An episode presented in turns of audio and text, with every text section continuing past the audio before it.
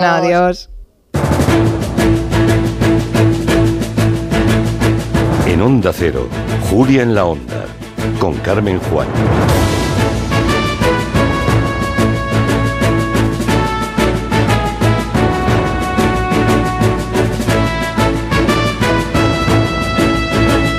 Buenas tardes a todos. Pues sí, las elecciones gallegas también ocuparán parte de nuestro programa. Analizaremos y reflexionaremos sobre los resultados que han dejado las urnas en Galicia, la primera de las convocatorias electorales de este año, un año que tendrá otras citas con las urnas y muy importantes.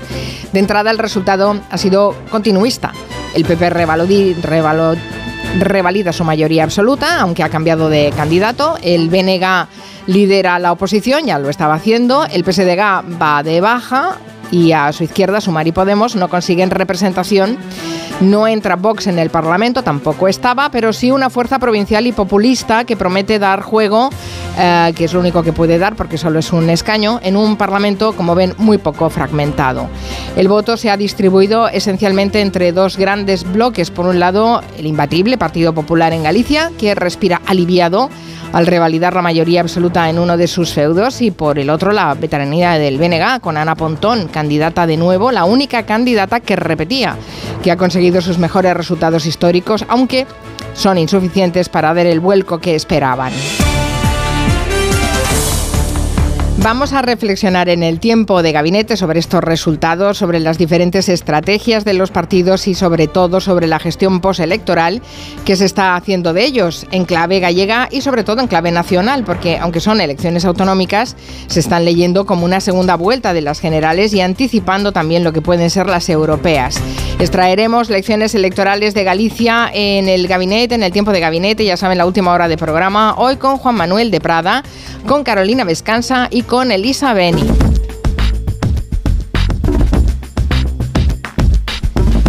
Hoy Manu Marlasca y Luis Rendueles nos traen un caso especialmente indignante. Se trata de un crimen que se cometió en 2003 en Sabadell, cuyo autor sigue impune porque consiguió fugarse tras una cadena de errores judiciales. Esta tarde en el territorio negro nos contarán los detalles del caso y de este asesino que ha entrado en la lista de los más buscados de Europol.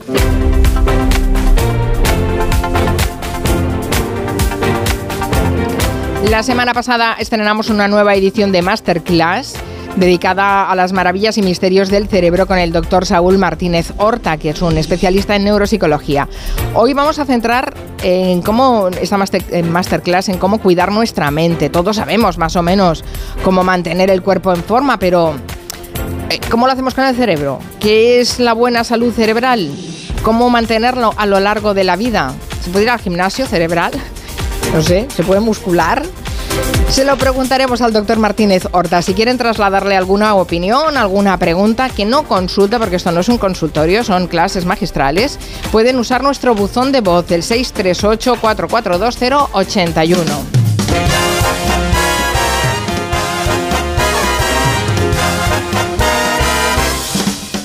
Seguro que la risa ayuda a mantener en forma nuestro cerebro, así que casi por prescripción médica les recomiendo que no falten a la cita con las personas físicas. Es a las 5 de la tarde. Repasaremos la actualidad con Rugeta Gracia, Pepe Colubi, Pedro Vera y Raquel Martos. Abrimos ahora la mesa de redacción con Aneima León. Buenas tardes. Hola, ¿qué tal? Con Nuria Torreblanca. Buenas, tardes. ¿Qué tal? Y Marina Martínez Vicens. Buenas tardes. Muy buenas. También charlaremos, mm, por cierto, a lo largo del programa con Alberto Espinosa, que vuelve con más capítulos del programa El Camino a Casa. Ya saben, acompaña a un personaje famoso por la ruta de su cole cuando eran pequeños y eso da momentos pues eh, realmente muy emotivos. No sé vosotros, ¿ibais al cole caminando o ibais de ruta con autocar? Caminando, andando siempre. Y desde muy pequeña, ahora mi madre lo niega, no se acuerda, pero iba al cole andando con mis vecinos con seis años. Yo desde muy chica peleando para que me dejaran ir sola. Y no, y no conseguiste. Eh, fue más tarde de lo que yo mm, quería. Fue como con ocho años, así. ¿Y el camino era largo ah, del cole a casa? En mi caso, 15 minutos andando. Nada, yo más el o mío menos cinco. también. Yo 15, 20, eh, más o A menos. mí me veían desde la ventana, eso es así. No está mal, ¿eh? Ah. El camino del cole, madre mía. Uf. ¡Qué aventura! Qué aventura cuando eras pequeño, la primera vez que saliste de casa para ir al cole Hombre. o del cole para volver a casa, ¿no? Bueno, si Yo lo que a- recuerdo es que te mandaban con un anorak gordo y un verdugo, ¿no? En Ay, claro. invierno y a la vuelta te sobraba todo. Favor, me lo puedo quitar todo. No, que, te- que hace frío. que estoy sudando. El verdugo, es verdad, ha desaparecido. Mira, el cambio climático también ha hecho desaparecer los, los A ver, verdugos. pero el verdugo que es como el pasamontañas La- o el pasamontañas, el pasamontañas, Ah. pero nosotros de pequeños lo llamábamos verdugo. Verdugo. ¿Verdad que sí? Es que el verdugo ha vuelto, ¿eh? Os lo tengo que decir desde ¿Cómo que ha aquí. vuelto? Ha vuelto en las tiendas eh, más in de adolescentes y jóvenes. eh, se han visto verdugos. De hecho, a mi casa los Reyes Magos han traído un verdugo. Es un verdugo un poquito modernizado, con una, una capita por detrás, así a modo de bufanda y tal, pero un verdugo al fin y al cabo. Es un poco atuendo de atracador, también te digo. Claro. Claro, Sí. claro. Estaba pensando que no sé si es una buena idea que se recupere esta moda. Antes era porque hacía mucho frío, ahora, ahora se ha perdido. Ha- no Había dos clases de personas, los que llevaban el verdugo, como yo no, no le llamaba así, y luego los que llevábamos las pieles, que eran como de piel de ruso. que yo no quería ese, yo quería el verdugo. Y mi madre, no, tú la piel. Nuria Karenina. Un poco así. Me daba vergüenza llevar eso. El verdugo solo lo había además en verde botella, granate o marrón, marronuzo triste. No, azul, azul. En mi colegio el uniforme era azul. ¿Y tenías verdugo azul marino? Sí, porque, el- el- el- eh, porque la chaquetita era azul marino, sí. Ah, velaban por tu estaba dignidad. combinado Vale, con vale, el vale. azul, sí, sí. Bueno, si les apetece pueden dejarnos un audio en el WhatsApp de Gelo contando de estas aventuras y otras cosas, que tenemos muchas cosas que contarles en el programa. Ya saben que nuestro buzón de voz es el 638 442081.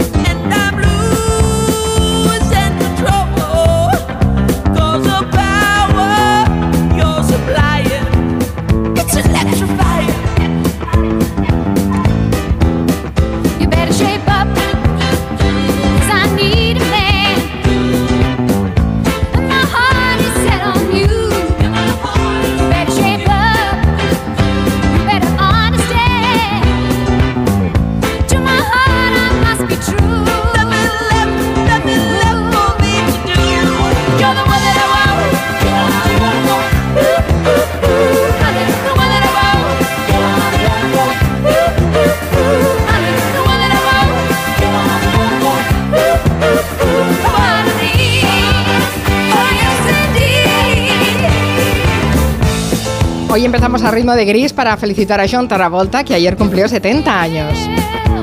Pero había que poner los pajaritos entonces, ¿no? You're too shy. Es lo que baila Creo, últimamente. creo que él no hubiera, no le hubiera gustado la idea. De hecho, ha prohibido que esas imágenes se difundan. O sea que si cumple 70, nació en el 54, Grises de 78, un cálculo sencillo me hace pensar que tenía tantos cuando hizo de chavalote, inaugurando así la era en la que los señores mayores hacían de adolescentes en las series.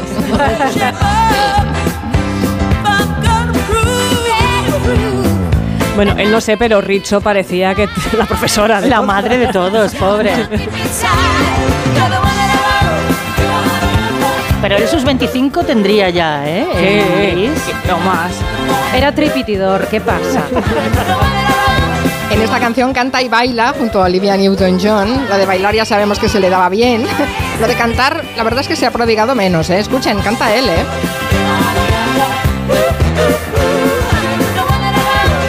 ¿Sabéis que esta canción es eh, uno de los sencillos más vendidos de todos los tiempos y efectivamente es del 78, como recordaba Marina? Uy, sencillos. ¡Qué viejo uno ha quedado eso! Y yo creo que uno de los sencillos más eh, profanados por los que no sabíamos inglés, que éramos casi todos. Sí, claro, cantábamos en Spanglish, ¿no? Agachus termos tu playen. Ah, yo cantaba a Canchú de Multiplayer. Bueno, no tengo datos científicos, pero creo que es la canción más bailada y coreografiada en festivales infantiles de colegios. ¿Estáis conmigo o no? Probablemente. Sí, sí, sí, sí, sí.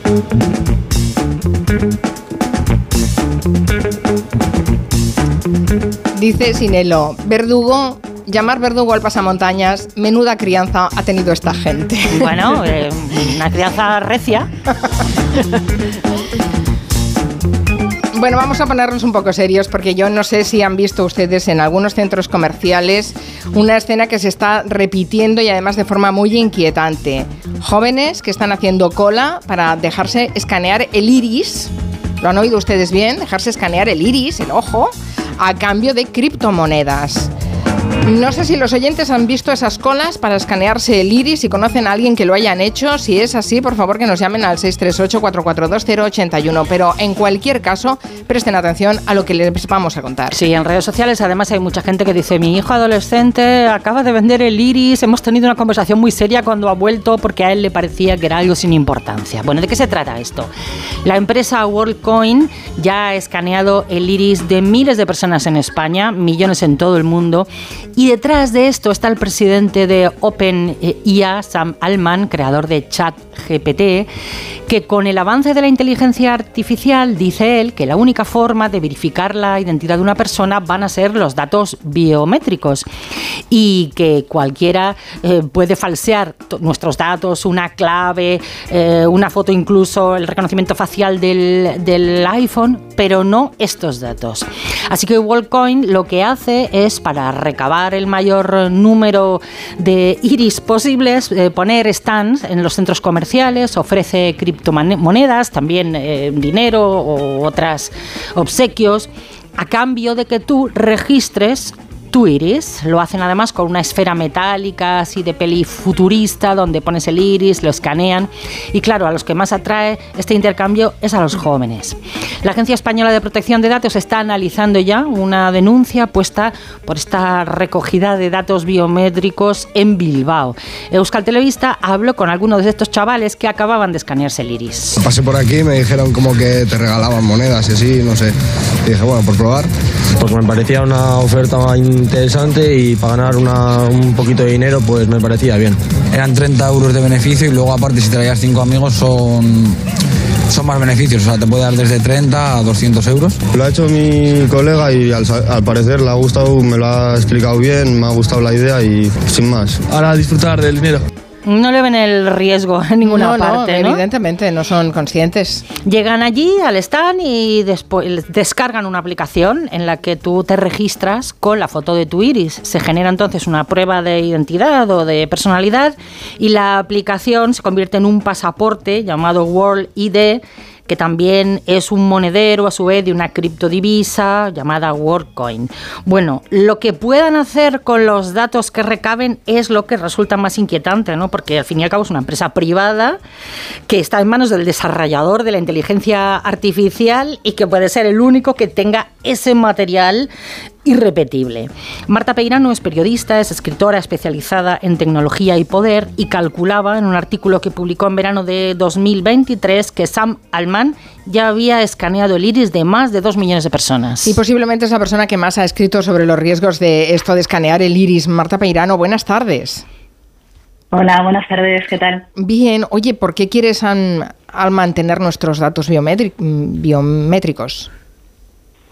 Bueno, él dice que quiere eh, montar una red basada en una moneda, ¿no? Eh, Que es eh, el, World, el WorldCoin del que estabais hablando. Escucho a los chicos diciendo que les han pagado 30 euros y que puedes llegar a cobrar más. Yo, en las primeras pruebas que, vi de WorldCoin, lo que estaban ofreciendo eran WorldCoins, precisamente, es decir, tokens de su propia criptodivisa que según ellos era eh, tenía un valor de tantos euros o tantos dólares, etcétera. Es decir, que yo mm, en ese sentido eh, hay que comprobar siempre qué es lo que dicen que te van a pagar, porque Claro. igual piensas que son 50 euros y luego resulta que son 50 Worldcoins y el valor no solamente es muy, muy, muy, muy menor, sino que además varía constantemente. Entonces, eh, bueno, él parece que quiere crear un sistema, eh, una red de, de criptodivisa propia, pero en verdad lo que está haciendo es crear una red a nivel planetario de datos biométricos, que es algo que hasta ahora estaba reservado única y exclusivamente a los gobiernos. Y que esto se haga em, de esta forma en menores de edad, em, sin un contrato, bueno, porque lo único supongo que es de viva voz, ¿no? Sí, bájate esta aplicación, te pagamos tanto dinero que ni siquiera es, como tú dices, un dinero, eh, un dinero efectivo y de uso corriente, sino que además encima son criptomonedas. ¿Esto es legal? Eh, pedir los datos biométricos de menores, aunque te firmen un consentimiento, en Europa no es legal. Yo entiendo que ellos piden eh, piden el carnet o que piden alguna documentación que demuestre que seas mayor de edad o a lo mejor no, o a lo mejor simplemente piden que digas que eres mayor de edad, que es algo que pasa a menudo con las plataformas digitales. Pero la cuestión es que los términos de uso eh, no facilitan suficiente información acerca de cómo se procesan esos datos ni de para qué se van a utilizar y de hecho tienen investigaciones abiertas, pues yo creo que en la mitad de los países de Europa. Bueno, es que las colas que hemos visto eh, eh, son en centros comerciales. Quiero decir que si alguien quiere controlar eso, no lo tiene difícil. Es que están puestos en los centros comerciales para llamar la atención de los adolescentes. Por tanto, una de dos, o a pesar de que tú digas que es, eh, que es ilegal, pues no se está controlando ni se está inspeccionando, ¿no? Hay un protocolo en España que dice que para que tú puedas denunciar a alguien, o sea, para que la Agencia de Protección de Datos pueda activar una investigación sobre una empresa o, un producto o un proceso, alguien les tiene que denunciar. Entonces, bueno, pues ahora ha habido dos denuncias, una en Bilbao y otra en Madrid, y, y la agencia que se ocupa de certificar los usos y los protocolos de estas empresas, pues se ha activado. ¿Por qué no ha ocurrido antes? Pues es difícil saberlo. Mm. ¿Has escuchado lo que decían los jóvenes? Comentábamos con ah, Marina, que es la que ha estado investigando el tema, eh, el hecho de que no parecen ser conscientes de los riesgos que entraña, que estén da- dando prácticamente de forma gratuita o sin ningún tipo de control, así muy alegremente, el iris. ¿Qué riesgos tiene eh, tener ese dato por parte de una empresa privada? Pues muchos. El iris es, es algo que solamente se escanea históricamente en dos contextos muy específicos, que son el contexto de estar entrando en un país en el que al que no perteneces, por ejemplo, los Estados Unidos. Eh, y, y, bueno, pues que te hagan un seguimiento por si pasa, pasa algo o haces algo, ¿no? Entonces renuncias a los derechos que normalmente tienes en tu país, donde no te escanean el iris, eh, porque estás entrando en un país ajeno. Y entonces el contrato que tú tienes con ese país es que te dejas escanear el iris, ¿no? Este es uno de los contextos. El otro de los contextos es que has cometido un crimen y que eh, registrarte de todas las maneras posibles, pues es, eh, es parte de los derechos a los que también renuncias cuando cometes un crimen. ¿Qué pasa? Que los datos biométricos, especialmente datos como el iris o como por ejemplo el ADN que te puede que te puedes eh, que puedes facilitar cuando mandas mm, tu saliva a una empresa que te analiza el ADN para decirte si tienes ancestros vikingos o algo así, eh, pues son datos que te identifican de manera única que, que tú no puedes cambiar. O sea, puedes cambiar de dirección y de número de teléfono y de móvil y si tienes mucho dinero incluso te puedes cambiar las huellas dactilares, ¿no? Como, como se hacían los narcotraficantes. Pero, Los mafiosos, sí. Pero, exacto, pero cambiar de iris o cambiar de ADN es, es imposible. O sea, es parte de ti, eres tú. Te identifica de forma única. Y el iris concretamente, eh, al igual que la cara, tiene la particularidad de que te pueden, bueno, el ADN también, te pueden identificar sin que tú lo quieras, sin que puedas resistirte y sin que tú lo sepas. ¿Ah, sí? Claro, porque son partes partes de tu fisionomía que están vi- que están visibles, ¿no? Eh, tu iris puede ser escane- escaneado eh, sin que tú te des cuenta por, por cámaras, digamos, específicas. En, yo que sé, en un fotomatón, ¿cómo sabes que te escanean, si te escanean o no te escanean el iris, no? Ahí me está dando un poco de miedo, qué rollo. miedo. Esto es Muy un- inquietante. Ningún fotomatón te escanea el iris. Esto es un ejemplo que estoy poniendo para decir que son, Va, vale, que son vale. tecnologías que según van avanzando, eh, bueno, pues tienen habilidades de las que a, a menudo no somos conscientes. Y entonces, si tu iris ya ha sido registrado con tu nombre por una empresa como esta, pues, eh, pues ya está registrado. Es decir, ya forma parte de una base de datos y tú no sabes a quién se le van a vender, además. Claro, O, y- o incluso, incluso si esta empresa fuese la empresa más, eh, no sé, más seria del mundo y no se la fuera a vender a nadie nunca, Si lo pues hackean. imagínate que tienen un error, exacto, que son hackeadas, que tienen un agujero de seguridad y entonces esto acaba en la dark web, donde se venden y se compran este tipo de informaciones. Bueno, pues ya no sabes cuántas empresas tiene, tienen tus datos biométricos y para qué.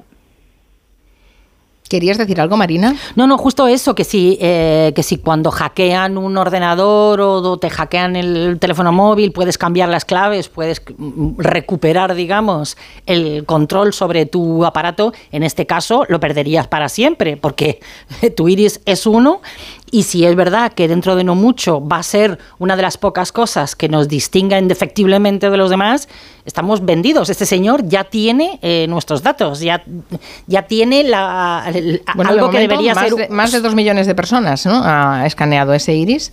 Mira, hay una cosa que me dice Pixie a través de, de Twitter, Pixie75, dice, en mi ciudad, y es verdad, yo también he visto esto, hay una tienda en la que escanean tu iris para hacer luego una obra de arte. Desde 25 euros, dice el anuncio. ¿Eso también es arriesgado? ¿Conoces Sí. estas empresas, Marta? Sí, también es arriesgado, no, ¿no? no la conozco, pero, pero parece que en lugar de cobrar tú los 25 euros, los pagas, ¿no? Sí. Y te llevas un paquete a casa. Te No, llevas un cuadro, este un cuadro de tu, de tu iris, de tu ojo. de tu iris. Bueno, no, o sea, que no sé, no sé qué decir. No sé eh, qué empresa es esta ni si esto es una práctica eh, habitual. No voy a decir que esta empresa está escaneando tu iris para vendérselo a terceros, porque probablemente sería ilegal si lo haces sin tu permiso, salvo que estés fumando, eh, estés firmando unos unos términos que no lees y donde, donde se contemplen esas posibilidades, pero en cualquier caso yo no dejaría que nadie me escaneara el iris si no tuviera un muy buen motivo, como por ejemplo pues querer entrar en un país donde es parte del, del proceso de, entrada en el aeropuerto. Por cierto, dice inteligencia artificial a través de- de, mm, Twitter también, la antigua Twitter. Escanear el iris es nuevo para los relojes que recogen todos los datos sobre tus hábitos, tu ritmo cardíaco. Esos son bases de datos que se pueden vender y quién sabe si en el futuro lo tendrá tu banco, tu aseguradora o tu jefe para darte un trabajo o un crédito. O sea, lo de los relojes estos inteligentes que te los lo saben todo de ti. También es un problema.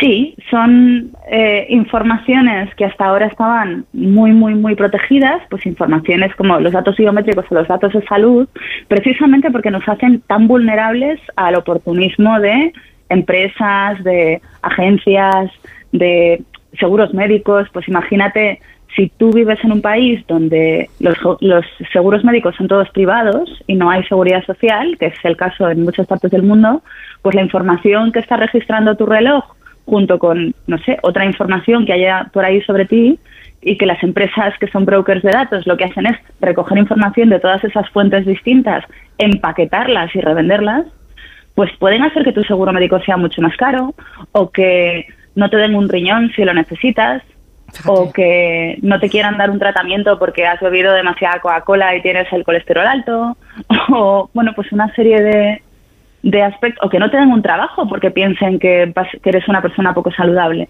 Eh, Inquietante lo que nos está contando Marta Peirano, una eh, periodista especializada en tecnología. Em, em, Mira, lo del iris nos puede resultar más ajeno eh, o más llamativo, pero hay otros datos biométricos más accesibles que también ponen en riesgo nuestra seguridad. Por ejemplo, esta semana también hemos sabido que un gimnasio de Santander tendrá que pagar una multa por pedir a sus usuarios la huella dactilar. Mm, El gimnasio Metropolitan se accedía antes con una pulsera magnética, pero a partir de mayo de 2021 empezaron a pedir la huella, la huella dactilar, argumentando que era para garantizar el acceso inequívoco e intransferible de cada usuario a las instalaciones, para que no le prestaras la pulserita a nadie y que entrara en tu nombre. Pues una usuaria se quejó, se negó a dar su huella y como respuesta le dieron de baja en el gimnasio, así que ella acudió a la Agencia Española de Protección de Datos, denunció, como decía Marta Peirano, que hay que hacer, eh, y ahí la Agencia de Protección de Datos establece claramente en un artículo de su reglamento que quedan prohibidos los tratamientos de datos personales que revelen datos genéticos o datos biométricos dirigidos a identificar de manera unívoca a una persona física. Así dice.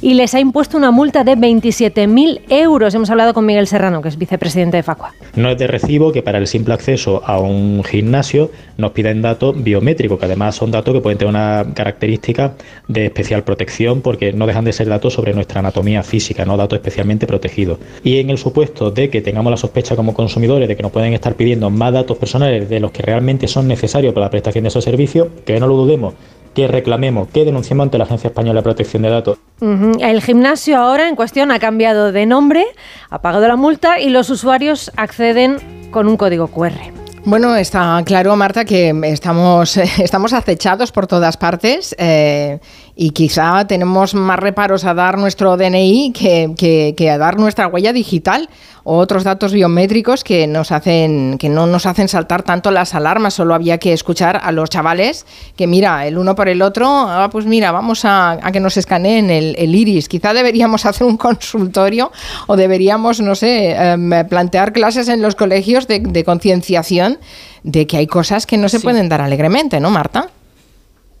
Sí, totalmente. Y me encanta que eh, saquéis el ejemplo de los gimnasios porque esto es un problema que también se detectó en Madrid en los últimos años y que es muy eh, interesante porque en la norma europea el ejemplo que da de lo que nunca se puede hacer es precisamente pedir la huella digital en el gimnasio y sin embargo pues los GoFit por ejemplo piden la huella digital Eh, hay un montón de gimnasios que son medio municipales en Madrid que piden la huella digital y que si no eh, aceptas ese protocolo para entrar a pues hacer pesas, no te dejan matricularte o te, o te cesan la matrícula. Entonces, eh, espero que todos los usuarios de estos gimnasios vayan mañana mismo a poner una denuncia a la Agencia Protectora, a la Agencia Española de Protección de Datos, para acabar con, con, este, con esta situación.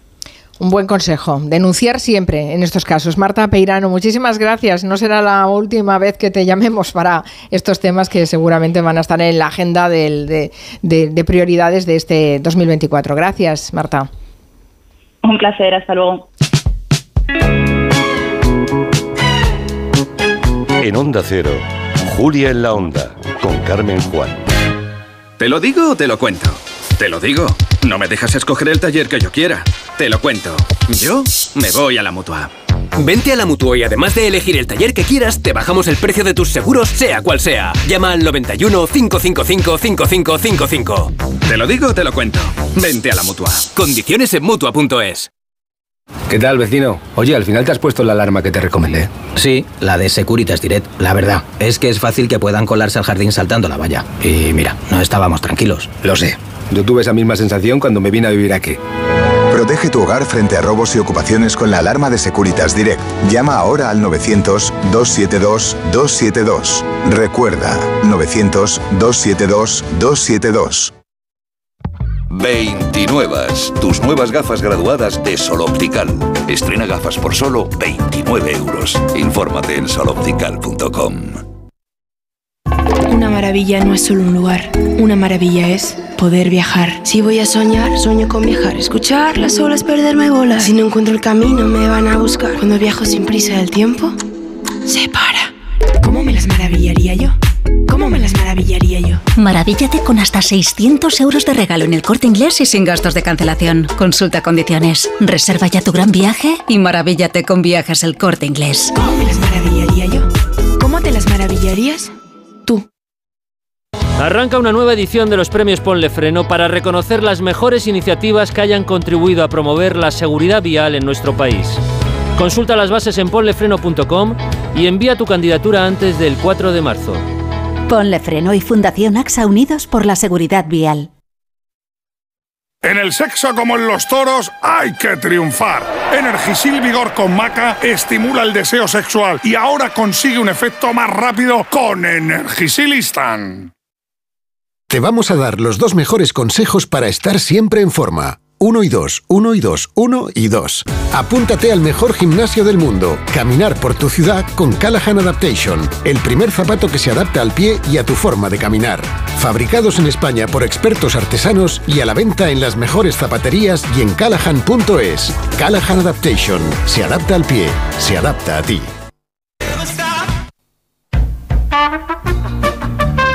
En Onda Cero, Julia en la Onda, con Carmen Juan. Yo no conocía el término verdugo asociado a esta prenda de ropa.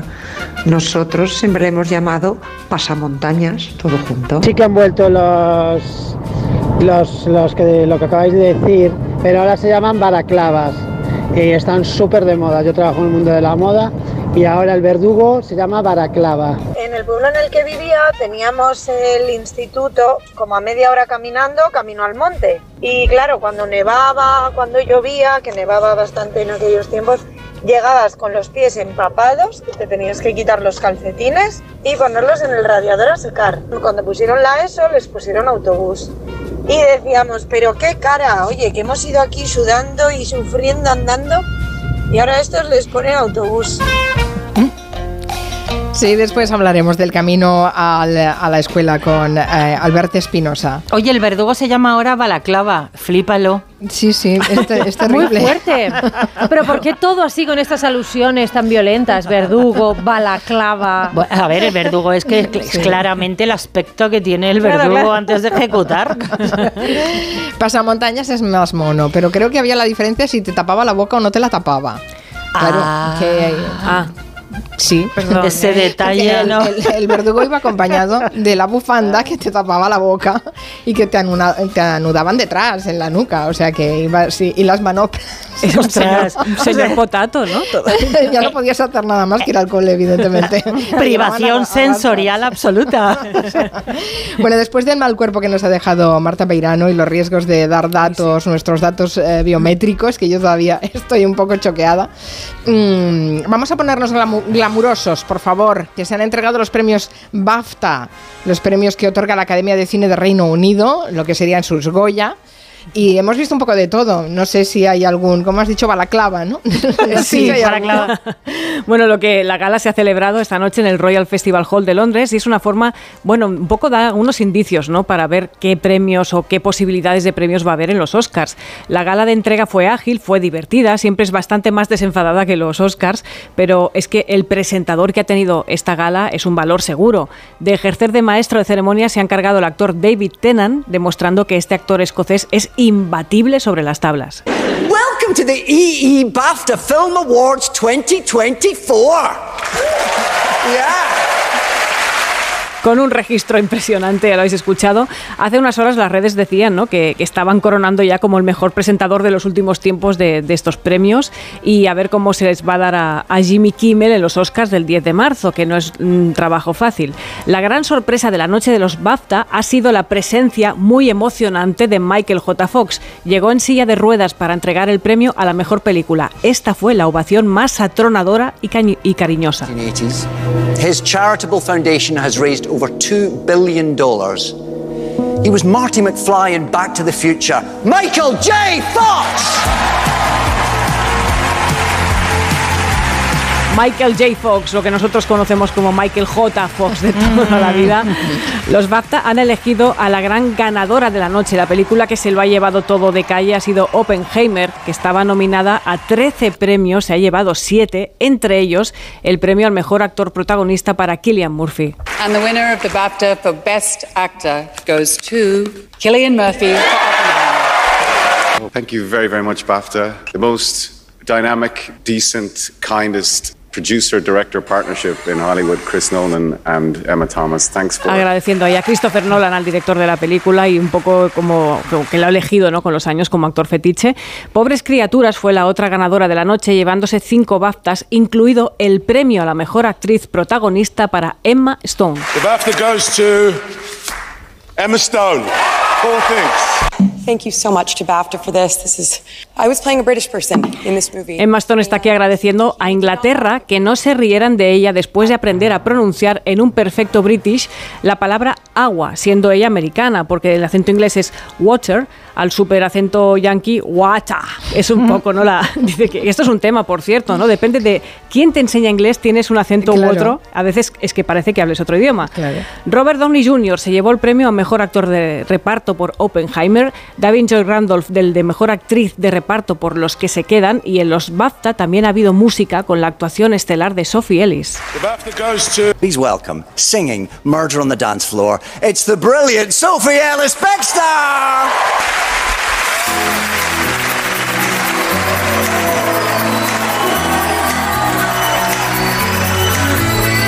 It's a murder on the dance floor. But you better not kill the groove. Hemos hablado de esta canción en la mesa de redacción. Exacto, la, ya contamos un poco la historia, ¿no? Que, que la- gracias a la película Saltburn y por esta, es- por esa escena, 22 años después la canción se ha convertido en un fenómeno viral y ha conseguido millones de visualizaciones. El BAFTA a la mejor película extranjera se lo llevó La zona de interés de Jonathan Glazer, además del de película británica destacada y eso también pues marca un camino bastante probable al Oscar, dejando así con menos opciones a la Sociedad de la Nieve de J. Bayona. Esperemos que no, esperemos que no. Y ahora vamos con el salseo. Venga, voy a hacer de Pilar. Pilar Eire. Vimos a, a Guillermo de Inglaterra de colegueo con David Beckham, que asistió a la ceremonia, que fue solo eh, Guillermo de Inglaterra porque su mujer sigue de baja. Por lo visto, el heredero de la corona es muy, muy amigo de Kate Blanchett y Beckham también tuvo varios momentos fan. Se hizo fotos con muchísima gente, era un poco como el pequeño Nicolás, haciéndose selfies por todas partes, fotos con muchos actores, con Bradley Cooper o con Michael J. Fox. Y la noche acabó en una fiesta organizada por la revista Vogue y cosas tan serias también hubo. Por ejemplo, que en la alfombra roja, Ken Loach y Paul Laverty posaron con un cartel que pedía el cese de la masacre en Gaza. Dice Jorge Auñón eh, que la gala de los BAFTA es ágil porque la emiten en diferido y editada para que dure solo dos horas, que a la BBC no le gusta que sus programas duren más de dos horas. Oye, Pues ¿cómo se agradece? Es una idea, ¿eh? ¿No se puede editar mal. aquí un poquito? A ver, Claro. pero también, perdonad, ¿eh? pero la A ver, calidad de los actores ingleses cuando salen a un escenario que se comen las tablas y tienen esa concreción para hacer los discursos ayuda un poquito. Ya, ya, ya, pero no siguen solo siendo la largas. Las entregas de los premios siguen siendo largas. O sea que además de que son más a menos, les un poquito. O sea que todo ganancia, claro. Claro, claro, todo bien. No agradecen a vírgenes ellos, ¿no? Es- Eso es verdad. Hablando de debate, tenemos otro. ¿De qué forma influye el tipo de luz que usamos en nuestro ritmo biológico? Elegir luz cálida o fría se convierte en algunas oficinas, incluso en algunas casas, en un debate encendido. Encendido debate, Encendido, hombre, que hoy está con fiebre Guillem y hay que hacerle un homenaje. ¿Vosotras qué sois? ¿De cálida o de fría? Cálida Cálida siempre. siempre. Siempre, ¿verdad? O sea, yo incluso cuando eh, mi madre ha estado hospitalizada he llevado un flexo para un mono con luz cálida, una lamparita para crear allí un poco de ambiente. Es que resulta insoportable. Bueno, al amanecer y al atardecer la luz natural tiene tonalidades más cálidas, eso es así, ocres rojos, naranjas y a medida que avanza el día pasamos a las tonalidades más frías. Los momentos más calmados de relax, de sueño, de tranquilidad, los tenemos asociados a la luz cálida. Y la luz fría, pues al trabajo, al dinamismo.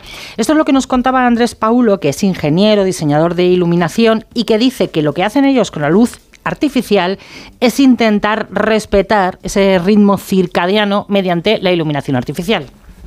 Estas herramientas, cuando nosotros las trasladamos a comercios, a viviendas a lo que sea, tienen impacto también, ¿no? Por ejemplo, los institutos. Los chavales empiezan las clases a las 7 de la mañana. Si a los chavales le ponemos a las 7 de la mañana una tonalidad cálida, ya de por sí, con lo que les cuesta estar despiertos, lo que estamos haciendo con la luz, les estamos enviando señales biológicas para que su organismo no se active.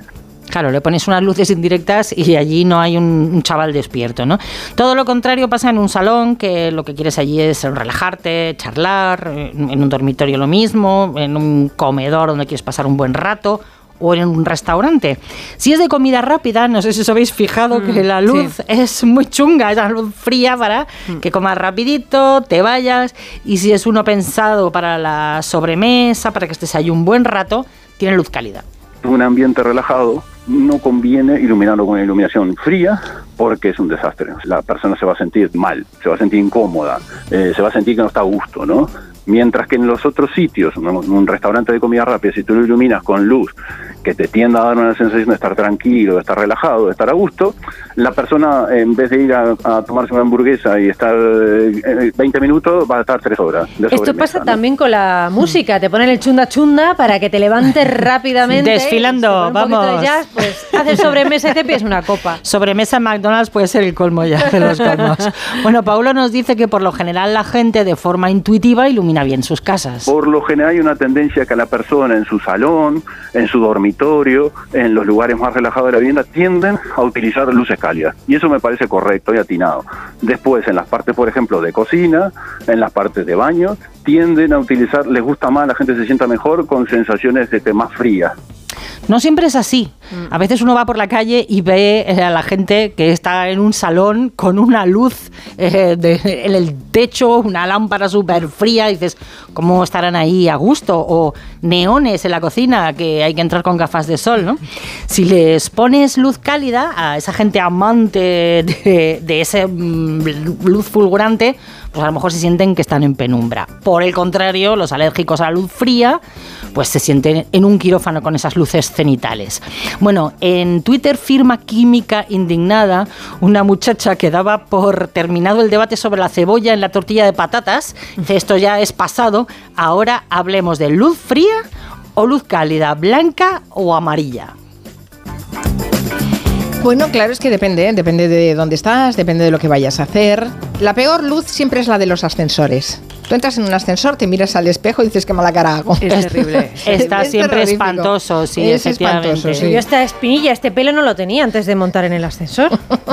Si estas ojeras y estas cosas, sí, sí. Bueno, no sé, que nos cuenten los oyentes en su casa si tienen dificultades para ponerse de acuerdo en cuanto a la iluminación. También os diré que es difícil encontrar lámparas bonitas, ¿eh? Un día tenemos que hablar con los diseñadores porque no hacen lámparas bonitas. es Y las terrible. que hay son muy, muy caras. A ver, también hay low cost, pero hay preciosas que, que valen una pasta. Y luego Sí, en los sí. trabajos también, eh, en muchos sitios hay un neón cocinero donde la gente tiene que estar 8 y 10 horas trabajando. ¿Por qué? Un fluorescente, qué horror. Tenemos varios fluorescentes nosotros aquí en la cabeza, ¿no? estoy pensando, ¿no? Estamos Sí. con una luz fría y nos entra calidad a través de la ¿Y nos pone nerviosa?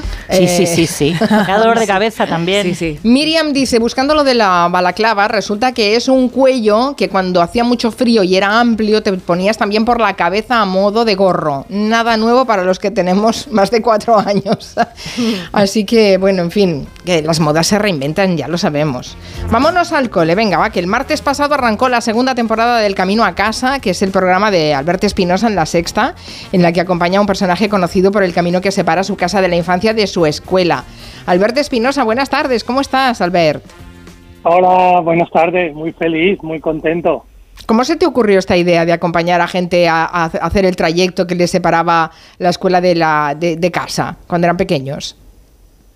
Bueno, porque yo pensé que era un programa que todo el mundo se sentiría identificado, ¿no? Tiene algo muy bello, porque yo creo que ahí está lo que te arrebataron, lo que no te dieron, lo que te faltó. Yo creo que somos traumas de la infancia y se produce algo muy bello, que esta semana tenemos a Roberto Leal y se emociona, llora. Si alguien quiere ver las lágrimas del presentador de Pasapalabra, son las más bonitas que he visto yo en tiempo.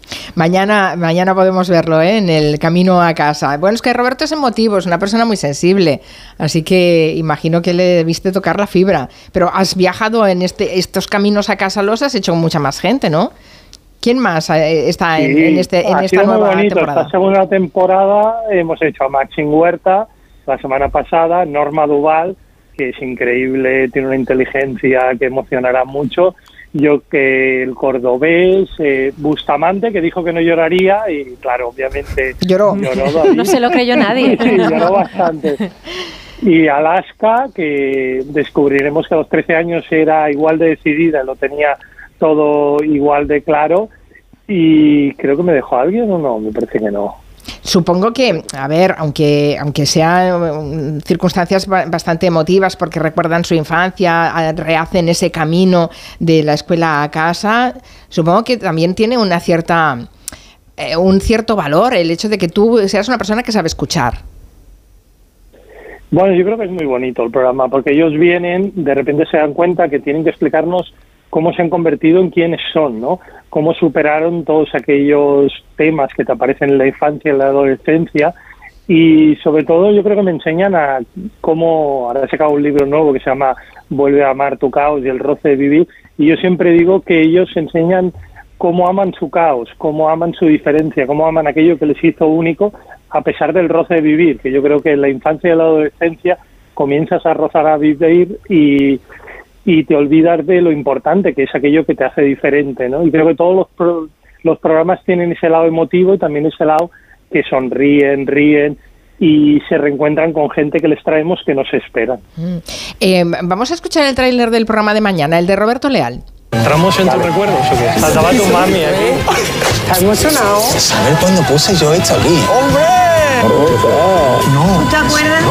Fíjate que yo ni recordaba que había hecho física y química. A mí lo que me gustaba era la serie. ¡Aquí! De los regalos más bonitos que me han podido hacer nunca. ¿Lo ves ahí? ¡Tu calle! El camino a casa, nuevo programa. Este martes a las diez y media en La Sexta. Bueno, en esta temporada, Albert, habéis añadido además recreaciones con actores de la infancia de los invitados. ¿Qué les parece a ellos? ¿Se reconocen o qué? No, sí, sí, sí, se reconocen. Y sobre todo yo creo que les pasa algo muy bonito, que cuando vienen tienen la sensación de que no saben qué explicarán, pero de repente ven ese trocito de cielo, que yo siempre digo que el trocito que tenías encima de tu patio eh, es el mismo. Y entonces comienzan a oler y los olores les trasladan, ¿no? Y en el caso de Roberto Leal pasa algo muy bello porque vuelve 30 años más tarde a, a la que fue su casa. Y yo creo que cuando vuelves a tu casa, a tu hogar, te emocionas mucho porque reconoces esos olores, esas paredes, y si la gente lo ve mañana, le tocará mucho la fibra, porque yo creo que a veces te olvidas de cuál es tu hogar, pero cuando vuelves algo dentro de, te toca. Bueno, 30 años está bien como para que hubieran cambiado algunas cosas, ¿no? Y sin embargo siempre queda ese pozo que se reconoce. Sí, sí, yo creo que todos los programas tienen esta, esta magia, ¿no? Esta cosa tan diferente que, que les hace sentir únicos, ¿no? Y, y yo creo que son muy generosos. Todos los que han venido nos han dado algo muy bello que es parte de su infancia y trucos, ¿no? A mí me paran mucho por la calle niños, adolescentes y me dicen, yo me sentía igual que tal personaje famoso cuando era pequeño, ¿no? Y creo que a veces olvidamos que el mundo es el patio más grande que existe y los niños miran mucho para afuera y poco para adentro, los adultos mucho para adentro y poco para afuera, ¿no? Y en este programa han de cambiar la mirada y es cuando se produce algo algo genial y yo realmente me lo paso muy divertidamente presentándolo. Bueno, reconocen al niño que llevan dentro, como decía Rilke, ¿no? Que la verdadera patria del hombre es la infancia. Es verdad que eh, te pones por primera vez delante de la cámara, porque tú tienes mucha experiencia en televisión como guionista, como productor, pero creo que es, es la primera vez que estás como presentador del programa. ¿Qué tal la experiencia? ¿Bien? Bueno, súper divertida. Yo creo que al final es muy bonito porque yo creo que lo que tienes que hacer es simplemente escucharlos, ¿no? Y te haces a... Siempre digo que es como haber hecho 12 amarillos, 12 amigos que quizá no veré eh, muy cerca, pero que me han cambiado la vida, ¿no? Ahora Jesulín, que lo tuve en la primera temporada, me escribe muchas veces, me cuenta cosas de su vida y al final yo que hacer el camino a casa es algo que ojalá todos pudiéramos volver a hacer. Yo mi camino a casa era en Barcelona, en los años 80 robaban mucho, había muchos atracos y yo recuerdo que tenía un reloj muy malo y mi padre me dijo, si te lo si te lo roban te compro un reloj calculadora que venía a ser un iPhone de ahora, ¿no? Y, y yo cada vez que me atracaban lo ofrecía a los ladrones.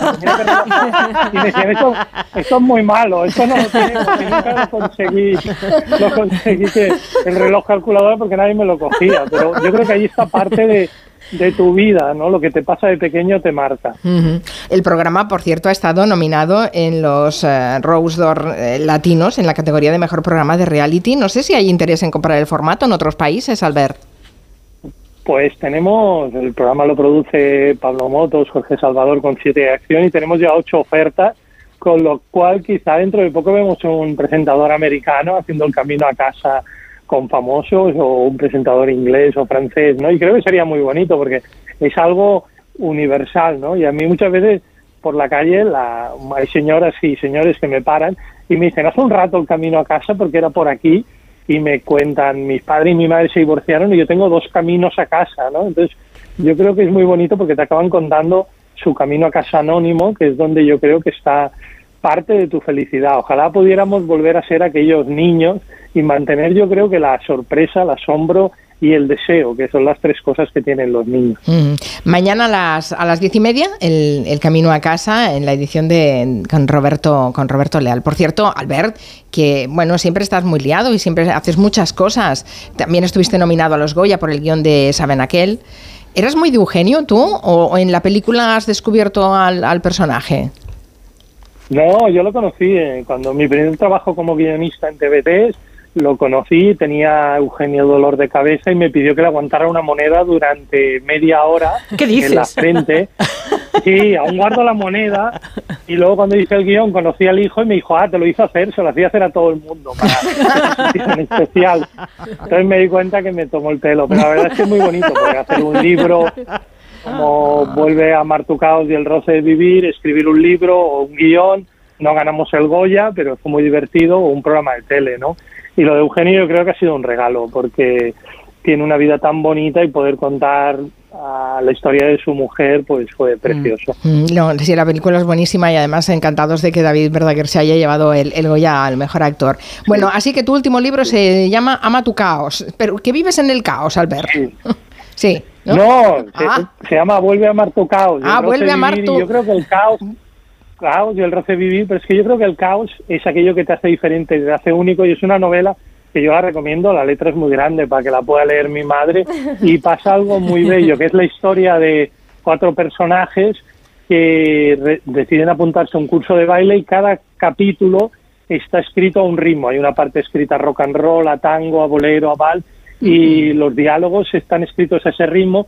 Y la idea es que la gente vuelva a crujir por dentro, ¿no? Que pare, que encuentre aquello que le hace feliz. Y es la historia de cuatro personajes que vuelven a, a saber quién quieren ser, ¿no? Y la suerte es que esta semana se ha puesto número uno en toda España y la felicidad es enorme en estos tiempos que leer cuesta tanto que la gente lo compre y lo disfrute y sobre todo que te escriban y digan una historia de intriga entretenida y divertida te hace tan feliz, con lo cual yo creo que esta es la semana más feliz de mi vida. ¿no? Ay, qué bien, pues mira, encima hemos acertado la semana que te teníamos que llamar, que fuera además Bueno, una semana buena. a este programa, do- este programa donde tuve territorio y donde Claro, me al- siento como en casa. Yo Es creo que, es que pisar nosotros este somos programa amarillos también. Albert. Nosotros también somos Claro. amarillos.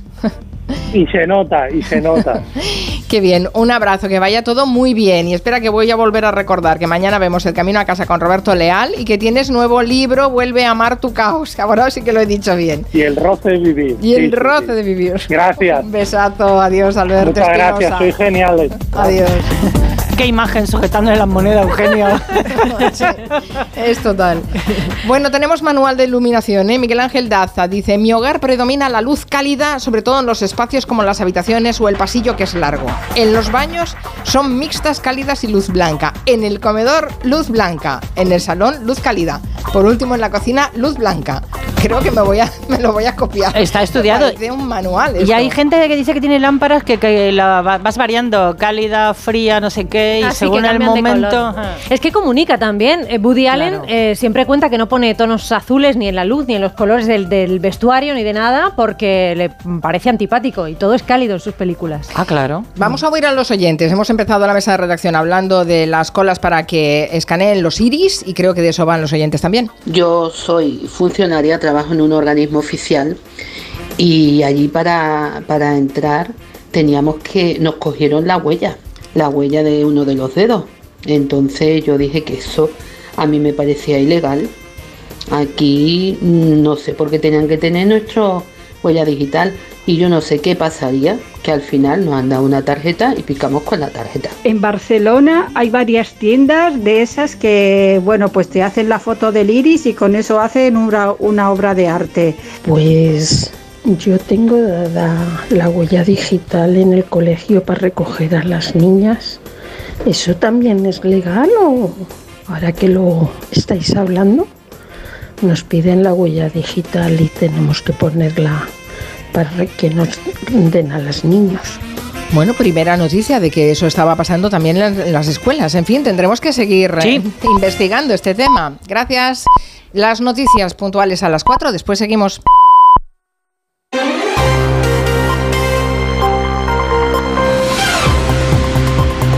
Noticias en Onda Cero.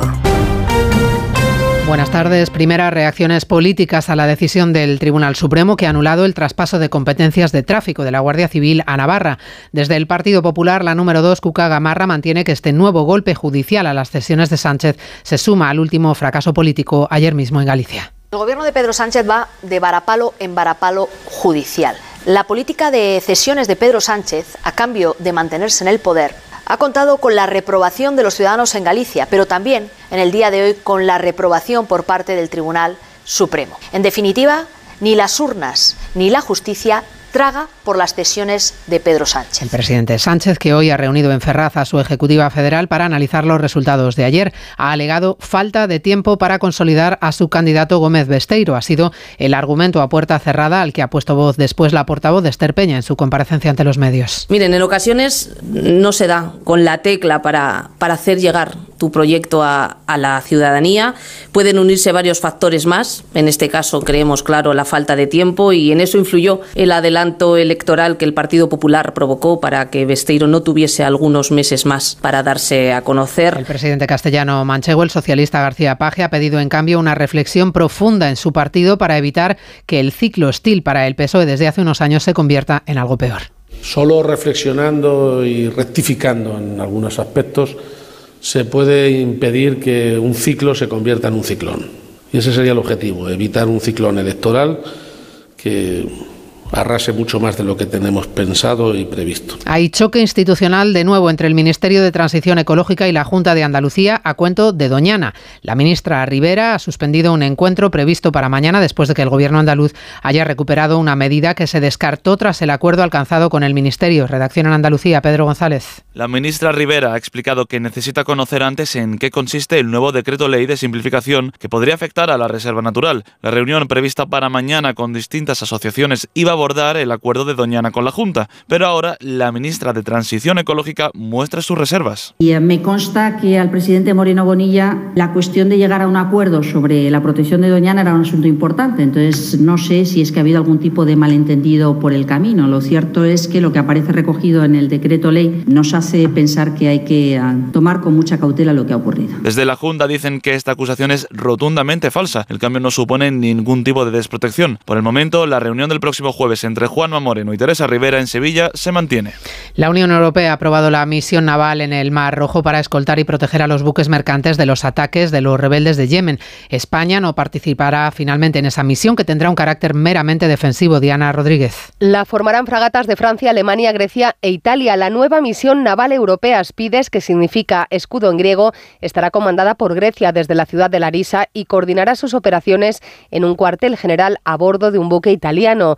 Su objetivo, que pasa por escoltar a los buques mercantes en el Golfo Pérsico, el Golfo de Omán, el Golfo de Adén y en el Mar Rojo, además de derribar los posibles misiles o drones de los hutíes, será meramente defensivo, es decir, no atacará previamente las posiciones de los rebeldes como hacen Estados Unidos y Reino Unido. La operación Aspides de la Unión Europea, en la que finalmente no va a participar España, trabajará estrechamente, eso sí, con la misión antipiratería Atalanta y con la coalición Guardián de la Prosperidad. Y el deporte con Oscar Conde. El partido entre Atlético de Bilbao y Girona cierra hoy la vigésimo quinta jornada de Liga antes de meternos de nuevo en una semana de Liga de Campeones con Atlético de Madrid y Barcelona abriendo sus eliminatorias de octavos de final. Los rojiblancos visitan mañana al Inter de Milán con las novedades en la lista de convocados de los recuperados Gabriel Paulista y Álvaro Morata. Una eliminatoria de la que habla así el técnico interista Simón Inzaghi. He visto, al Atlético los últimos cuatro partidos. Creo que ha cambiado 22, 23 jugadores y el equipo no ha cambiado. Es un gran equipo, entrenado muy bien por Diego.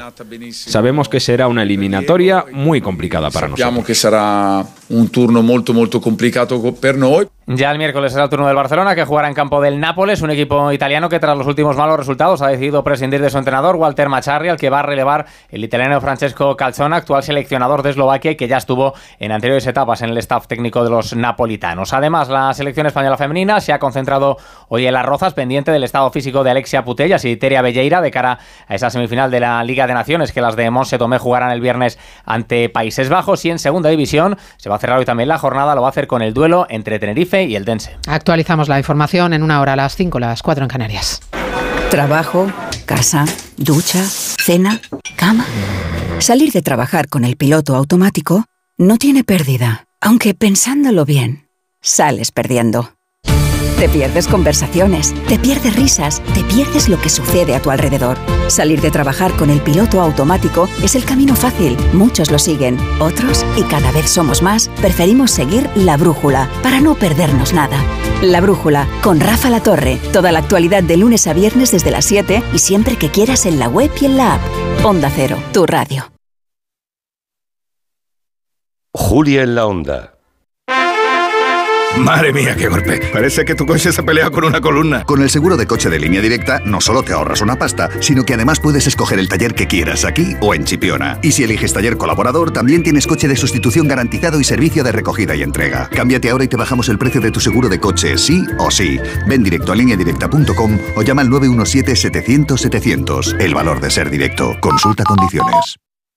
¿Entramos en tus recuerdos o qué? Yo soy súper sensible para estas cosas. Este es tu cole, ¿no? Este es mi colegio, tío. Aquí donde yo jugaba fútbol, tío. Cuando quería ser futbolista. El camino a casa. De los regalos más bonitos que me han podido hacer nunca. ¿eh? Con Roberto Leal. Nuevo programa mañana a las diez y media de la noche en La Sexta. Ya disponible solo en A3 Player. Con Chin Chin de Aflelu, llévate tu segundo par de gafas con cristales progresivos por solo un euro más. Y además, puedes pagar hasta en dos años sin intereses ni comisiones. Sí, tu segundo par de gafas progresivas por solo un euro más. No te lo pierdas. Ver condiciones. En CaixaBank sabemos lo importante que es tener a alguien cerca, en la isla más remota del mundo y aquí, cerca de ti. Por eso estamos presentes en más de 2.000 municipios para promover la economía rural. Impulsamos el empleo de los jóvenes con la formación profesional dual y apoyamos a los emprendedores con más de 100.000 microcréditos al año. CaixaBank, tú y yo, nosotros. Qué bien te viene la financiación total para clientes con tarjeta El Corte Inglés. Financia tus compras hasta en 12 meses en electrónica, electrodomésticos, deportes, moda, hogar y mucho más. Hasta el miércoles 21 de febrero, financiación total del Corte Inglés en tienda web y app. Por compras superiores a 200 euros, financiación ofrecida por Financiera El Corte Inglés y sujeta a su aprobación. Consulta condiciones y exclusiones en elcorteinglés.es. Salimos a correr cada día con la misma ilusión y nos imaginamos ese mañana, los nervios, ese nudo en el estómago. Y probamos, nos equivocamos, pero siempre soñando con superarnos. Juntos haremos realidad todo aquello que seamos capaces de imaginar. Imaginémonos cruzando la meta del Movistar Madrid Medio Maratón el 7 de abril. Inscríbete ya en mediomaratonmadrid.es. Y si eres de distancias más cortas, corre los 5 kilómetros solidarios de la carrera Pro Futuro para ayudar a reducir la brecha educativa en las escuelas más vulnerables del mundo. Telefónica, 100 años conectando la vida de las personas.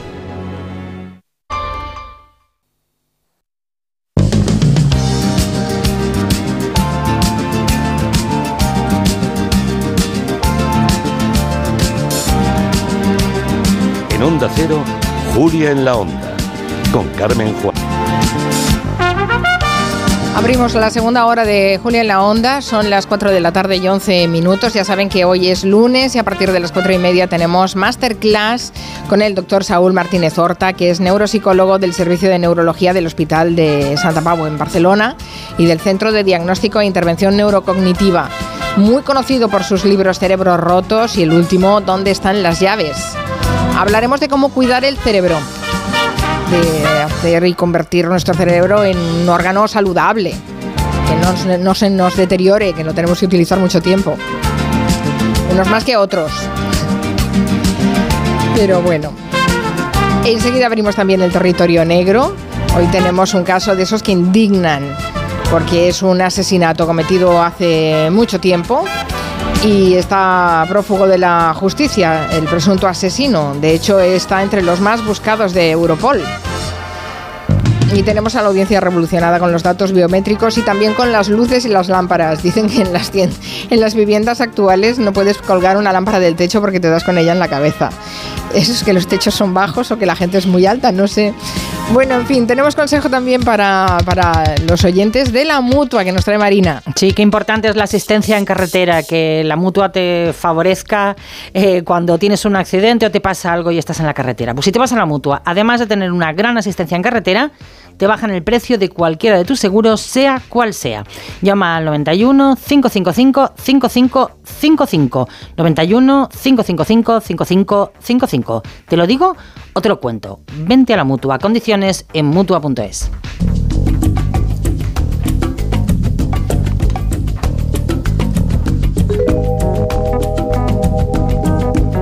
Vamos a saludar a nuestros eh, invitados del territorio negro. Bueno, invitados y, y, están en la nómina del territorio negro. De hecho, ellos son el territorio negro, que son Luis Rendueles. Buenas tardes, Luis. Hola, buenas tardes. Y Manu Marlasca. Buenas tardes. ¿Qué tal? Buenas tardes. Bueno, estamos aquí un poco revolucionados por el tema este de las huellas digitales y de los eh, de los escáneres de iris.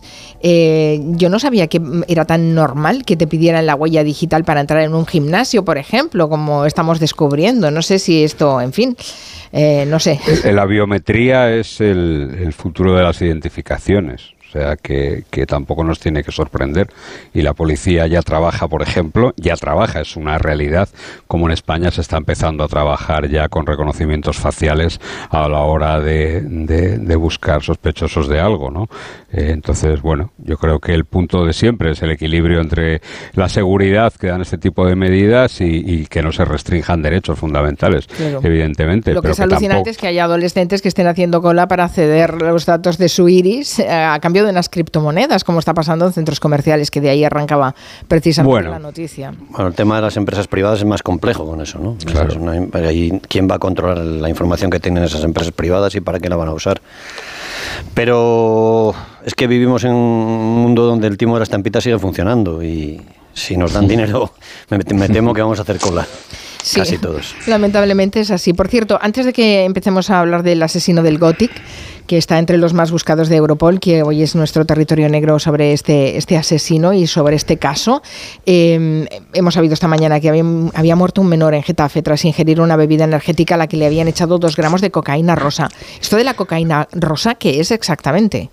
Bueno, la cocaína rosa es un, se llama de 2CB, es un, un, compuesto, pero lo primero que, que hay que decir, y, y lamento mucho eh, tener que, que, que, decir lo que voy a decir, es que es mentira.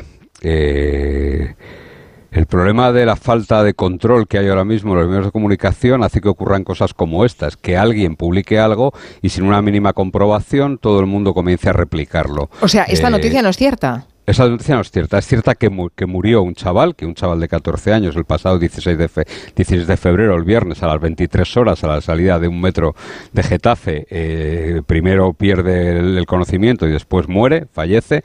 Es cierto que son unas diligencias policiales, pero en esas diligencias todo lo que aparece es que eh, ese chaval y su grupo de amigos habían consumido distintas sustancias, distintas drogas. No, eh, no hay nada en esas diligencias que apunte a que nadie le introduce ningún bote de ninguna bebida energética, ninguna sustancia a escondidas de él y tampoco siquiera existe, o por lo menos a esta hora, que son las 16 y que, bueno, para ser riguroso, a las 15.50, que es la última vez que yo he mantenido contacto con, con, con la policía, no había ni una sola denuncia que apuntase hacia esto, sino que esto tiene más pinta de ser que alguien, no malintencionadamente, por supuesto que no, pero que alguien ha lanzado esta noticia, pues por lo que sea, por el cariño que le tenía a este chaval, sus amigos, sus amigos han llenado TikTok de varios vídeos homenaje eh, a este chico que se llamaba Ryan, pero no hay nada que indique, que haga pensar que aquí, que de esto se trata de un homicidio de un homicidio imprudente. Hasta ahora todo lo actuado por la Policía Nacional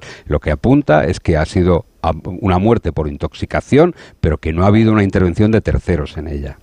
Vaya, pues suerte que lo he preguntado, porque sí, sí, es un eh, tal como yo os he contado la noticia, se ha difundido también, ¿no? Y haciendo hincapié en eso, en, sí, en sí, esa cocaína cierto. rosa, que no sé si hemos hablado alguna vez en el territorio negro, pero si no, algún día podríamos. Sí, eh, bueno, es una sustancia es, ¿no? bastante extendida, ¿eh? Es una, que no es cocaína, es no, algo no es sintético, ¿no? No, no, no, no, es, es lo contrario, precisamente, es un depresor.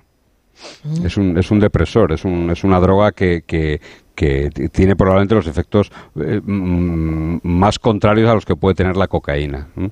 Qué fuerte. Bueno, suerte que os tenemos a vosotros, que nos ponéis las cosas claras. No, pero cada vez está más difícil trabajar en esto, ¿eh? Ya, Porque ya, sí, sí, sí. hay que publicar por la web y por el otro lado y venga y actualizar y sí, sí. cada vez está claro, más complicado. Y, y, bueno, y hay los que ser SEOs, verificador, periodista, y los SEOs verificador y más, todo. y más clics y más cosas. Y, no, se está poniendo feo, sí. sí es, se, llama, se llama Perdón, que es que lo estaba buscando. Eh, concretamente es, una, es un derivado anfetamínico, el, el, el 2CB, que es el, el, nombre químico, digamos, se llama Nexus, se llama cocaína rosa, ¿vale? Pero es al final tiene un. un eh, es más análogo a la anfetamina eh, que, al, que a la cocaína. Muy bien.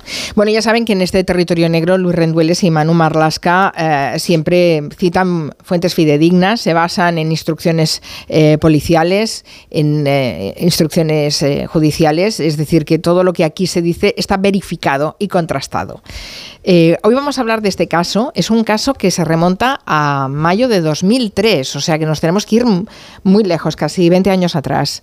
Es el asesinato de un chico de 29 años que murió asesinado en un bar de la zona hermética de, de Sabadell, que era, un- es la, zona de, de discotecas y de, de bares que de hecho ya la mayoría están cerrados. Imagínense lo que ha pasado en estos 20 años. Bueno, el crimen fue esclarecido en un tiempo récord por la policía, pero 21 años después el asesino está todavía impune porque el autor se fugó después de una cadena de errores judiciales y ahora ese asesino ha entrado en la lista de los más buscados de Europol. Así que hoy nos vamos a poner eh, en modo indigno, indignados, ¿no? Es lo que, Pues, lo que nos tocará esta tarde. Bueno, pues vamos a empezar a contar los detalles de la muerte de este joven que se llamaba David de la Cámara y nos vamos a, a ese bar Gothic en la zona hermética de Sabadell en mayo del 2003. A, a los oyentes, además, les sonará la zona hermética, porque allí desapareció Luis Caroline del Valle. ¿no? Caroline del Valle, sigue desaparecida, Caroline yo creo. ¿no? Eso es que sigue desaparecida y fue precisamente en esa zona de Sabadell, que era un poco territorio comanche ¿eh? durante, durante una época. Bueno, pues esa madrugada del 28 de mayo del 2003, el padre de David, que se llama Ramón, que entonces tenía 51 años, llamó a la policía. Le llamó a la policía porque él, un poquito antes, en torno a las 2 de la mañana, dijo que había recibido un- una llamada en la que alguien le decía misteriosamente, si quieres ver a tu hijo, vete al Gothic, que era el bar que regentaba su hijo. ¿no?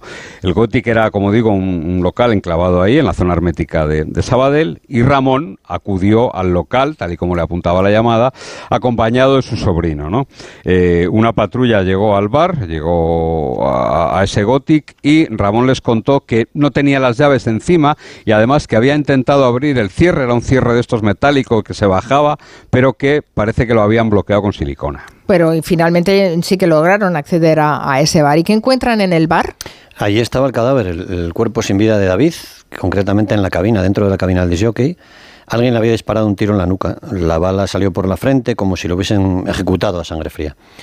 El crimen tenía toda la pinta de un ajuste de cuentas porque no faltaba nada ni en el local, no se habían llevado el dinero de la caja registradora, ni tampoco tenía, no faltaba nada entre la- en los efectos de la víctima, solo se habían llevado su teléfono móvil.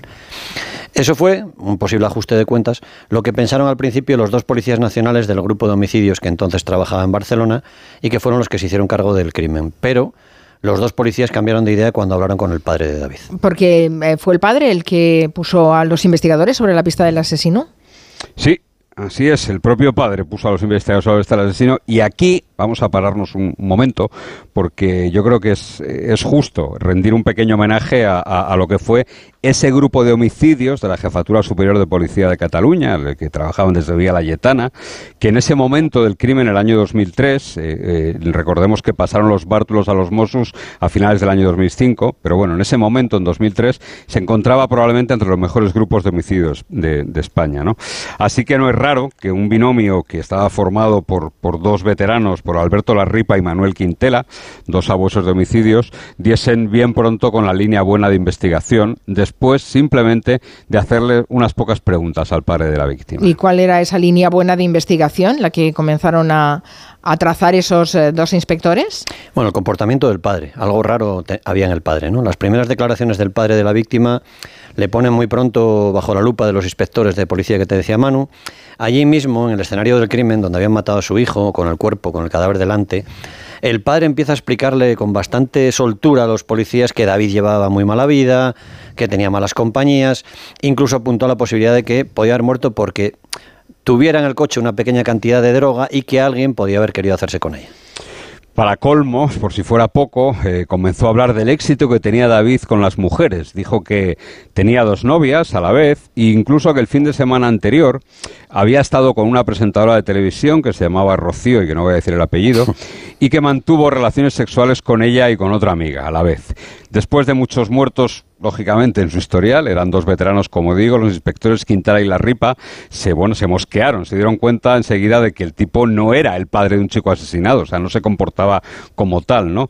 Así que Ramón de la Cámara, que es como se llamaba el padre de David, se convirtió inmediatamente en sospechoso y empezaron con él las primeras jugadas de esa partida de ajedrez psicológica de la que hemos hablado aquí alguna vez. Recordemos y remarquemos que todo esto que cuentan de la víctima lo cuenta el padre, el padre de la víctima, eh, que habla así de, su hijo, es eh, bastante curioso. Entonces supongo que algo sospechan los inspectores y empiezan a a ponerle las, las, trampas propias, ¿no? Para que se delate. Es le esa dan, la batalla. Le dan carrete, efectivamente. Le, le dan carrete, le llaman a declarar otra vez a la mañana siguiente y empiezan a seguirle, a vigilar sus pasos discretamente esa misma noche.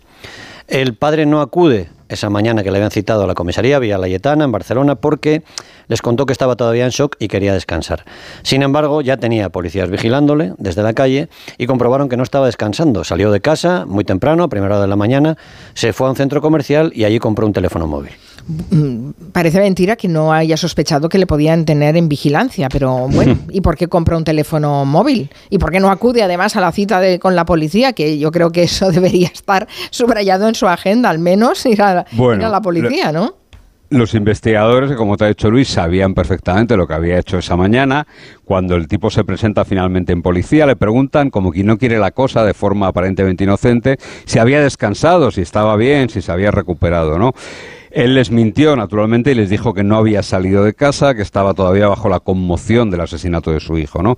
Así que ya se dio cuenta, la policía se dio cuenta, los investigadores de homicidios, de que estaba mintiendo casi desde el primer minuto, ¿no? Y esto no es una buena señal, desde luego. Los policías le preguntaron nuevamente, como habían hecho el día anterior, por las posibles razones del crimen y le pidieron que profundizase en esas supuestas malas compañías que su hijo decía tener. Y poco después, unas horas después de la primera versión, y sorprendentemente el padre cambia y da una segunda versión. Dice que detrás del asesinato de su hijo podía estar una deuda que él tenía al haber comprado, al haber comprado un coche. La policía le da cuerda y espera tener más datos, pero ya tienen la convicción de que el padre de la víctima está ocultando a alguien algo y puede tener algo que ver con el asesinato de su hijo. Claro, aquí el problema que tiene la policía es que por más que sospechen, tienen que tener pruebas. Eso es lo más difícil de conseguir las pruebas, que, lo incriminen, ¿no? Evidentemente. A ver, eh, también es cierto que, los agentes de homicidios perdieron mucho tiempo, en porque claro, ellos tenían que cotejar, que comprobar cada una de esas versiones que estaba dando Ramón, ¿no? Iban, iban eh, eh, descartando esos posibles móviles. mientras tanto, mientras hacían este trabajo, que les, como digo, les, les llevó bastante tiempo, se enteraron, por ejemplo, de que la llamada que recibió antes del hallazgo del cuerpo había sido hecha desde una cabina de, de Campuchener, es una barriada de la ciudad, una barriada poco recomendable de la ciudad de Sabadell. Poco después, Ramón volvió a las dependencias policiales para declarar otra vez y esta vez decidió aportar una nueva versión del móvil del crimen. En este caso, dijo que David estaba muy bien relacionado, que organizaba fiestas para famosos futbolistas en las que había drogas, había prostitutas y que quizás alguien podía querer hacerle callar para que no revelase nada. Em, ¿Y, todo, ¿Y esto era verdad o eran inventos del padre? Era del padre al que, le han matado al hijo, ¿eh? no, no, perdamos de vista eso. Y para, para explicar esa imaginación, esa inventiva, digamos, entra en juego algo importante que es la vida, la biografía del padre, los antecedentes de Ramón de la Cámara, el padre del chico asesinado, que tenían que ver con distintas estafas. Eh, don Ramón de la Cámara tenía mucha labia y tenía la capacidad de convicción propia de un estafador. Cinco años antes del crimen de su hijo, en el año 98, había sido detenido por estafa y pasó una buena temporada en Brasil, donde se fue refugiándose de la justicia española. Los investigadores de homicidios de Barcelona le dejaron dar cuerda y le empezaron a apretar. Y es cuando Ramón vuelve otra vez a cambiar su versión sobre el crimen de su ¿Ah, sí? ¿Da otra versión eh, diferente de las que ha dado hasta ahora? ¿Y qué versión es esa? Sí, sí, además eh, muy teatralmente, como hacen los estafadores, él se excusó delante de la policía por todas las versiones que había dado hasta entonces, dijo que había mentido porque estaba aterrorizado, porque tenía mucho miedo de las personas que creía que podían estar detrás del crimen, con las que su hijo tenía, apuntó una cuantiosa deuda de un millón de pesetas, seis mil euros más o menos, porque les había pedido un préstamo, ¿no? Relacionado con el local en una declaración posterior ya no eran 6.000 euros, sino que eran 42.000 euros y medio kilo de cocaína que les debía a esos dos individuos. ¿no? Dijo que esos tipos, eh, eh, que tenían antecedentes, estaban interesados en la compra del bar y que David había discutido mucho con ellos. ¿Y la policía eh, em, identifica estos dos tipos? ¿Estos dos tipos existen? ¿No es una nueva invención de Ramón de la Cámara? No, existen, existen. Existen. Se, se llaman Kiki, o le llamaban Kiki a uno de ellos, que había sido detenido ya ocho veces antes, y un tal Marcos, que tenía tres antecedentes. Los dos eran conocidos, eran habituales de la vida nocturna, digamos, y habían sido socios en algunos negocios más o menos limpios. Cuando la policía empieza a indagar sobre ellos, se enteran de que los dos iban al bar Gothic, al bar de David, al lugar del crimen, con cierta frecuencia, y también localizan un testigo importante, alguien que dice que vio a uno de ellos, a Kiki, en el local, enseñándole una pistola a Ramón, al padre, un par de semanas antes del asesinato. Ese testigo dijo que incluso probaron el arma en el bar, lo que explicaría los dos impactos de bala que la policía había encontrado allí durante la inspección ocular. ¿Y tenían algo que ver con el crimen estos dos delincuentes? Bueno, la policía, lo, que cree la policía es que esos dos tipos eh, son a los que Ramón, el padre de David, quería traspasar el negocio. ¿no? Además, son los que le proporcionaron el arma del crimen, una pistola 9 milímetros, que, como te ha dicho antes Luis, eh, un testigo había visto. A las pocas semanas del asesinato, Ramón, por su empeño en relacionar a su hijo con todo tipo de actividades ilegales y por su poca preocupación por la marcha real de las pesquisas, es decir, él no se preocupaba, no llamaba a la policía, no le preguntaba cómo iba todo, bueno, pues se convirtió en el sospechoso número uno del crimen, ¿no? Por eso le habían intervenido los dos teléfonos, el oficial, el que les dio en cuanto comenzaron las diligencias, y el que él pensaba que la policía no conocía, ese teléfono que compró tras la muerte de su hijo. Sí, cuando no se presentó a la policía. Es que hay, es, in- es increíble. En fin, ¿y salió algo útil de estas intervenciones? Salió algo por lo menos curioso. La policía le había pedido al padre, a Ramón, que estuviera localizable, que no se moviera. Estaban investigando el asesinato de su hijo. Pero de repente le pierden la pista. Ramón deja su casa en Sabadell, se va con su pareja, un chaval entonces veinteañero que se llamaba Alberto. El móvil, digamos, legal dejó de estar operativo, se apagó, pero el teléfono móvil que había comprado pitó, dio señal en la Costa Brava, en Girona. Con toda esa montaña de indicios, los agentes deciden detenerlo apenas un mes y medio después del crimen de su hijo. Vale. ¿Y había alguna prueba que implicase a ese padre en el asesinato del hijo? Pues eh, hasta el momento de la detención había sobre todo una montaña de indicios, ¿no? Que, bueno, eran material suficiente para detenerlo. Pero es cierto que después de las detenciones, la policía encontró dos testigos muy importantes que situaban a Ramón en el lugar y a la hora del crimen. Un hombre vio, por ejemplo, cómo Ramón salió del Gothic bajando la persiana tras él después de haber entrado allí junto a su hijo. Y el segundo testigo era el taxista que lo recogió en las cercanías de ese local la noche, en horas próximas, eh, en la tarde, perdón, en, en horas próximas al crimen. Pero es que tras las detenciones de Ramón de la Cámara, detuvieron a Ramón, detuvieron a su pareja, ese chico veinteañero, eh, detuvieron a un sobrino de Ramón también, a Kiki y a Marcos, esos dos delincuentes. Digo que después de todo esto, la policía encontró pruebas sólidas para incriminar. ¿Y qué pruebas son esas? El sobrino lo que contó a la policía es que había sido él, el sobrino, el que había hecho la llamada telefónica a la madrugada del crimen y que se habría obligado, había- se había visto obligado por su tío. El tío lo obligó a ir a una cabina de teléfono de una barriada gitana de Sabadell a llamarle.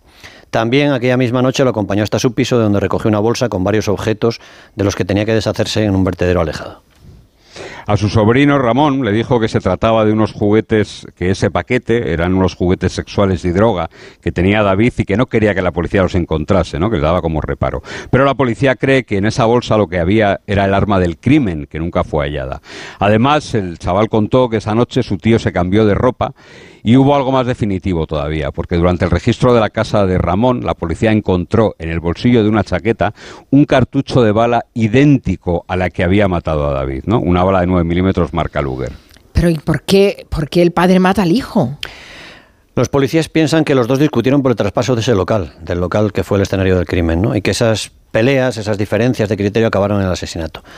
Ramón, el padre, le había vendido el local a ese pequeño delincuente, al Kiki, sin permiso del hijo, cuando el hijo era el verdadero dueño y era quien, quien se ocupaba del negocio. ¿no? Pero el padre tenía algunas pirulas, tenía algunas deudas que saldar de algunas estafas anteriores y estaba muy apurado. El hijo se enteró de que el padre le había engañado, de que había vendido el local, cuando el Kiki le contó que el dueño nuevo era él. Uf. Claro, evidentemente con todas estas pruebas Ramón de la Cámara acabó en prisión. Eso la es. cosa está en que eh, estuvo dos años solo. ¿Qué, qué pasó Estuvo- después? Bueno, pues es una cosa, es algo de estas, eh, lo hemos contado aquí alguna vez, que es inexplicable, ¿no? Estuvo dos años en prisión preventiva, que el juez se negó a prorrogar dos años más, como podía haber hecho perfectamente, hasta que llegase al juicio, a pesar de que eh, la Fiscalía y la acusación particular lo solicitaron, y además alertaron de un posible riesgo de fuga. Él ya estuvo fugado en Brasil en el año 98, como hemos contado, para huir de la justicia española, ¿no? Pero en el año 2005, el 6 de octubre, la solicitud fue eh, rechazada por la audiencia de Barcelona por la sección tercera concretamente. Decidieron liberarlo hasta el día del juicio, ya que consideró la sala, la sección tercera, que no había riesgo de que escapara. Bueno, se presentó cada 15 días, como le impusieron en el juzgado, hasta dos años después, hasta septiembre del 2007, en el momento en el que desapareció y a fecha de hoy es fugitivo. No solo es fugitivo, sino que desde hace muy poquito, desde hace apenas unas semanas, está en la lista de los más buscados de, Europol por la gravedad del delito. Sus pasos, los últimos, lo último que sabe eh, la, policía y los grupos que le están buscando es que otra vez eh, ha echado alguna raíz en Brasil. No sabemos si seguirá ahí todavía, pero mm, había dejado algún rastro en Brasil de nuevo. Ya es un señor de setenta y tantos años. Mm, sí. 71, ¿no? Debe, sí, 72, porque han pasado 21 años desde el asesinato de su hijo. Es que, Eso es. en fin, mm, decíamos que hoy iba a ser un territorio negro indignado. Y es verdad, ¿eh? acabas indignándote cuando ves estas cosas. Bueno, pues a ver si, a ver si lo pillan y da cuenta a la justicia. Exacto, a ver si, si se, le hace justicia al hijo, al que asesinó. Mm. Es tremendo, es tremendo. Bueno, muchas gracias, Manu Marlasca, Luis Rendueles. Hasta luego. Adiós. Adiós. Ahora. De 3 a 7, Gelo. Con Carmen Juan.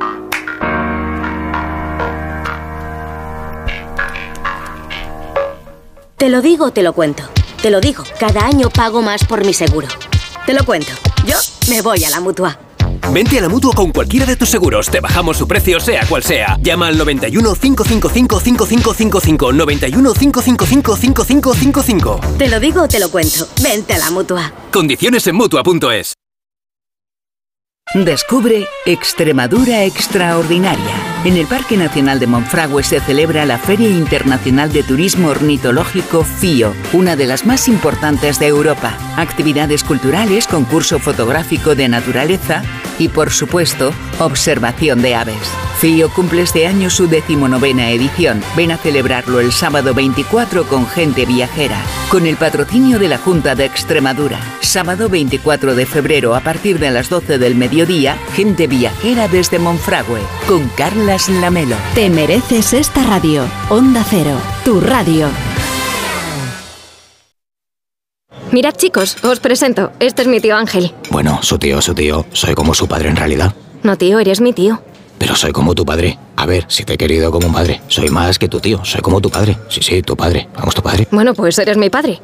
Por 17 millones de euros uno se hace padre de quien sea. Ya está a la venta el cupón del Extra Día del Padre de la ONCE. El 19 de marzo, 17 millones de euros. Extra Día del Padre de la ONCE. Ahora cualquiera quiere ser padre. A todos los que jugáis a la ONCE, bien jugado. Juega responsablemente y solo si eres mayor de edad. La vida es como un libro y cada capítulo es una nueva oportunidad de empezar de cero y vivir algo que nunca hubieras imaginado. Sea cual sea tu próximo capítulo, lo importante es que lo hagas realidad. Porque dentro de una vida hay muchas vidas y en Cofidis llevamos 30 años ayudándote a vivirlas todas. Entra en cofidis.es y cuenta con nosotros. ¿Cansado? Revital. Tomando Revital por las mañanas recuperas tu energía, porque Revital contiene ginseng para cargarte las pilas y vitamina C para reducir el cansancio. Revital, de Pharma OTC. En Carglass te ofrecemos el mejor servicio y de forma respetuosa con el medio ambiente. Por eso, nuestros talleres cuentan con contenedores específicos para reciclar los parabrisas sustituidos y otros cristales, y así darles una segunda vida. Carglass cambia, Carglass repara. ¿Qué tal, vecino? Oye, al final te has puesto la alarma que te recomendé. Sí, la de Securitas Direct. La verdad, es que es fácil que puedan colarse al jardín saltando la valla. Y mira, no estábamos tranquilos. Lo sé. Yo tuve esa misma sensación cuando me vine a vivir aquí.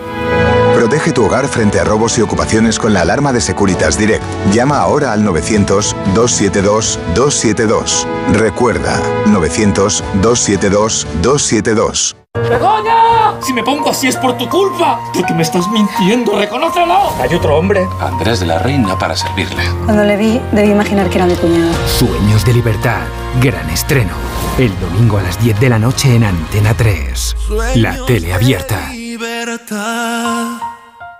En cofidis.es puedes solicitar financiación 100% online y sin cambiar de banco. O llámanos al 900 84 12 15. Cofidis, cuenta con nosotros.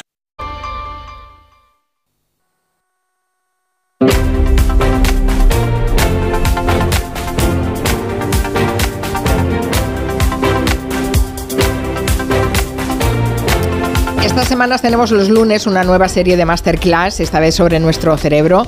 Son clases magistrales que nos imparte el doctor Saúl Martínez Horta, que es neuropsicólogo del Servicio de Neurología del Hospital de San Pau en Barcelona y del Centro de Diagnóstico e Intervención Neurocognitiva. Y muy conocido por sus libros, aquí hemos hablado de, de ellos, Cerebros Rotos, el primero y el último, ¿Dónde están las llaves? Y supongo, doctor, buenas tardes. Buenas tardes. Que debe estar escribiendo ya el tercero, ¿no? Mm, Pronto empezaré. Pronto empezará. Bueno, cuando acabemos las masterclass, en cualquier caso, porque no creo que le dé tiempo ya para nada más durante la semana. Ah, la semana pasada nos centramos en la memoria, en cómo almacenamos y podemos recuperar nuestros recuerdos y conocimientos. Por cierto, invito a los oyentes eh, más curiosos o con un especial interés por la neuropsicología para que nos hagan llegar dudas, sugerencias u opiniones. No, no es un consultorio esto, ¿eh? pero si hay oyentes que creen que sus dudas pueden ser interesantes para todos, quedan invitados a utilizar nuestras redes sociales o nuestro buzón de voz en el WhatsApp, el 638-442081. Eh, doctor, hemos recibido algunas consultas de oyentes, le- se lo voy a contar. Eh, una la hizo Miriam a través del correo electrónico de este programa. Ah, explicaba un poco su situación y acababa preguntando, ¿qué pasa en el cerebro de las personas con dislexia y con discalculia? ¿Por qué algunas personas tienen tantos problemas en recordar las normas ortográficas o las tablas de multiplicar? ¿Qué le parece la pregunta? Excelente. Ah, qué bien. Gracias, Miriam, por hacerla. A ver, en esencia, simplificándolo mucho, tanto la dislexia como la discalculia tienen mucho que ver con cómo en condiciones normales o habituales automatizamos una serie de procesos para los que el cerebro realmente no evolucionó. Es decir, el cerebro humano no evolucionó para leer o para hacer cálculos aritméticos de manera mental, pero hemos implementado un sistema que es muy eficiente para automatizar ese proceso. Los humanos descodificamos una serie de símbolos, que son letras, los descodificamos automáticamente convirtiéndolos en palabras con significados. Si tú ves la palabra casa, mm, ves y entiendes ¿Ves la casa? casa. Mm. No tienes que leer C-A-S-A. En la dislexia, este automatismo, la ruta que se utiliza para acceder a lo que llamamos al léxico, la ruta léxica, no funciona de manera adecuada. Esta entrada visual que inmediatamente activa un concepto en tu léxico mental no funciona. Por eso muchas veces la persona con dislexia, para leer, para comprender, tiene que ir descomponiendo la palabra por las unidades que la componen. En lugar de leer estupendamente, lee es, up, y a través del sonido accede a la letra y mantiene esa información y accede al significado. Por eso se vuelve una lectura torpe, lenta. La discalculia es algo similar, que habitualmente puede disfuncionar por dos mecanismos. O bien falla la capacidad para manipular en nuestra mente la información, el cálculo aritmético requiere que manipulemos números en nuestra cabeza, ca- algo así como que los veamos, o puede disfuncionar porque el cerebro no es capaz de computar la magnitud. Esto es más o es menos, o porque no es capaz de comprender los símbolos. A la primera cuestión tiene mucho que ver lo que llamamos la memoria de trabajo, y la segunda tiene más que ver con funciones posteriores del cerebro, de las partes más, digamos, de atrás, más como el razonamiento visoespacial, la rotación de objetos. En cualquier caso, habitualmente tanto dislexia como discalculia son entidades que acompañan a síndromes más complejos del desarrollo. Es decir, es muy frecuente, por ejemplo, en el TDAH, o es muy frecuente en los trastornos específicos del lenguaje, o es frecuente en algunas entidades más particulares, como el síndrome de Gertzmann, que uno de los síntomas asociados sea cierta discalculia, cierta dislexia. Me ha hecho recordar cuando los niños pequeños empiezan a leer que lo hacen eh, silábicamente, bueno, primero con las, con las letras y después con las sílabas, ¿no? Exacto. Y evidentemente cuando los estás escuchando, a ti no, no, no se te imagina la palabra que están leyendo, ¿no? No. Y de hecho, en la dislexia se lee como leeríamos nosotros, o al menos yo que no sé alemán, si intentase leer una palabra en alemán. No consigues leer ese conjunto, ¿no? Porque no tienes esta ruta léxica digamos, plenamente funcional. Pues es absolutamente maravilloso que los disléxicos puedan eh, pasar por una educación, una escolaridad, incluso una universidad, ¿no? Así que les felicitamos por el esfuerzo que hacen, que es el, el doble que una persona que no tenga dislexia.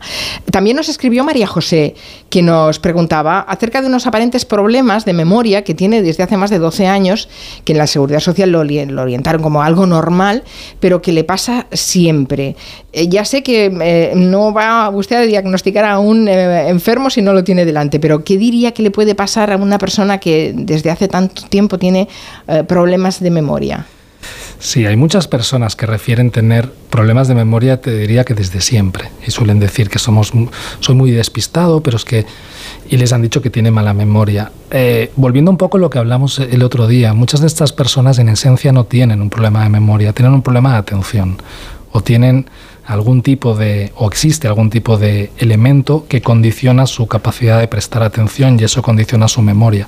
Muchas veces estas personas que se quejan de mala memoria toda la vida son TDAHs adultos no diagnosticados o TDAHs leves que, que no han sido diagnosticados, pero a veces son personas que asocian otro tipo de problemas, pues puede ser ansiedad o que no descansan o fatiga o lo que sea, cosas que repercuten más en la eficiencia de la atención que no en la memoria, y al disfuncionar la atención, al convertirles en despistados, aprenden peor, memorizan peor y tienen esa sensación de toda la vida.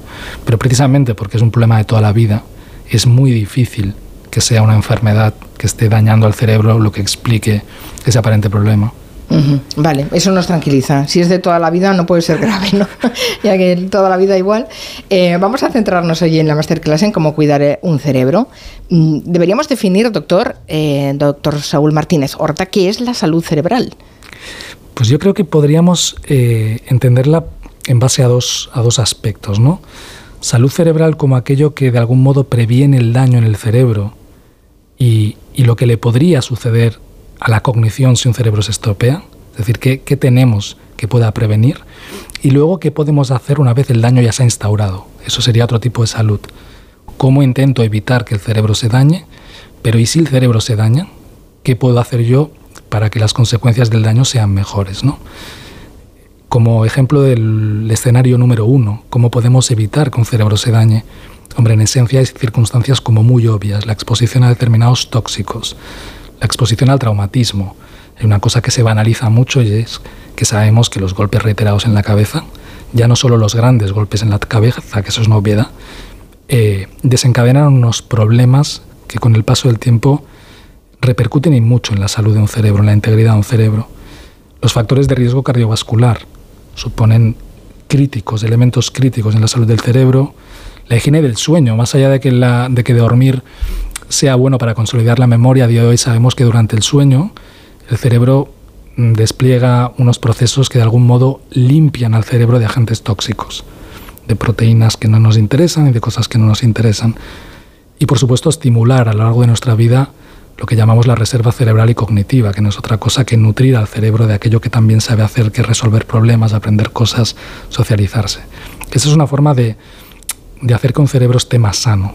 Pero por la parte 2, y si el cerebro se estropea, que lo podemos ampliar posteriormente, pues evidentemente allí ya entrarían en, juego no solo todo lo que hemos dicho en la parte 1, que son los mismos, sino la intervención, la rehabilitación, la estimulación neuropsicológica dirigida, lo mismo que haríamos a nivel fisioterapéutico si padezco un daño, debemos y podemos hacerlo, y de hecho lo hacemos a nivel neuropsicológico cuando algo ha dañado el cerebro y en consecuencia una función cognitiva o conductual.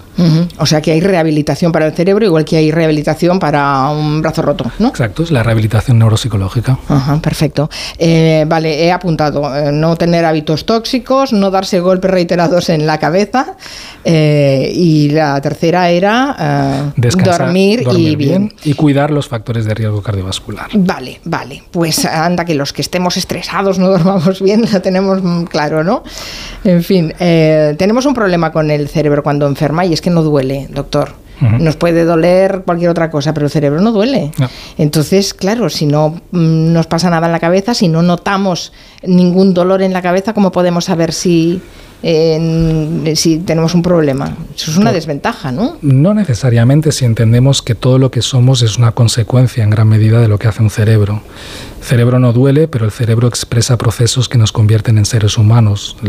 nuestro comportamiento, nuestra capacidad de sentir afecto, de aprender, de recordar, de hablar, de percibir, de empatizar, todo eso son funciones que en esencia necesitan un cerebro sano para desplegarse oportunamente. Un cerebro no duele, pero aquello que emerge de lo que hace un cerebro, cuando se transforma, te está contando mucho de lo que le está sucediendo a un cerebro y esa es la señal de alerta esencial para entender que un cerebro quizás se está estropeando. Vale, lo que pasa es que en estas épocas en las que vivimos estresados, en las que se pasan épocas difíciles, em, en fin, mm, puede ser un episodio transitorio y no le damos mayor importancia. Hay mucha gente que no va al médico para que no encuentren nada, ¿no? Y eso también pasa con el cerebro, decir, bueno, es que estoy más despistado, pero es porque duermo mal. Absolutamente. Y ya está. Absolutamente. Y de hecho yo creo que igual que se han hecho excelentes campañas de prevención y de concienciación sobre determinados problemas de salud a través de educar a la población en los signos, los síntomas, aquello que nos puede orientar a lo que podría estar pasando, en términos de enfermedades del cerebro y de lo que no son enfermedades del cerebro, creo que aquí no, quizás no estamos haciendo del todo bien este trabajo. Enseñar a las personas, una, que los problemas del cerebro no siempre son, como mucha gente cree, problemas de memoria cuando un cerebro enferma o se estropea, pueden pasar una infinidad de, cosas, se pueden transformar una infinidad de cosas, el cómo me siento, el cómo me comporto, el cómo empatizo, el cómo hablo. Y luego, por supuesto, como decías, hay toda una serie de factores que pueden contribuir de forma transitoria a que un cerebro no funcione correctamente, sin que eso traduzca en una enfermedad. Si estamos fatigados, si estamos con una ansiedad tremenda, si el trabajo no me deja pensar en nada más que el trabajo, obviamente esto limita las ya de por sí limitadas capacidades de nuestro sistema nervioso y es fácil que en ese contexto no funcionemos. Pero cuando se instaura un problema, ya no en la memoria, en cualquier esfera de lo que nos define como seres humanos, cuando algo cambia, no mejora, empeora, repercute, esa es la señal sin dolor de que algo podría estar pasando. Dice Azalea a través de, Twitter, ah, desde que cogí COVID en marzo del 20, algunos días no consigo concentrarme y tengo una sensación de nebulosa que no me deja pensar ni tomar decisiones cotidianas. Eh, sé que hay más gente a la que le ocurre. ¿Se sabe algo nuevo? Sí, en torno al COVID persistente hay dos escenarios muy a tener en cuenta. ¿no? Por un lado están las personas que padecieron una enfermedad grave, una hipoxia grave, un ingreso en la UCI y que obviamente, como pasa en otras enfermedades graves que requieren de una UCI, tienen un daño en el cerebro que explica cosas. Pero luego está este otro escenario más misterioso, que desde la neurología, desde la neuropsicología no es tan misterioso, que son personas que han pasado un COVID leve y que luego han desarrollado toda una serie de síntomas un tanto misteriosos. ¿Por qué digo misteriosos? Porque la causa orgánica, el correlato orgánico claro que vemos, por ejemplo, en la enfermedad de Alzheimer, una degeneración de una zona del cerebro con otra zona de memoria, en la COVID no lo vemos y en relación a todos estos síntomas no los vemos claramente. No tenemos una respuesta exacta, pero merece la pena considerar incluso, sin que eso implique minimizar la realidad de quien vive estos síntomas, el componente psicológico que hay detrás de la construcción de muchos de estos síntomas. Durante la pandemia se expuso a la población a una situación nueva que daba miedo, se compartió mucha información relativa a determinados síntomas y el cerebro a veces, a veces no siempre, utiliza lo que sabe para explicarse, para explicar lo que nota, lo que siente, lo cómo, cómo funciona. Por ejemplo, cuando una persona llena de tatuajes se va a un hospital y le van a sacar sangre, las expectativas que tiene en torno a me van a sacar sangre le provocan un dolor mucho mayor que cuando estuvo haciéndose ese gran tatuaje, solo por una cuestión psicológica de expectativas. En todo este escenario tan extenso y complejo que es el COVID persistente, considerar esa, esta parte, el qué papel ha jugado la información, la construcción de expectativas, este componente más psicológico en el COVID persistente es importante también tenerlo en cuenta. O sea que el cerebro nos puede engañar. A veces nos ayuda, pero a veces puede ser un enemigo, ¿no? Sí, y a veces nos engaña en favor nuestro, por ejemplo, con el efecto placebo. Cuando está convencido de que algo nos va a ayudar, realmente ese algo no es nada, pero nos ayuda. Sí, es verdad. Aunque después se descubra que no, que no ha funcionado, pero es igual, te tranquiliza un rato, ¿no? Está bien. Em, todas esas, eh, esas medidas higiénicas para cuidar nuestro cerebro, que hemos comentado antes, ¿no? Lo de, lo de descansar bien, lo de no tener hábitos tóxicos, no darse golpes repetitivos, em, pueden, pueden evitar que tengamos o padezcamos una enfermedad neurodegenerativa o hay cosas que no están en nuestras manos. Lamentablemente hay cosas que no están en nuestras manos. Eh, hay determinadas enfermedades neurodegenerativas que están genéticamente determinadas, es decir, si hay X mutación la enfermedad va aparecer, otras están fuertemente relacionadas con determinados genes, es decir, no te condiciona a sí o sí padecerla, pero el riesgo es mucho mayor. Y luego los factores que desencadenan el que aparezca o no una determinada enfermedad del cerebro, cuando hablamos de enfermedades degenerativas, eh, muchos de esos factores no los conocemos. Es decir, están sucediendo muchas cosas y no todas llegamos a entender ni cómo ni cuándo empezaron a suceder, ni mucho menos por qué.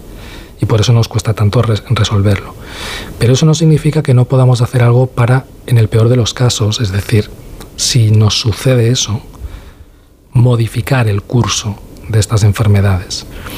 Todas las medidas de, vamos a llamarle, de higiene en términos de salud cerebral, que es lo que hemos comentado hace un momento, son medidas óptimas, yo creo, para intentar garantizar el mejor estado de salud de nuestro cerebro. Pero por supuesto, para llegado el momento, si nos sucede que padecemos las consecuencias de una enfermedad degenerativa o de un daño cerebral adquirido, por ejemplo, pues por un ictus, sabemos que eso va a ejercer un papel bastante relevante o muy relevante en la forma que adquirirá la enfermedad.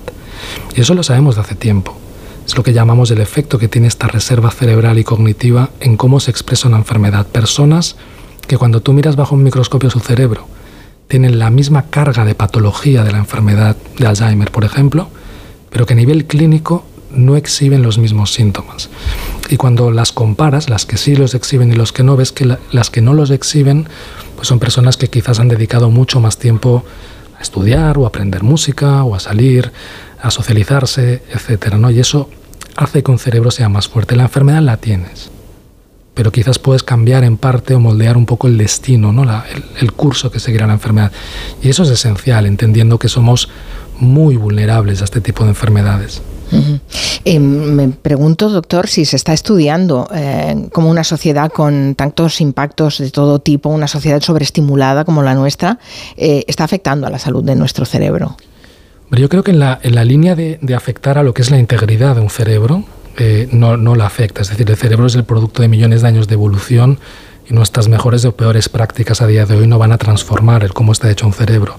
Lo que sí es cierto es que el estilo de vida afecta al cómo funciona un cerebro. Es decir, el cerebro pierde eficiencia cuando tú le tienes inmerso en una cantidad absurda de tareas continuas que te sobresaturan, etcétera, etcétera, a nivel de órgano, eso no altera ni hace enfermar al cerebro. Pero a nivel de mi eficiencia, de cómo funciona ese sistema, obviamente, pues no, no funciona tan bien como podría o debería funcionar. Ese es el punto esencial. Claro, estamos saturados. Dice Gadir a propósito de esto, mira, nos va bien esta pregunta. Dice, ¿se puede ver afectado el cerebro si tiene siempre ruido de fondo? Tengo fobia al silencio y siempre tengo algo de fondo, la radio, música, vídeos. Últimamente noto la mente muy embotada. ¿Será por eso? Pues dice Gadir. Es una pregunta interesante, porque a priori la respuesta que yo diría es que no lo sé. Pero es cierto que el sonido continuo, un estímulo continuo puede llegar a modificar eh, la estructura misma del cerebro. Entonces no lo sé si hay algún efecto de neuroplasticidad inducida por la el contacto continuo con la estimulación o el ruido, pero no lo sé. Bueno, ahí tiene ahí un elemento para investigar y seguir investigando. Me vuelvo al hospital ahora mismo. el doctor Saúl Martínez Horta es neuropsicólogo del Servicio de Neurología del Hospital San Pau en Barcelona y del Centro de Diagnóstico e Intervención Neurocognitiva. es autor de libros como Cerebros Rotos y Dónde están las llaves. Y los lunes estas eh, semanas nos está dando clases magistrales sobre el cerebro. Gracias, doctor. Buenas tardes. Muchas gracias. En unos segundos las noticias de las 5 y después entraremos en el rato de las personas físicas y ese repaso a la actualidad desde su particular perspectiva, el humor.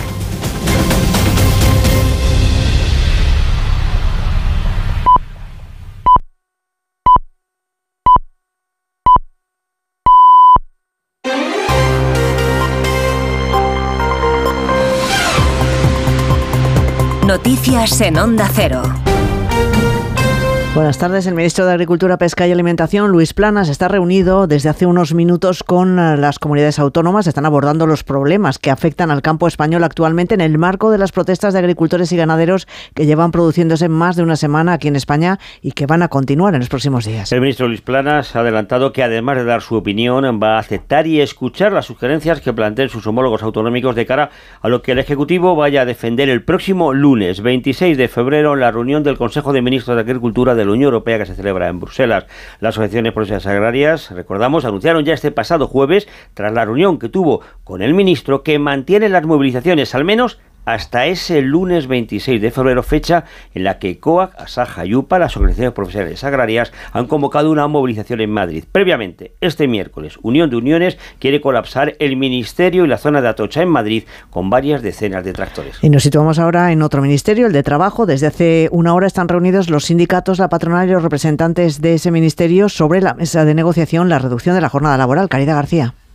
Se trata de la primera reunión a tres bandas desde que los sindicatos y los empresarios pidieran al gobierno poder negociar por su cuenta en paralelo. Desde entonces, más o menos hace un mes, los agentes sociales se reúnen de forma semanal para avanzar en los detalles sobre la aplicación de la reducción de jornada. Patronales y sindicatos apuestan por hacer uso de la flexibilidad que ya se emplea en la negociación colectiva y, sobre todo, fijar un cómputo anual que permita organizar los tiempos de trabajo.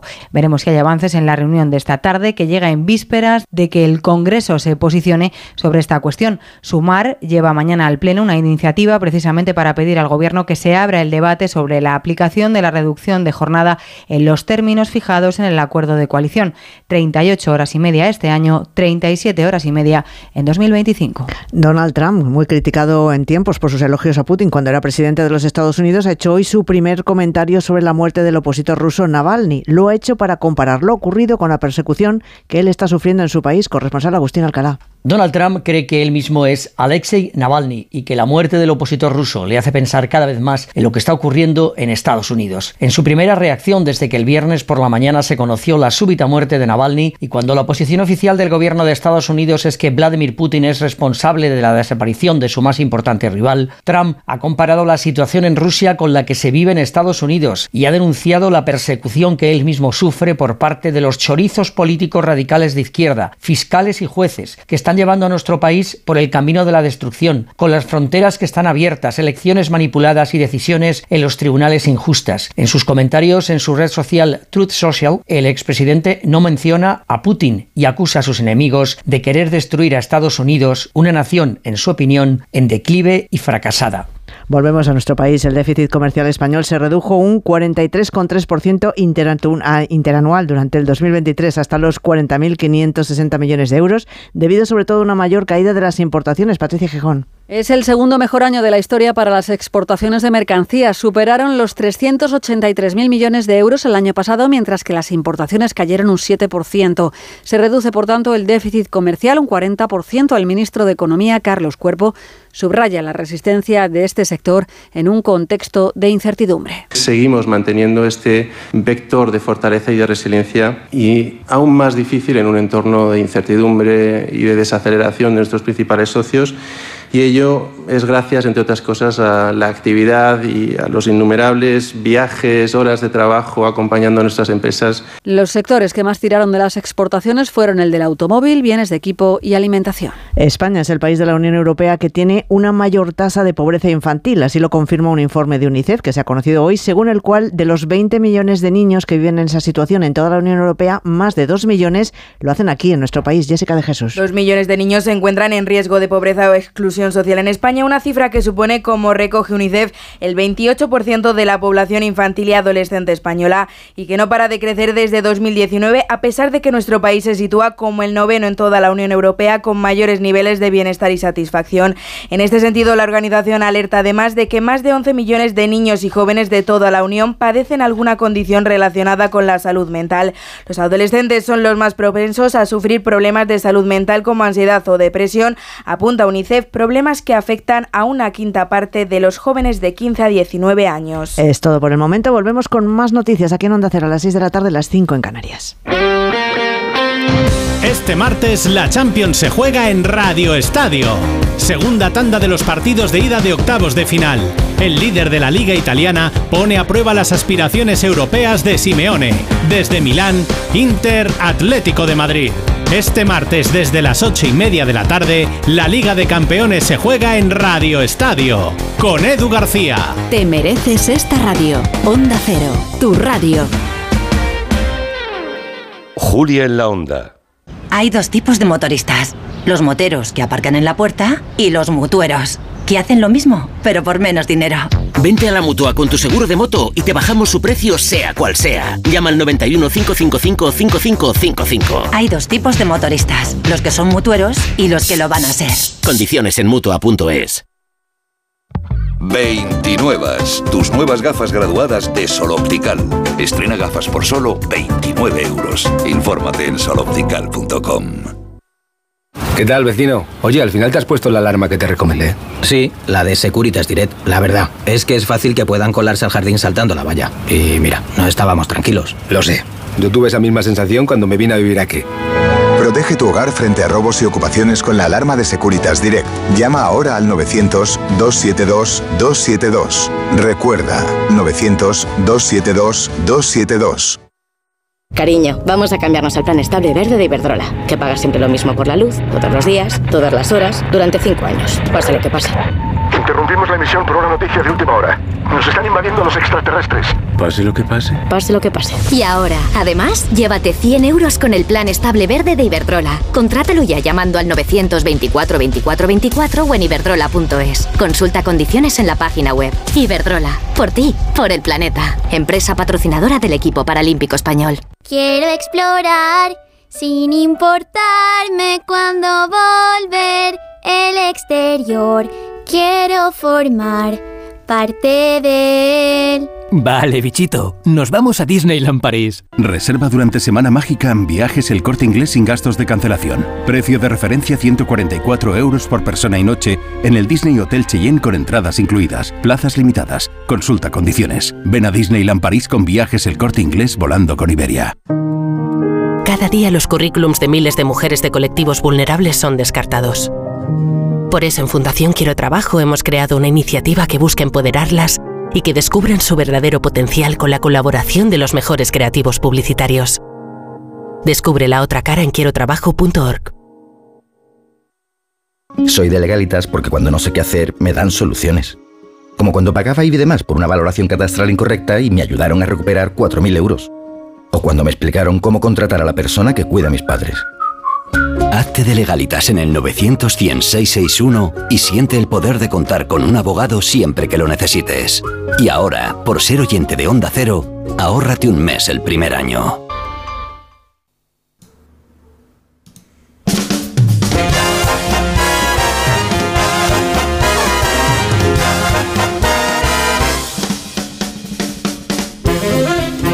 Son las 5 de la tarde y 11 minutos. Momento de pasar lista en las personas físicas. A ver si están todas. Roger de Gracia. Presente. Pepe Colubi. Aquí estoy.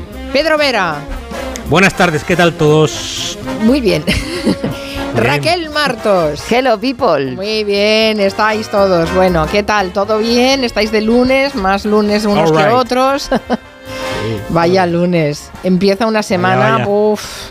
No Pelita sé. marinera, ¿eh? ¿Habéis Sí, visto al ¿verdad? señor ese que corre con una piña en la cabeza, no? Sí, en la, en la maratón de Sevilla, ¿no? Era. Qué fantasía. Está como todos. con Uno una- decía, una se va a meter un cabeza". piñazo, decía uno.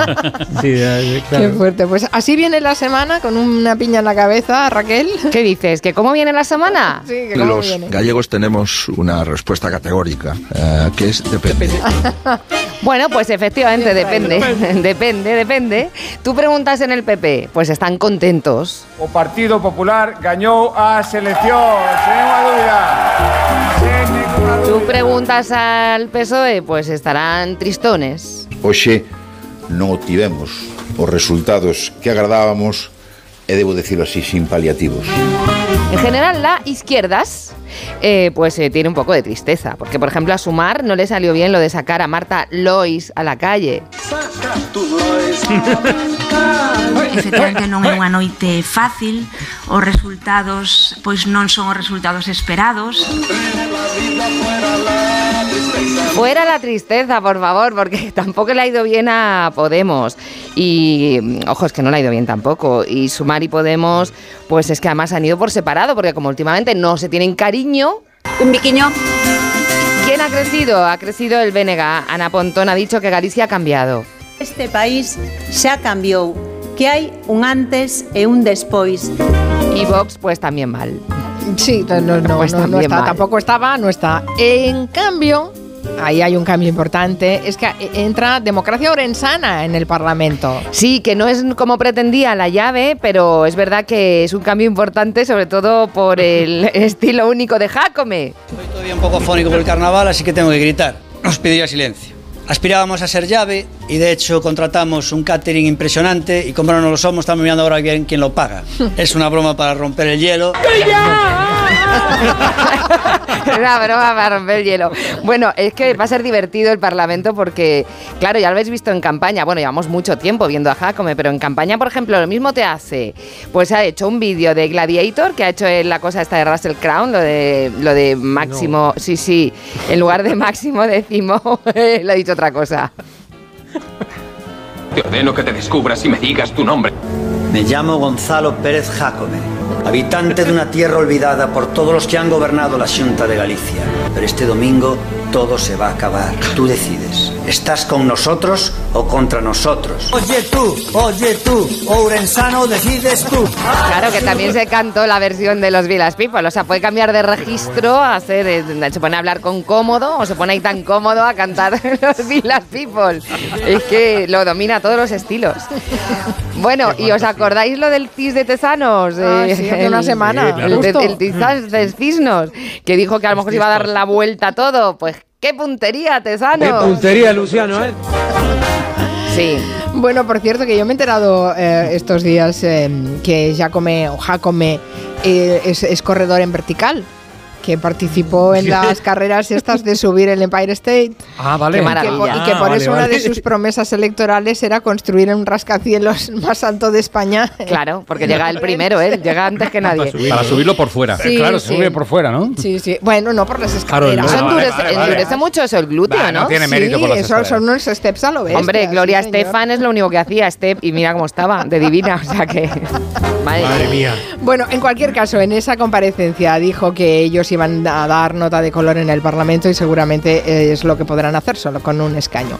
¿Alguna otra cosa que te haya llamado la atención? Ya en el gabinete ya repasaremos eh, En las serio, reflexiones dices, políticas. vale. Bien, eh, yo os quería comentar, eh, ¿os acordáis de que en otras elecciones gallegas detecté, me pareció, que a lo mejor no era, pero como que Iglesias, Pablo Iglesias, se había puesto un poco como con acento gallego?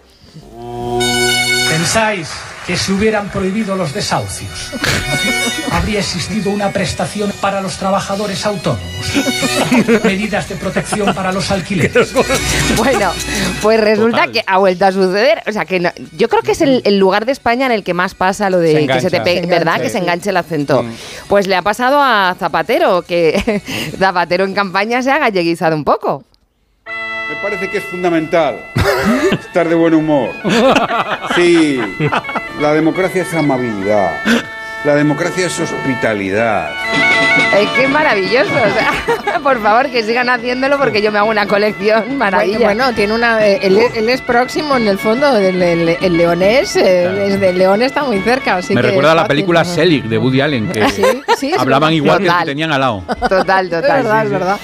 Es verdad. Bueno, y además de comentar la resaca electoral, el pos, el pos eh, lunes, el pos partido, El pocí. ¿qué noticias podemos comentar? Bueno, la reunión en Bruselas se han vuelto a reunir González Pons y Bolaños para lo de renovar el CGPG y bueno, ya sabéis que se han reunido con el comisario de justicia, Reinders, que es el mediador. Es la mejor, peor sintonía de la historia. Total. Es que os la pongo porque da como gusto. Es que es maravillosa. Ha quedado gusto a todos. Mira que cantarle a un mediador. Es un sonido relajante, no digáis que no. por- débiles y afligidos. Mediador. Vale, sí, el Basta. mediador, sí, el mediador. Y se han reunido y algo se sabe algo que. Pues no sé. Que nada, que yo, seguirá. quiero- A yo- quería poner la canción. Ah, vale. Ah, vale, vale. En realidad yo Parece quería que poner la canción. Parece que diga Marinador. Sí, puede ser. Sí, sí, sí. Ahora que lo vuelven a abrir, ¿no? Se Marina- podía Hablando de sonido relajante, ¿fuiste ayer a la mascleta? No, no fui. Fíjate. O tú como Almeida, ¿no? Tenía ¿No muchísimas fuiste? ganas, tenía muchísimas Ah, ya. ganas. Oye, 300 kilos de pólvora. Que seguro que dijo Almeida, poco me parece, que es una cosa que él dice mucho y cuando le dijeron 300 kilos dijo, pon más, más. Ya sabéis que Díaz Ayuso ha dicho, pero bueno, ¿qué problema hay con los patos en Madrid? Los patos en Valencia aguantan fenomenal una mascleta.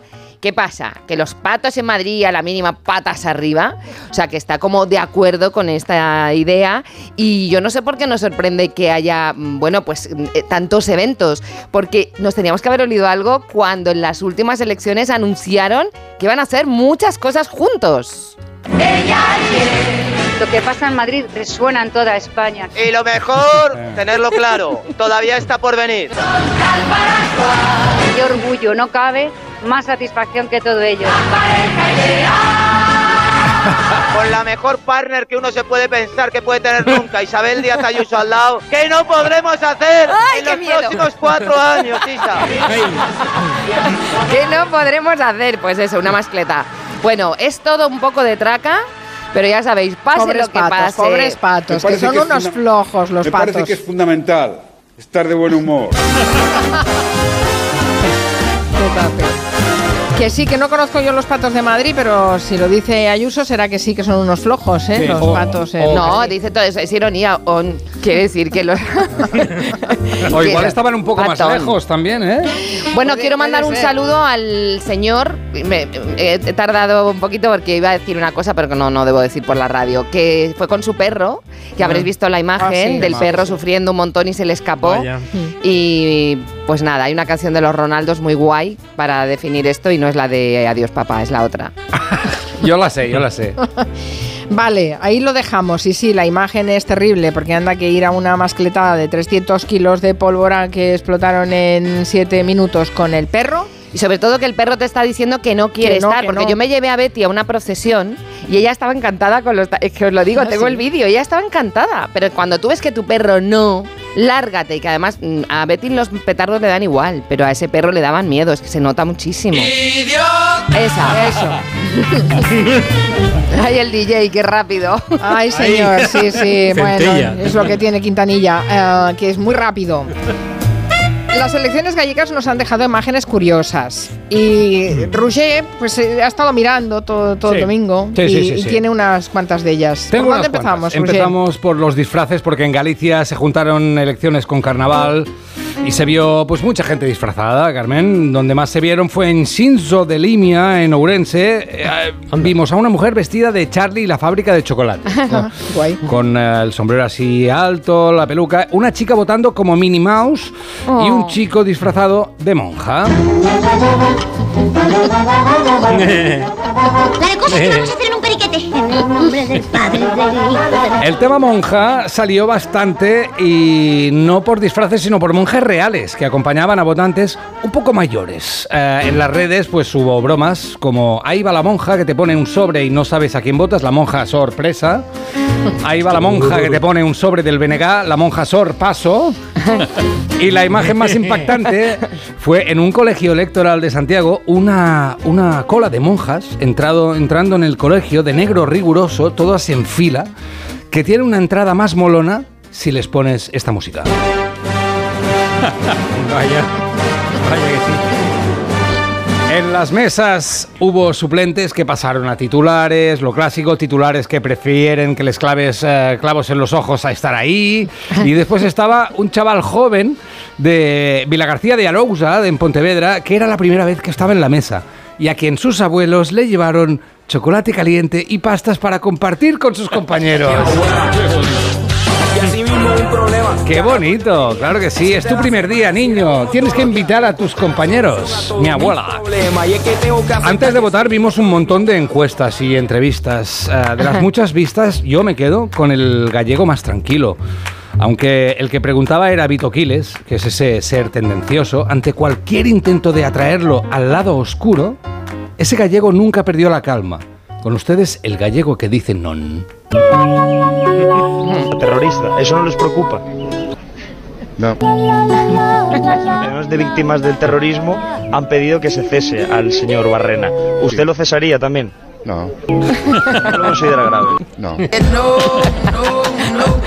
Tres veces no. ¿eh? Negarás tres veces a Vito Quiles. O sea, no es pimiento de padrón, es siempre non. ¿no? Siempre non, siempre non.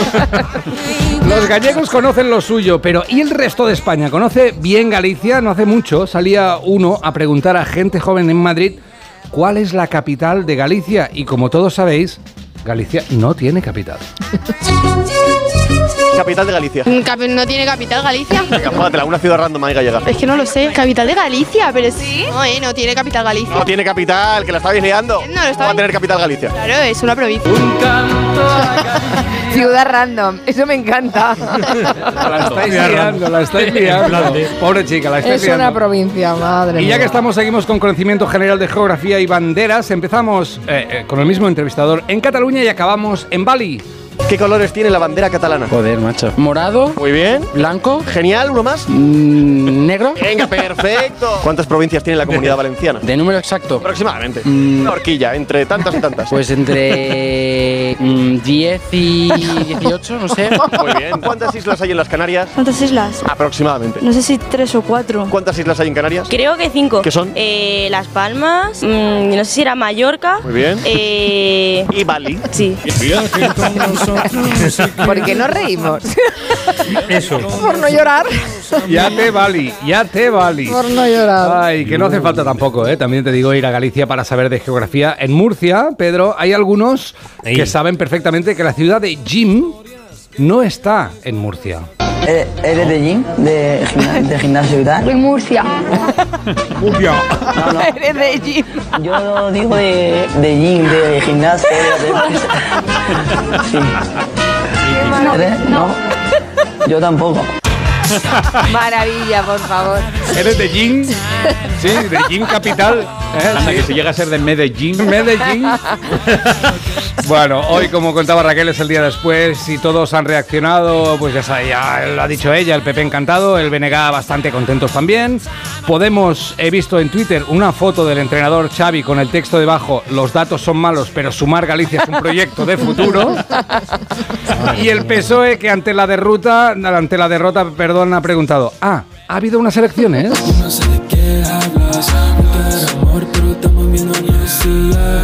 Nos quedamos con muchas cosas, disfraces, encuestas y, y- y los mensajes políticos, porque no los hemos destacado, que no sean como lágrimas en la lluvia galega. Nos quedamos, el ganador del mensaje de estas elecciones es el de Ricky y Poveri de Feijo.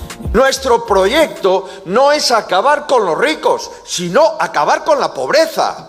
Y cuantos más ricos y cuanto más impuestos paguen los ricos, más podremos acabar con la pobreza. Ah, esta, esta segunda parte es interesante. Más impuestos a los ricos para acabar con la pobreza. Pues sí, sí, sí. La nueva política es poner muchos impuestos a los ricos. Eh, sí, bueno. ¿Sabía lo que decía? Uy, uy, uy. En este caso, Después de una derrota es, es difícil remontar, es evidente que es difícil remontar y además en estas elecciones muchos han reconocido que había sido una derrota sin paliativos. Pepe, Pepe Colubi, ¿tú sabes mm, una buena estrategia para disimular el fracaso? Porque mm, les- lo necesitan. Bueno, yo voy a hablar de fracaso, pero el fracaso cotidiano, el del día al día, el del habitual, el que sufrimos todos los comunes de los mortales. Maneras de disimular el fracaso que son como las fases del duelo. Primero está la negación. Quitarle importancia a la derrota. Por ejemplo, cuando vas buscando aparcamiento, ves a alguien dentro de su coche, le preguntas ilusionado, ¿vas a salir? Y si te dice que no, te encoges de hombros y le dices, pues me da igual. Y ya luego, cuando no te vea, te echas a llorar. Qué rabia da eso. Dos, ira. Echar la culpa al ganador, pero no en plan constructivo, que va, en tono rabioso. A tu vecino le toca la lotería y tu reacción es, pues a ver qué va a hacer con tanto dinero, menudo follón. Tres, negociación. Un amigo te pide ayuda para hacer su mudanza y tú le dices, ¿estás poniendo a prueba nuestra amistad? Conteste lo que conteste, le respondes, no te voy a ayudar para que reflexiones sobre lo que me acabas de decir. Y te alejas de la escena silbando. Es importante el detalle porque indica autoconfianza. Cuatro, tristeza. Llegas a la cola del súper y hay dos cajas abiertas. Te pones en la corta y enseguida la otra se aligera. La señora que va delante de ti se ha olvidado de pesar los plátanos. La otra cola sigue avanzando. Tú los miras desde tu cola inmóvil. La señora saca su monedero y vuelca monedas de céntimo. En ese momento te sientes como si sonara por megafonía esta música. Y llega la aceptación. Tienes que abrazar esa desgracia. Es lo que hay. No queda otra. ¿Qué se le va a hacer? Pero no pasa nada. Es mejor eso que morirse. En efecto, como dice el gran Pepín 3, se trata de asumir el fracaso como una de las bellas artes. Bravo, bravo, bravo. Está bien, está bien. No sé si les servirá a algunos de los candidatos, pero, Pero es muy bueno, ¿eh? Ahí Que reflexionen silbando como sea. Bueno, de aquí un rato con Pedro Vera haremos el informe semanal de titulares ingeniosos, pero antes eh, vamos a darles un consejo, porque seguro que el número al que más llaman es el de legalitas. Claro, como sus abogados te ayudan a resolver todos tus asuntos legales, pues no puedes parar de llamar. Si un día te ayudan a reclamar una factura, otro te redactan un contrato de alquiler, otro te asesoran en temas fiscales y tú eres de legalitas, llama al 900-100-661 y siente el poder de contar con un abogado siempre que lo necesites. Y por ser oyente de Onda Cero, ahórrate un mes el primer año. En Onda Cero. Julia en la Onda. Con Carmen Juan.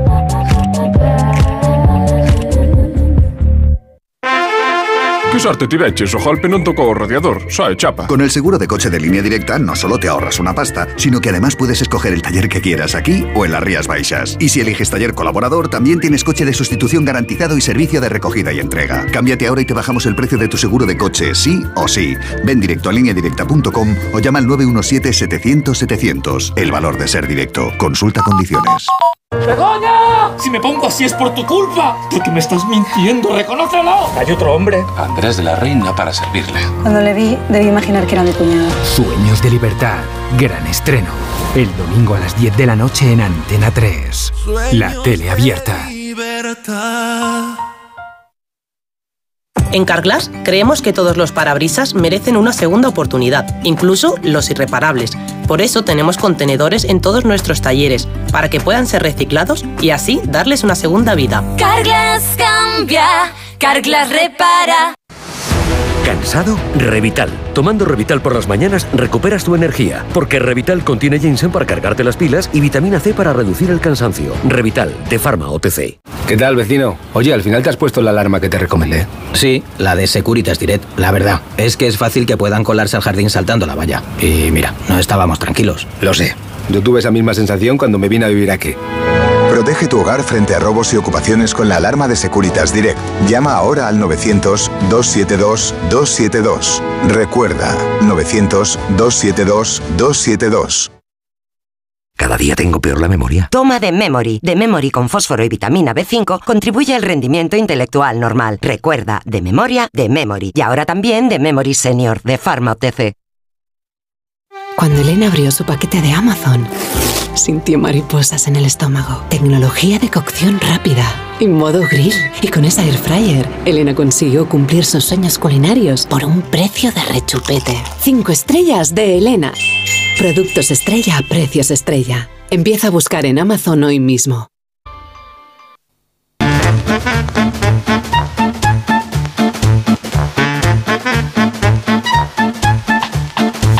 Pedro Vera y su informe semanal de titulares ingeniosos. A ver cómo ha ido la cosecha, Pedro Vera. Sí, vamos con ello, vamos con ello. Empezamos. Bueno, antes de los titulares, un chistecico más sobre el corredor de la piña, que no se quede ahí en el limbo. se, se le, se le ha ocurrido al tuitero George Kaplan, o sea, mis diésel, me descubro, me arrodillo, es una obra de arte. Bueno, ha puesto el siguiente texto a la imagen del atleta de la piña. El mítico decatleta murciano y plata olímpica en Barcelona 92, Antonio Piñalver. Oh, maravilla. Sí, los oyentes Bueno. ya nos han colgado en, en el, en el timeline de Julia en la Onda eh, la foto de- del corredor de la piña en la cabeza, sí, muy bueno. Muy Ay, bueno. señor. Bueno, y de titulares, pues hoy traigo para todos. Nadie se va a quedar sin lo suyo. Raquel. Dime. vamos, vamos sin piñas calientes. Pinchazo contra el rayo. Empate. Ahí. El periódico de España. El Real Madrid se raya en, la, en Liga y no pasa del empate en Vallecas. bueno, está bien, está bien. Tengo yo un poco de corazón en el rayito, ¿eh? Aquí lo digo. ¿Sí? Sí. Vale, pues entonces perfecto. Perfecto, ni para ti ni para Ni para ti ni para mí. Roger, Venga. Quintanilla, también tengo para Busaltres. Venga. En Liga Femenina, tropiezo del Barça ante el Levante, también con un empate. Titular, empate cuesta arriba. Bien, vale. Como la colegiada del partido. Sí, sí, jajaja, pero es que la colegiada del partido se pide a cuesta de primero y de segundo arriba. Uh. ¿Qué dices? Exacto. ¡Qué sí. maravilla! Cuesta- es una maravilla, es una Bravo, magia, bravo. astral de esas. Bueno, Europa League, empate a uno, esto es el, el día de los empates. Empate a uno entre el Feyenoord y la Roma. Eh, marca para el equipo holandés su jugador más bajito, que se llama Paixao, ¿vale? Titular de Movistar. ¿Pero qué ha paisao? ¿Qué ha paisao? ¡Qué apaillao! Me encanta. ¿Qué ha paisao? Más? Europa League. Más Europa League. Eh, victoria, qué pacha, dice. victoria épica del Galatasaray turco ante el Sparta Praga en el último minuto del descuento. Del descuento, ojo, o sea, inf- infarto Uh, total. sí, total. Titular de Movistar Plus, La Pasión Turca. Oh. Pero es que qué pena no tener el audio, porque lo narran con tal indolencia y, y- y pasotismo que, le, que, le, que le responden los tuiteros. Para pasión de la del comentarista, qué vergüenza, macho. Menuda pasión narrando. Igual a baño turco. Bueno, Pues la mundo- pasión turca es otra cosa. Sí. Mundo deportivo. Esto, eh, esperando el click, el Barça piensa en Flick. ¿Esto qué es? Pero vamos a ver. ¿Quién es Flick? Sí. ¿Flick? Pues no sé, se ve que es algo del Barcelona que yo no, no, no alcanzo a entender. Y Flick es el entrenador que le ha dado a Calabaza. Ah, vale, Yo vale. pensaron en Flick, el, el saltamonte aquel de la- Sí, Claro, la vieja María. se ha ido saltando del Camp Nou. Bueno, eh, y he dejado para postre el mejor titular, uno de Champions League. Vamos, agarrémonos, abróchense los cinturones. El Bayern de Múnich lleva un preocupan- una preocupante racha de derrota, ¿no? Tanto en Liga como en la Champions. Que ha sido esta la última, la más dolorosa. Bueno, Bayern de Múnich pierde contra el Lazio en Roma. Titular de Juanma Velasco, que parece ser que es oyente nuestro para Beat Soccer. Y su titular es El Bayern de los Caídos. bueno, bueno, como abran la lata de los nombres de los equipos aficionados de fútbol, va a ser un no parar. Uy. Si os parece, os cuento los nombres de nuevos equipos de fútbol y baloncesto Sí. favor, que me han pasado favor. los oyentes. Ostras, qué risa. Me dice Alex que tuvo el honor de jugar en una liguilla de fútbol 7 contra un equipo que se llamaba De este agua no beberé. Me encanta. No puede faltar. Bueno, qué maravilla. Otros equipos que yo desconocía son el Burger Bremen, para pasarlo, la Litrona de Zagreb, el Sal que, el sal que te meto. yo conocía el sal que te cagas, ¿no? Pero el sal que te meto, el sal que me cago. Bueno, el Braga de Spartok, por favor. El Braga de Spartok. Eso duele, eso duele. el, el paño valletano. Mía. El, el rayo vallacaño, vallacaño. Pero beben antes de jugar, ¿no? No después. Sí, Yo creo que beben. Andy y Durante, sí. El, ostras, este es bueno. El Ratzinger Z. Ratzinger Ah, qué Z. bonito. Bravo. Ah, es muy generacional Y el, ese.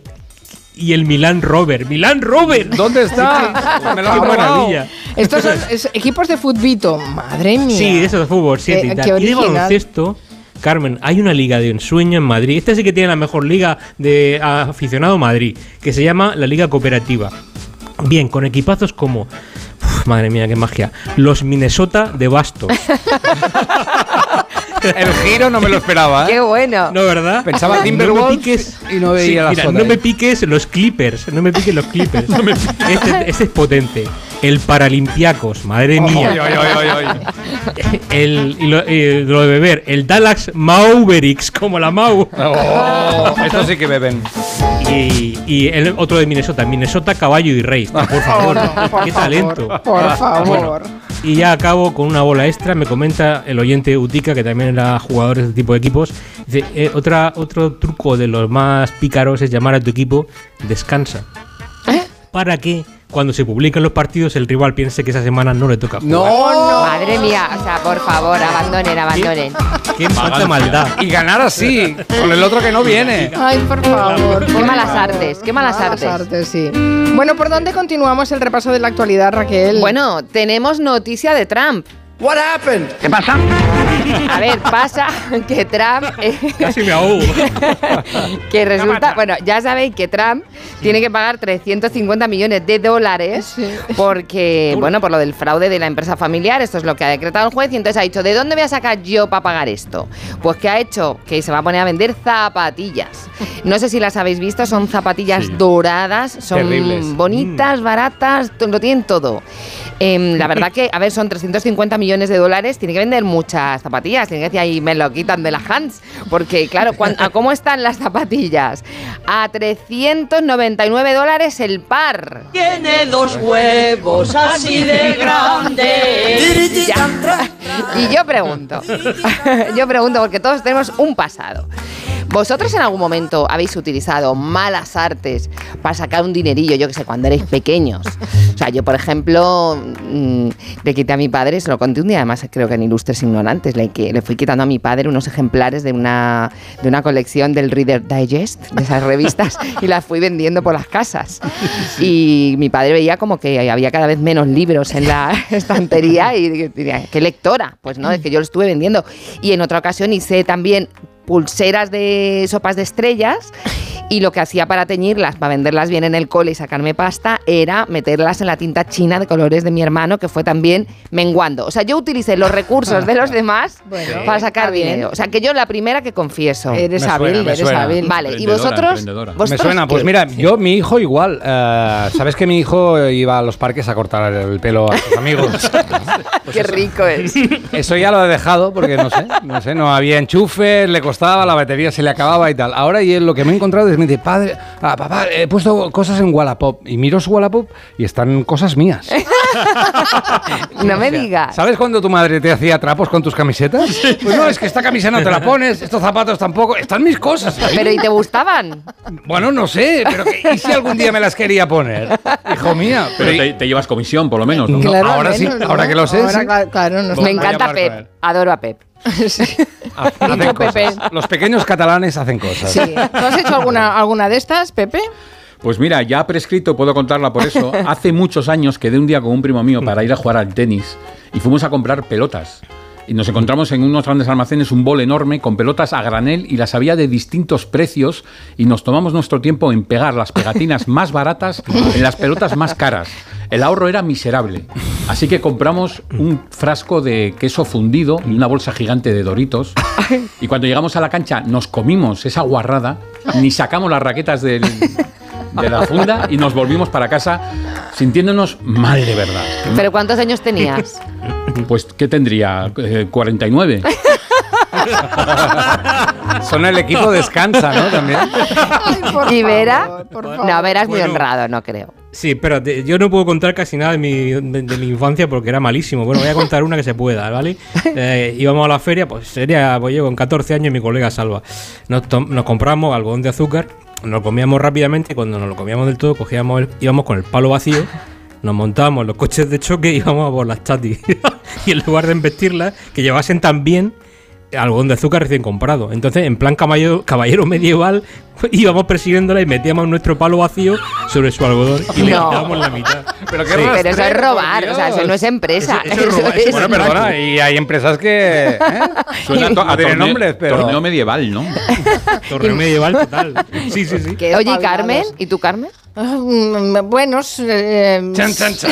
me habéis hecho recordar que yo con mi- creo que mi primer negocio y único, eh, cuando era pequeña, mm, vendían en, cuando ibas al mercado, te empaquetaban el pollo con unas gomas que las llamábamos las gomas de pollo, Claro. que Sí. se utilizaban para muchas cosas. Se utilizaban para hacerte coletas, se utilizaban para empaquetar otras cosas. No sigas, no sigas. Yo las requisaba todas y mi madre siempre buscaba y le decía, te doy si me das una peseta. No, revendías las gomas Tenía pollo. todas las Cuando gomas había de más pollo urgencia que tu madre necesitaba una goma en aquel momento. Sí, sí, ¡Una sí, goma! sí, sí, sí, sí. Sube el precio. Mira la Maricar, mira la Carmencita, ¿eh? Bueno, ahora están en el brócoli.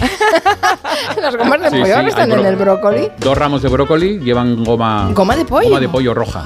Mira, puedes vender. El Ahí hay mundo de la business. goma de pollo, es que, que- qué gran momento. Se me había olvidado, perdona mamá, ¿eh? pero bueno, no prosperé, no prosperé, no Pero me has puesto cara de Bill Gates. ¿eh? Ha tenido como una Sí, sí, ilusión. sí, sí. Ah, un negocio. Venga, un poco de celebración. Eh, ayer cumplió años John Travolta, hoy hemos empezado el programa recordando esos 70 años, Sí. pero creo, creo, Rusia, que te quieres sumar a, Pues sí, a la a ver, celebración. ya, ya lo has dicho, la pregunta del millón era cuántos años cumplió y yo tenía una broma que era una pista que es un poco menos que Quintanilla que tiene 96 recién cumplidos. y ahí está, Staying Alive. O sea, que John Travolta tiene 70 años. Qué fuerte. Son muchos años, ¿eh? No lo parecía. Así se le veía a John en su fiesta con sus amigos del rodaje, recordando precisamente el rodaje de Gris, así. Tú ya sabes de eso. Yo sé que eso sí. A ver, dice que no, dice que no estoy arrugando los Y luego bailaban. Parece increíble que John el Travolta haga 70 años, pero es el fenómeno calvo.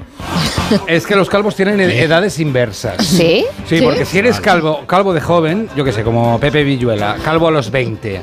eh, parece que tienes 50, ¿vale? Y, y vas haciendo años, tú vas haciendo años mientras ellos están clavados en los 50. Y cuando tú llegas a los 70, ellos todavía tienen 50.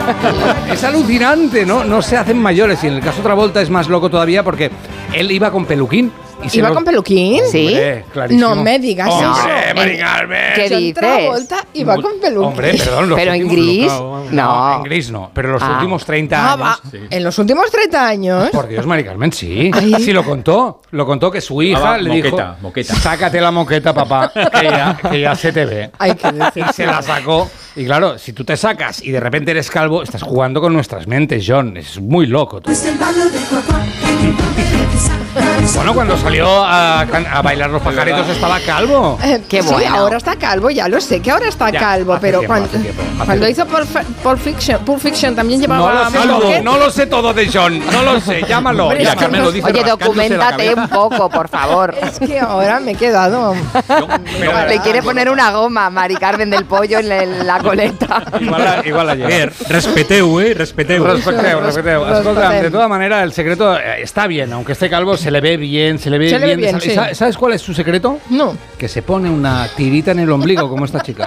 ¿Por qué me pongo una tirita en el ombligo cada vez que voy a sitios con mucha gente? Este es yo. Meses eh, sentía que cada vez que iba a sitios como restaurantes, centros comerciales, centro de la ciudad, mi energía se descargaba por completo. Me sentía muy incómoda, muy pesada, muy cansada. Así que me recomendaron ponerme una tirita porque a través del ombligo podemos absorber la Claro. John, claro. Yo interpreto que en esos momentos tenía la energía muy bajita, estaba mucho más sensible, estaba mucho más abierta y por eso era capaz de percibir o de captar la energía. Entra todo Y por ahí. Lo que hace es protegerme de esa energía y también evitar que mi propia energía salga. Qué buen consejo, ¿eh? A saber cuánta gente que circula por la calle de Cruzas cada día con ellos llevan una tirita en Ahora el ombligo. mirado el ombligo como madre "Se me ha caído". mía, madre mía. Llevan tirita para sujetar las pelusillas que se. Sí, señor. Hay gente que las guarda. Había un muchacho en Irlanda que guardaba todos, todas las pelusas que había conservadas desde los 15 años. ¿Que tenía una almohada rellena o cómo? Se puede hacer un buen jersey con. Madre de Dios, tenía ahí un arsenal de bolitas. A ver, John Travolta vale una pasta, tiene que vigilar que lo. Yo qué sé, y si te secuestran. Espero que tenga un hijo que le proteja respondiendo, como esta chica que contaba en Twitter. Dice: Me llamaron como tipo extorsión y me dijeron algo bien raro, tipo: Tenemos a tu papá. Y yo les dijo, les dije: No tengo papá. Y me dijeron, ok, disculpa. Bien puntería, Luciano. Era el secuestrador, buena persona. Se acaba la película de Liam Neeson muy rápido, ¿no? Las películas, que lleva como 600 así, ¿no? I love you. Ay, por favor. Bueno, a la vejez viruelas, ¿qué queréis que os diga? Y sí, me he quedado un poco parada con lo, de, del peluquín. Mira, ahora lo buscaré. ¿Cuándo se sacó el peluquín? John. Oye, ¿ti- ¿Tiene alguna, Alexa, así puesto, ¿tiene alguna ventaja eh, envejecer, Pepe Colubi? Hay cosas fantásticas de ser viejo. Lo primero es que te da igual lo que piensen de ti porque ya estás en peligro de extinción.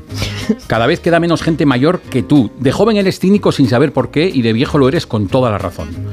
La edad te proporciona además acumulación de vocabulario añejo que te hace sonar misterioso para la juventud. Dices cosas como pesetas, VHS, tomavistas, teléfono fijo o UPyD. Ya puedes salir en la información meteorológica del telediario diciendo, no recuerdo en mi vida una granizada como esta. ¿Por qué? Porque has entrado en el selecto grupo de ni los más viejos del lugar. Es verdad. Y no hay límite de altura para llevar los pantalones. La cintura puede sobrepasar el ombligo holgadamente. Puedes llevar el ombligo tapado con una tirita también. Porque tú lo Sí, señor. vales. Esa sensación de abrazar toda tu barrigota con tela vaquera y una bragueta más larga que una baguette. Y también Por favor, qué la- imagen. Bien subido, bien subidito, a lo Julián Muñoz. La posibilidad de ser ambiguo. Si un abuelo de 90 años dice siento nostalgia de los 80, ¿cómo sabe si se refiere a la década o a su propia edad? Ya quiero ser viejo ahora.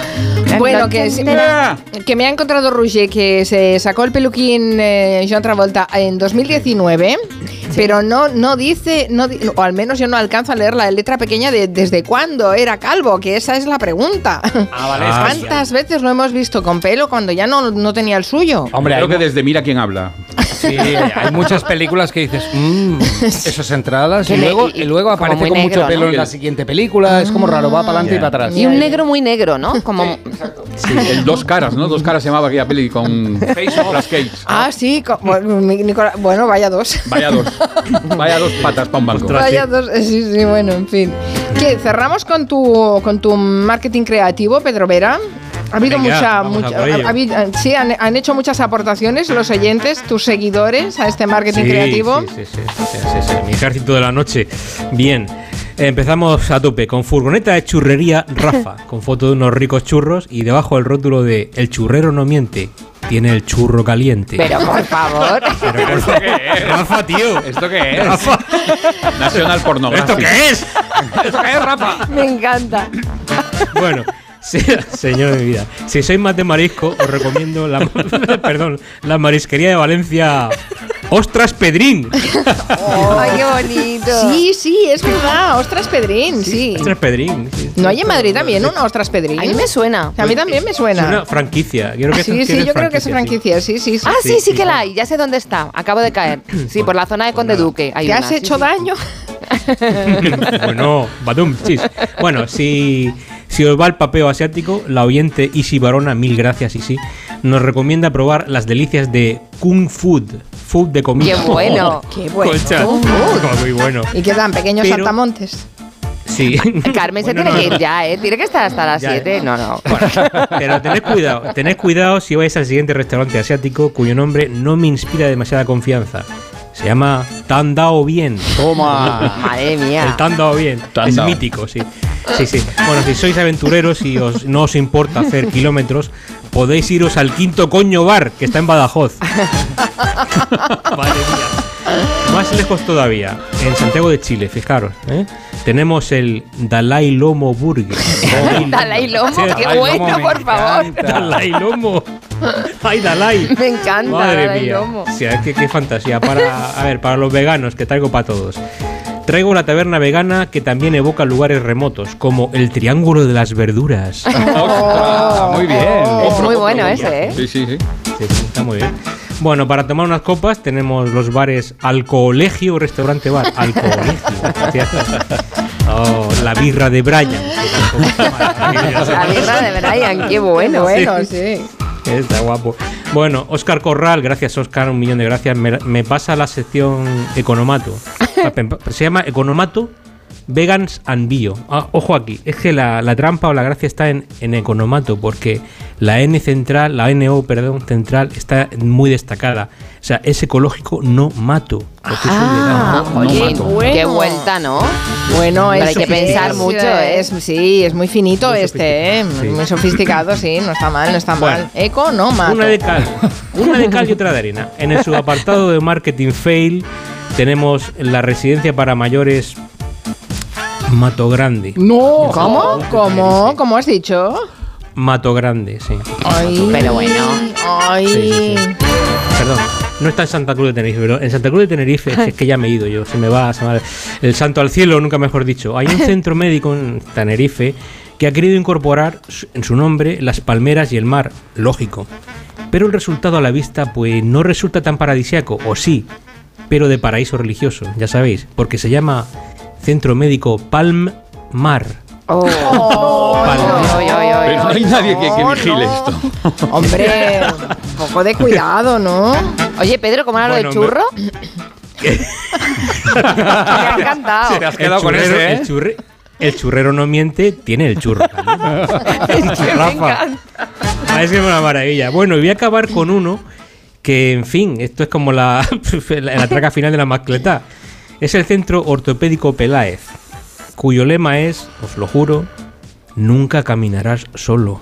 Oh. Para socios de Liverpool. Centro ortopédico, no perdamos de vista el detalle. ¿eh? Por favor, nunca caminarás solo, claro. Por eso tienes que ir al centro ortopédico, que te echen una mano. ¿eh? Ala, sí. Muy bien, Carmen. Un pie, que te echen un pie. Purga, purga en la herida. Oye, por cierto, Hombre, yo me lo explico por si acaso. Me he acordado de un disfraz que, que- creo que es del carnaval de Cádiz. Qué tío, qué, qué capo. Un señor disfrazado de Risto Mejide en una mesa con ruedas iba puntuando los demás disfraces. No, sí. qué currado, qué ¿eh? bueno. Buenísimo, era buenísimo, sí. Qué bueno, qué bueno. Este en, en Santa. Cruz, ¿no? No, creo que era en Cádiz. Cádiz. si no me Ah, en la Cádiz, en, en las tirigotas en Cádiz, sí. Bueno, algunos disfraces eh, Sí. realmente son, cuando los ves dices, pero qué Genial. imaginación, ¿cómo se les ha ocurrido esto? Había una mujer que tenía llevaba un niño en brazos y luego llevaba a un niño un poco mayor a, Así, as- arrastrado. arrastrado, cogiéndole el pie. sí. Era muy bueno, ¿eh? ¿Y eso era un disfraz? Sí, sí, El porque niño- el niño el iba niño era un arrastrando el niño. el niño era el disfraz. trapo. Ah, el El niño, niño era el disfraz, hay que, hay que aclarar. No hubo maltrato, ningún el niño fue No era maltratado. un niño normal. No, No, no era un niño de trapo, pero muy bien hecho. Claro, es que, a ver, Había- se tienen que otro- explicar estas cosas porque yo me quedo solo con lo con el titular.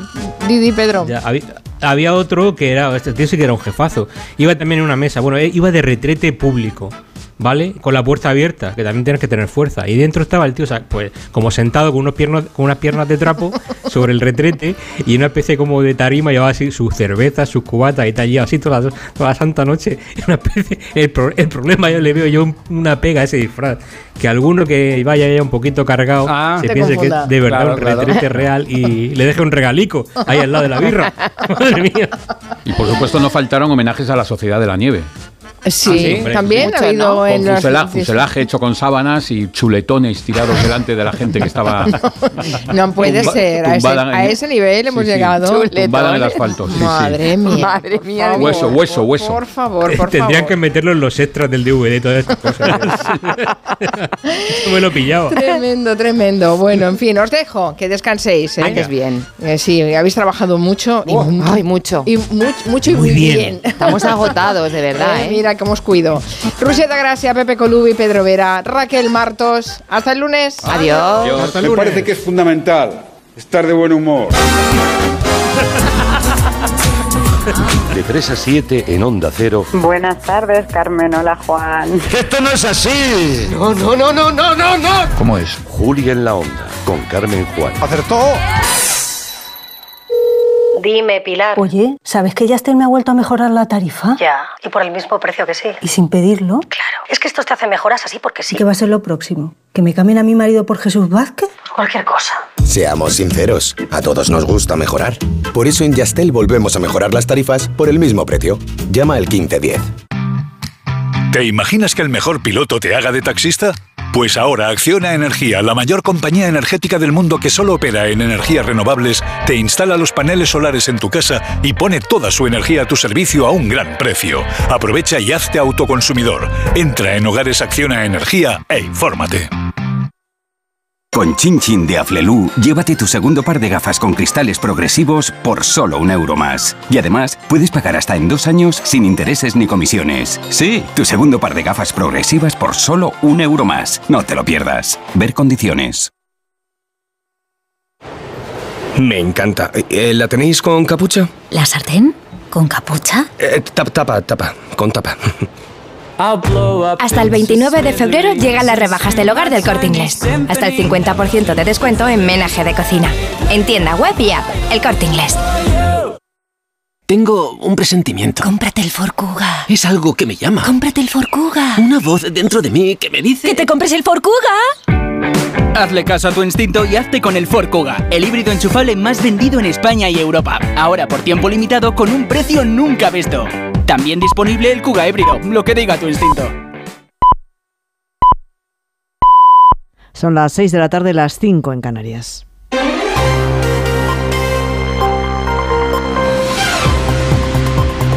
Noticias en Onda Cero. Buenas tardes. Acaba de terminar la reunión que han mantenido el ministro Félix Bolaños y el vicesecretario de Acción Institucional del Partido Popular, Esteban González Pons, en el marco de la mediación asumida por Bruselas para tratar de desbloquear la renovación del Consejo General del Poder Judicial. Segunda reunión de la que no ha salido ningún avance significativo. Corresponsal comunitario Jacobo de Regoyos. Dice González Pons que se avanza lentamente a pequeños pasos y prefiere que no se hable de plazos en referencia a esos dos meses que se había fijado el comisario Didier Reinders, comisario de Justicia, antes de pasar a ser el mismo el secretario general del Consejo de Europa, cargo al que opta. No es una cuestión de plazo. Eh, si el comisario Reiners termina su mandato, pues estoy convencido que la presidenta von der Leyen designará a otro comisario para ocupar el puesto.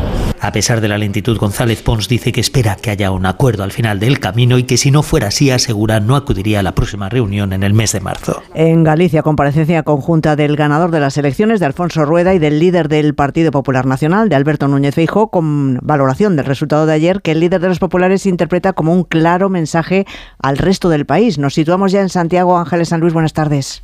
Muy buenas tardes. Efectivamente está hablando Alberto Núñez Feijó. Ha dicho que este es el día de Galicia. Mañana hará una valoración en la Ejecutiva Nacional, aunque sí ya ha dejado este mensaje. El Gobierno quería hacer de estas elecciones un, pro, un problema electoral del PP y ha sido una gran oportunidad política para España. Nuestro partido ganó. El partido de Sánchez se estrelló. Y los partidos del gobierno, la señora Díaz, etcétera, pues no sé dónde están, salvo en la irrelevancia política más intensa. Ha felicitado a Alfonso Rueda, ha dicho que ha sacado matrícula de honor y que ya es un varón territorial con B mayúscula. España impondrá sanciones a los colonos israelíes que han cometido crímenes contra los palestinos, una decisión a título individual que ha anunciado el ministro de Exteriores José Manuel Álvarez tras la falta de acuerdo entre los 27. Mientras siguen los ataques en la zona, esta tarde aviones de combate israelíes han efectuado varios bombardeos en el sur del Líbano, a unos 60 kilómetros al norte de la frontera con Israel. Corresponsal Marta Maroto. Acaban de producirse dos fuertes explosiones en la ciudad de Saida, sur del Líbano, a 50 kilómetros de la frontera con Israel, uno de los ataques de mayor profundidad dentro del país en estos más de cuatro meses de guerra. Normalmente los enfrentamientos entre la milicia chiita Hezbollah e Israel se producen a una media de 5 kilómetros dentro de cada territorio, escalada por lo tanto significativa después de que la semana pasada Israel asesinase en un solo día a 11 civiles en el sur del Líbano. El ejército israelí ha dicho que este nuevo ataque en Saida ha ido dirigido a estructuras donde la milicia guarda armamento. Las explosiones se han producido en un área industrial, una zona civil. Hay por lo menos dos trabajadores heridos. La Bolsa de Madrid ha comenzado la semana en verde con una ligera subida de casi un 0,6% en una jornada sin, mucha, sin muchas referencias procedentes de los Estados Unidos, donde es festivo por el Día de los Presidentes. Margarita Zavala. No hay referencias desde Estados Unidos y en Europa tenemos comportamientos muy variopintos. Francia y París presentan números rojos por la mínima, pero rojos. En cambio, el IBEX 35 se apunta a una subida de un 0,59% y cierran los 9.944 puntos. Pese a ello, lleva casi una semana por debajo de los 10.000. En un día en el que hemos sabido que los que firmaron su hipoteca en enero lo hicieron con un tipo medio de un 4,06%, lo que nos permite volver a niveles del pasado mes de junio más bajos, según datos de la Asociación Hipotecaria Española. El próximo domingo Antena 3 va a estrenar en horario de prime time a las 10 de la noche el primero de los capítulos de la nueva serie que se emitirá por las tardes de lunes a viernes, Sueños de Libertad Paco Paniagua. A las 4 menos cuarto de la tarde se emitirá esta serie en A3 Media en colaboración con Diagonal y que nos lleva a la España del 58 en una importante familia de negocios de perfume para narrar una historia de maltrato dentro del matrimonio y de superación de la protagonista, interpretada por la actriz Natalia Sánchez. Es un paso más en la serie, se ha señalado durante la presentación la directora de ficción de A3 Media, Monse García. Sueños de Libertad es un paso más en el universo de las series diarias. Tenemos una, una gran historia, tenemos un, diseño de producción fantástico, tenemos un elenco maravilloso de actores y esto es lo que la convierte en una gran serie. La serie tendrá como principales protagonistas a los actores Natalia Sánchez, Alain Hernández, Dani Tatay y Nancho Novo. Y la pregunta que hoy les hacemos en nuestra página web ondacero.es. ¿Cree que la Dirección Nacional del PSOE debe asumir alguna responsabilidad por los resultados de Galicia? Cree que sí, una gran mayoría, el 93% de quienes ha participado opina que no, el 7% restante. Y los deportes, Alberto Fernández, buenas tardes. Buenas tardes, la jornada 25 en Primera División se cierra esta noche desde las 9 en San Mamés con el Athletic Club de Bilbao Girona. Los rojiblancos recuperan a Vivian, Guruceta y Nico Williams para el choque. Deli Blind es baja en el conjunto catalán. También se cierra esta tarde a las 8 y media la jornada en segunda división, 7 y media hora insular con el Club Deportivo Tenerife, Club Deportivo Eldense. Por cierto que el Levante Unión Deportiva ha anunciado la destitución de su técnico Javi Calleja. Mañana comienza una nueva jornada de Champions League, la segunda de ida de los octavos de final. El Atlético de Madrid está viajando en estos momentos a Milán para visitar al Inter y lo hace con los ya recuperados Álvaro Morata y Gabriel Paulista en la convocatoria. El miércoles será turno del Barcelona, que también viajará a Italia, en este caso al sur, a Nápoles. Se medirá a un Napoli ya sin Walter Mazzarri. El club acaba de destituir a su entrenador. Y en tenis, derrota a Roberto Bautista en el abierto de Doha tras caer en dos sets ante Fuxovic y en el torneo Wita 1000 de Dubai se acaba de retirar en entre lágrimas Paula Badosa del encuentro que tenía ante la invitada Lulu Sun, de nuevo por problemas en su espalda, es la 32 segunda retirada en la carrera de la tenista catalana por una lesión. Volvemos con más noticias a partir de las 7 de la tarde de las 6 en Canarias en la Brújula con Rafa La Torre. Tenéis ese viaje programado desde hace seis meses. Al fin habéis sacado un tiempo para los dos. Desde el avión las vistas son increíbles. Pero tú no tienes ojos para eso, solo para él. Ay, dormido en tu hombro todo el viaje. Muy romántico. Si fuese tu pareja y no un desconocido quien te ronca al oído. En Onda Cero somos cercanos, pero no tanto. Somos más de informar con cercanía, con pluralidad, con una inmensa variedad de contenidos, de enfoques, de voces. Somos Onda Cero, tu radio. Julia en la Onda.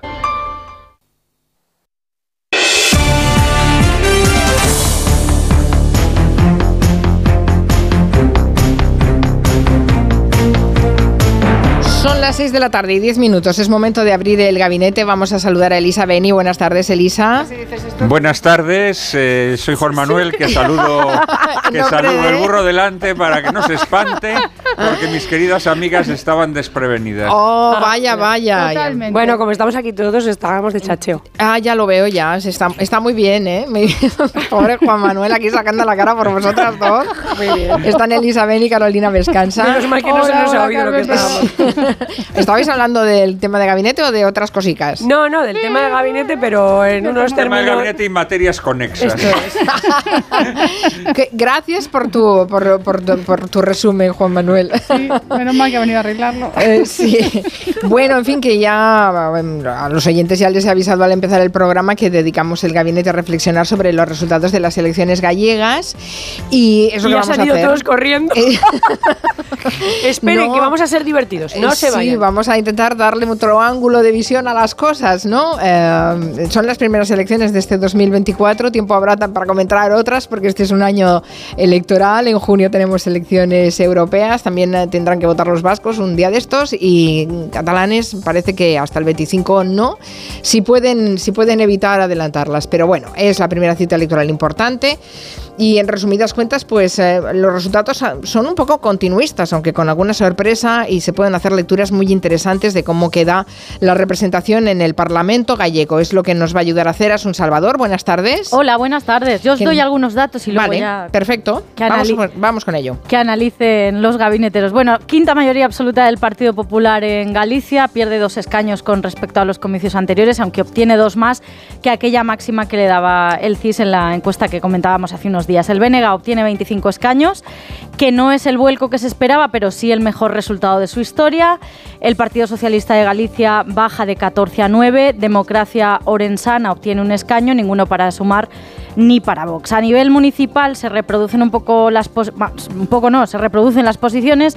El Partido Popular primera fuerza en 299 municipios gallegos de los 315 que tiene la comunidad autónoma, el BNG gana en 13, el PSOE en 5 y hoy las lecturas que se hacen son sobre todo en clave nacional. Para la secretaria general del Partido Popular, Cuca Gamarra, los resultados gallegos adelantan castigo electoral a Sánchez por sus pactos con los independentistas. Y son las primeras elecciones en un nuevo ciclo electoral donde ha quedado claro que este modelo de Pedro Sánchez evidentemente no cuenta con el respaldo de los españoles. Lo que ha funcionado es que el Partido Socialista ha sido devorado por el independentismo, pero hay algo mucho más fuerte que es la moderación, que es la estabilidad y que es el Partido Popular y ha ganado de una manera rotunda. El Partido Socialista admite dificultades en Galicia, pero relativiza. La portavoz de la Ejecutiva, Esther Peña, ha destacado esta mañana lo que el PP perdió en otras autonomías. Pero si me dejan eh, poner un contexto, el Partido Popular, que lleva en su boca a diario España, obtuvo en las anteriores elecciones en Euskadi un 6% de los votos o en Cataluña poco más del 4%. Entendemos, por tanto, la euforia del Partido Popular tras un meses en shock tras los resultados que marcaron los españoles en las elecciones del 23 de julio. Necesitaban una alegría, pero los datos, esta es la normalidad en la que debemos convivir los partidos políticos, sin hipérboles, sin sobreactuación. Por parte del BNG, Ana Pontón dice que se va a quedar como líder de la oposición hasta que consiga la mayoría política y el cambio. Nega é a alternativa indiscutible ao Partido Popular, somos a forza política capaz de disputarlle esa hegemonía ao PP. Democracia Orensana, que encabeza el alcalde de Orense, Gonzalo Pérez Jacome, a pesar de haber quedado por debajo de sus expectativas, saca un 1,02 en toda Galicia, logra ese escaño que decíamos y quita mérito a la victoria del Partido Popular es que realmente la alternativa era malísima porque el PSOE estaba con una candidatura horrible, además llevaba gente mm, denostados y despreciados por la propia militancia y los ponían igual a calzador.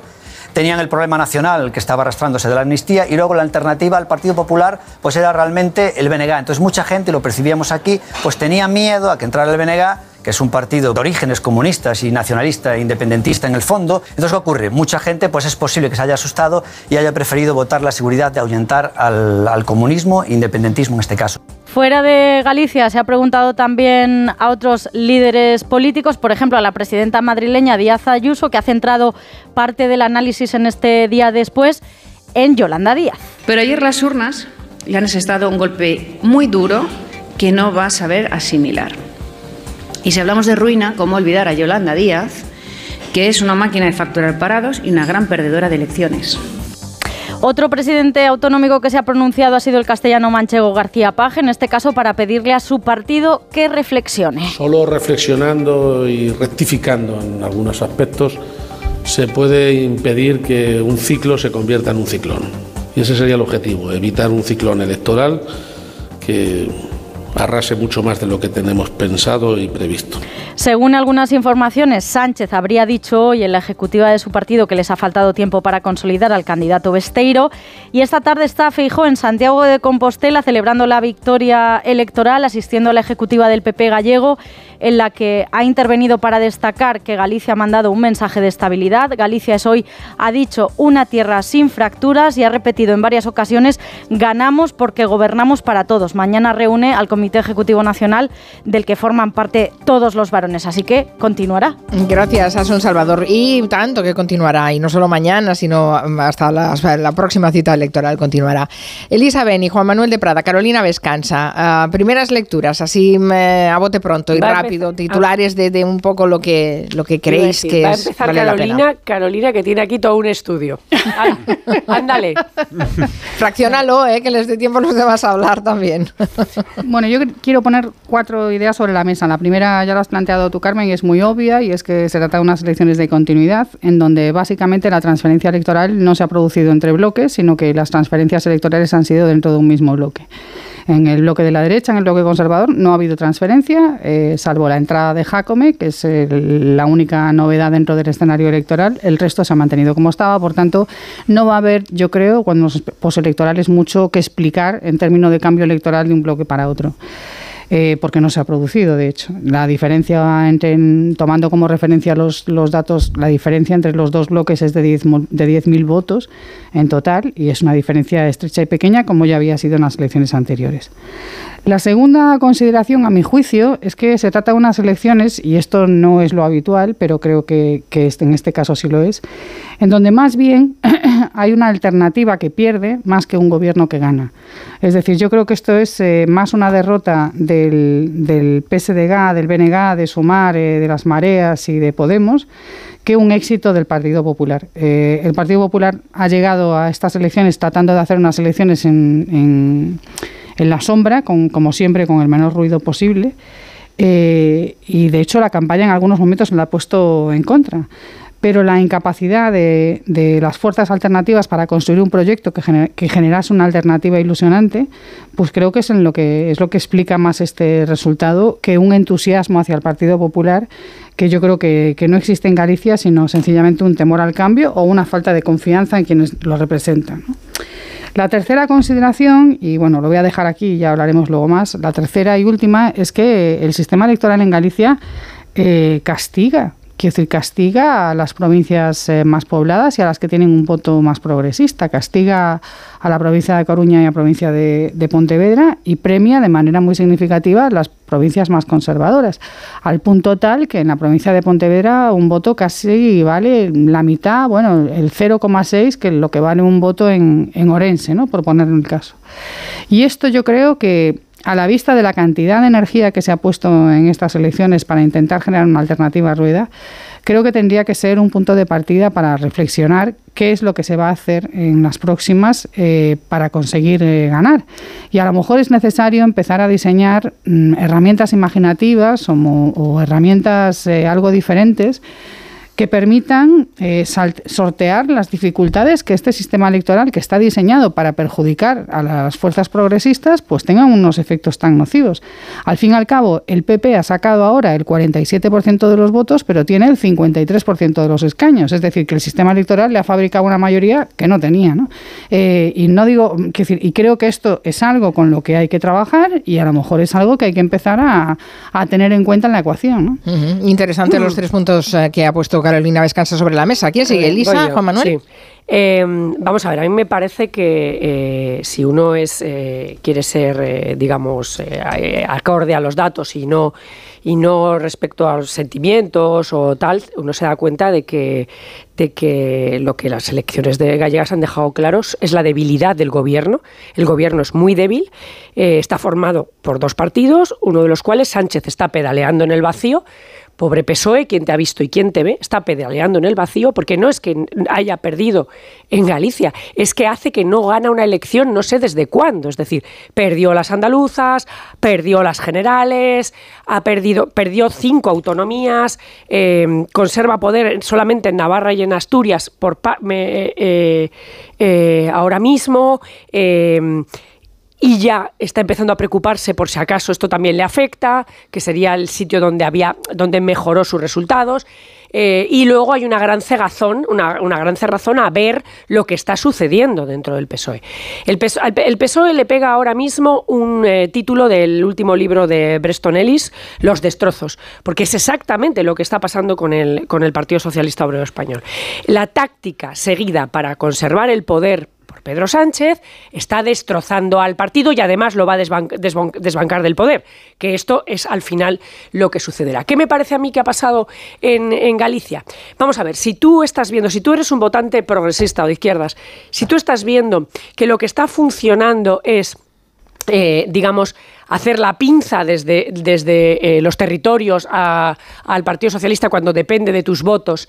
Eh, el BNG era el que menos lo podía, el que menos lo podía hacer casi porque, porque no era tan decisivo como, como lo eran los catalanes y los vascos. Pues hombre, ¿para qué vas a votar a la imitación si puedes votar a tu BNG, que es tuyo, y que, y que desde allí te puede conseguir, eh, si tú le das peso, te puede conseguir más cosas? Veremos a ver además qué pasa después en las europeas, donde al parecer todo apunta a que BNG, Bildu y RC van a ir juntos y PNV y Junts van a ir juntos por su parte, por su cuenta. Entonces, eh, lo cierto es que eh, el PSOE jugó ya a ir de tercerón. En las elecciones de, de Euskadi, juega también a ir de tercerón, es decir, a apoyar un gobierno, uno u otro, pero a ir de tercerón. Entonces, eh, realmente eh, esa situación es así. Y es así porque hay cosas que yo creo que al votante no se le pueden hacer todo el tiempo. Yo no creo que sea como dice mi paisana Gamarra, no, esto es para la amnistía y tal, eh, porque a lo mejor hoy hasta Junts se acaba apañando con el PP, esto lo veremos en un momento dado. ¿eh? Ya el otro día hubo guiños cruzados, algún día veremos esto. Pero, bueno, el otro día no, en medio de la campaña electoral claro, pero hubo un guiño clarísimo. Hubo dos guiños. Hubo un guiño de Puigdemont en una carta en la que eh, le decía al PSOE hay más alternativas y, y- y el guiño era pa- también para el PP en ese sentido y luego el PP le hace el guiño a Junts. Es decir, que en un momento dado esa opción está sobre la mesa. Entonces, realmente lo que está pasando con el votante socialista tradicional, que no era votante de Izquierda Unida o de otras izquierdas a la izquierda del PSOE, sino votante del PSOE, es que, por un lado, se ha dado cuenta de que su PSOE ya no está, pero si es que Paje lo está diciendo todo el tiempo. Es decir, ¿dónde está mi PSOE? Porque si mi PSOE eh, se ha convertido, no ya por la amnistía o por no la amnistía, sino si se ha convertido exclusivamente en algo que funciona según los tirones que le dan los socios, ya no es la esencia del partido. Si junto a eso tú dices una cosa y haces a los tres días la, la contraria, pues evidentemente ese ya no es tu partido. Y entonces eh, solamente queda una autonomía. eh, esta es- claro, se me ha olvidado por esto, porque no la contaba como de Sánchez. Solo les queda una autonomía en la que tenga mayoría absoluta, que es la de Paje, y Paje es una persona que está todo el rato recordándoles que están destrozando el partido. Entonces, al final, el PSOE va cuesta abajo y al final eh, el, poder se va, el poder se va a perder. Eh, el otro día, Aitor Esteban, que es un señor que sabe mucho y que además tiene unos votos que también son decisivos, decía en una entrevista en el diario.es que la legislatura no durará más de dos años. Es decir, que le queda apenas un año y unos meses. Y esto cuando lo dice alguien del PNV, pues no lo dice a humo de pajas, ¿eh? Sino que lo va, lo va diciendo. Entonces, el tema es qué PSOE va a quedar cuando se pierda el poder, porque todo el poder territorial se ha perdido. Y lo de Galicia solamente demuestra que no es un caso aislado, sino que es una tendencia, una bola que sigue rodando, que la veremos en Euskadi y que la veremos probablemente en las europeas. Eh, Juan Manuel. Estando de acuerdo con Elisa, en la mayor parte de las cosas que ha comentado, sin embargo, yo creo que las elecciones gallegas siempre son. están cortadas con un patrón distinto, ¿no? Es decir, yo creo que, que el resultado de las elecciones gallegas, a fin de cuentas, es muy semejante a los resultados de todas las elecciones gallegas. ¿Qué ha ocurrido aquí? Aquí lo que ha ocurrido es que efectivamente Pedro Sánchez es un hombre que ha defraudado a muchos votantes socialistas, es decir, esa imagen que se pretende hacer entre un viejo socialismo y un nuevo socialismo en donde gente como Felipe González o Alfonso Guerra o Paje o tantos otros que son reliquias de otra o época Eduardo y que Madina o no sé quién. o eso es mentira, eso es mentira. En, España hay muchísima gente que se está defraudada con la deriva del Partido Socialista. Esto es así. Em, lo que ocurre es que, evidentemente, en medio de esa debacle, eh, eh, incluso los medios que apoyan al PSOE, los, las terminales mediáticas que se dice del eh, socialistas, eh, han magnificado la figura de la candidata del, del eh, durante la campaña de forma desorbitada. A mí, una de las cosas que más me ha llamado la atención es que como yo escuchaba tantos elogios de esta mujer, pues me puse a seguirla. Me pareció una candidata mediocre, eh, tremendamente mediocre. Eh, es decir, el Partido Socialista en su desesperación y a través de los medios de comunicación a su servicio o próximos a él, lo que ha fomentado es que su voto emigre hacia el BNG sin cambiar para nada, sin cambiar para nada eh, la línea que delimita mm, el voto a las derechas y a las izquierdas en Galicia. Porque además la única manera de limarle voto al Partido Popular, evidentemente, es un Partido Socialista fuerte.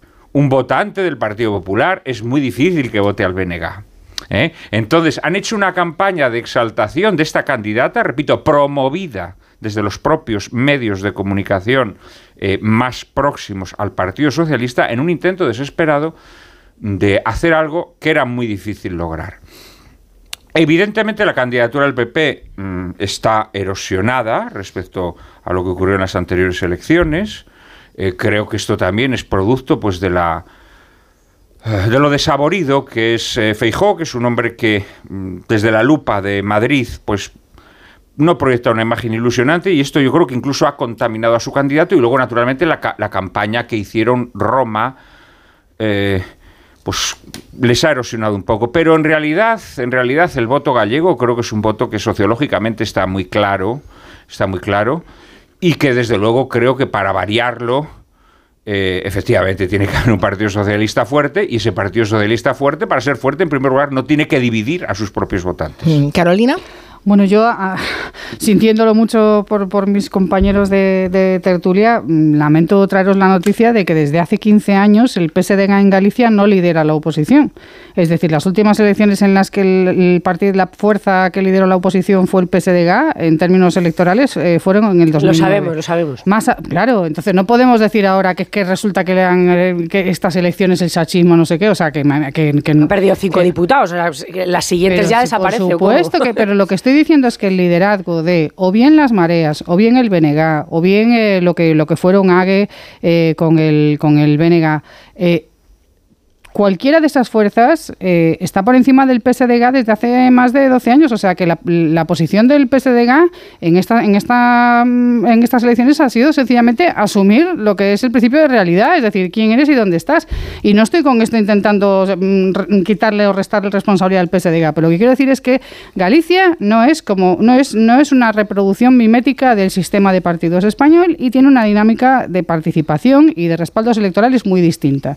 Y esto eh, es algo que el PSDG lo sabe muy bien y es algo que, que se expresa en que efectivamente las cosas que pasan allí pasan de acuerdo con otras coordenadas. A mi juicio, a mi juicio y, y bueno, pues eh, pues creo que conozco mm, que conozco aquello y que cualquiera que es de allí más o menos lo conoce, entiendo yo. Eh, lo que ha ocurrido es que no ha habido una, no ha resultado verosímil que las candidaturas alternativas fueran, fueran a ser capaces de proponer una propuesta de gobierno alternativa al PP más mm, plausible o creíble en términos de reversión de la situación de la sanidad, en términos de reindustrialización y en términos de reversión de la, de la despoblación, que son básicamente los principales, los tres principales problemas sobre los que se modula la comunidad autónoma. En la medida en que no se ha sido capaz de construir eso, eh, y se- no se ha sido capaz por varios motivos, eh, creo que eso es en lo que hay que ponerse a trabajar, porque lo que sí creo que estamos de acuerdo todos es que la candidatura de Rueda no es una candidatura que haya ganado porque haya resultado muy ilusionante. Eso no ha sido lo que ha pasado.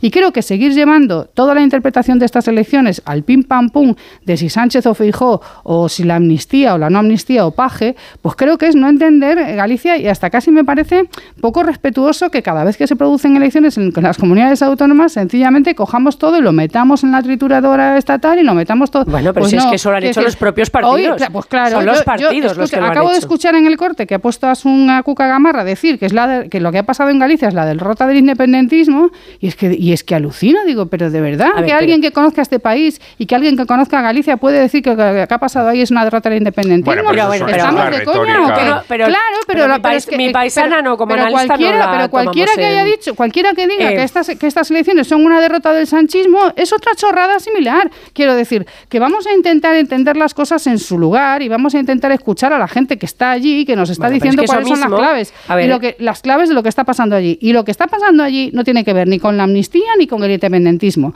Ni, ni los del BNG son los de ETA, ni, lo- ni los de, o sea, es que es, es que es todo un disparate. Pero, pero ese es el disparate del Partido Popular, que nada tiene que ver con el análisis que yo pero te he el hecho. mismo disparate es decir Lo que, que esto no- es una derrota del sanchismo. Esto no es una derrota del sanchismo. ¿Ah, no? No, A ver. no, esto es una derrota de las fuerzas que te- estaban llamadas a construir una alternativa al Partido Popular. Vale, vale, mira. Que, que me, que me digas que el Vamos PSDG... El que partido no- que está gobernando, el partido que está gobernando, que por cierto, el candidato es amigo personal del presidente del gobierno y un, empe- y un empeño de él. Besteiro es el empeño de Sánchez. Parte de las fricciones que hay dentro de ese partido tienen que ver con que cuando Besteiro es imputado, eh, lo sacan y es Sánchez el que lo ha vuelto a meter de candidato ahora, eh, una vez que lo han, que lo han desimputado.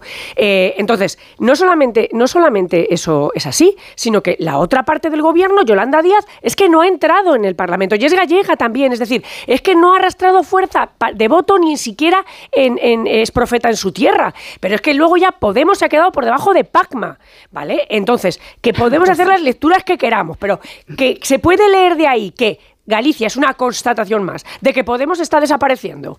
Podemos está desapareciendo. De que Sumar no ha conseguido encajar eh, esa fórmula de plataforma y tal, no, no la ha conseguido encajar, ni que la gente crea que tienen un proyecto determinado, al menos eso está bastante sin cuajar, eh, y así es, y que, y que el PSOE no gana elecciones. Es que no, no- ya no te voy a decir que no las gane, es que ni sube en ningún sitio, ¿de acuerdo? Baja todo el tiempo, baja todo el tiempo. Entonces, un partido que todo el tiempo baja en todos los territorios, pues mira, Galicia es distinto, el Euskadi es distinto, Andalucía es distinto, la comunidad valenciana es distinta, pero si bajas en todas, pues te despeñas, porque es que todas conforman España.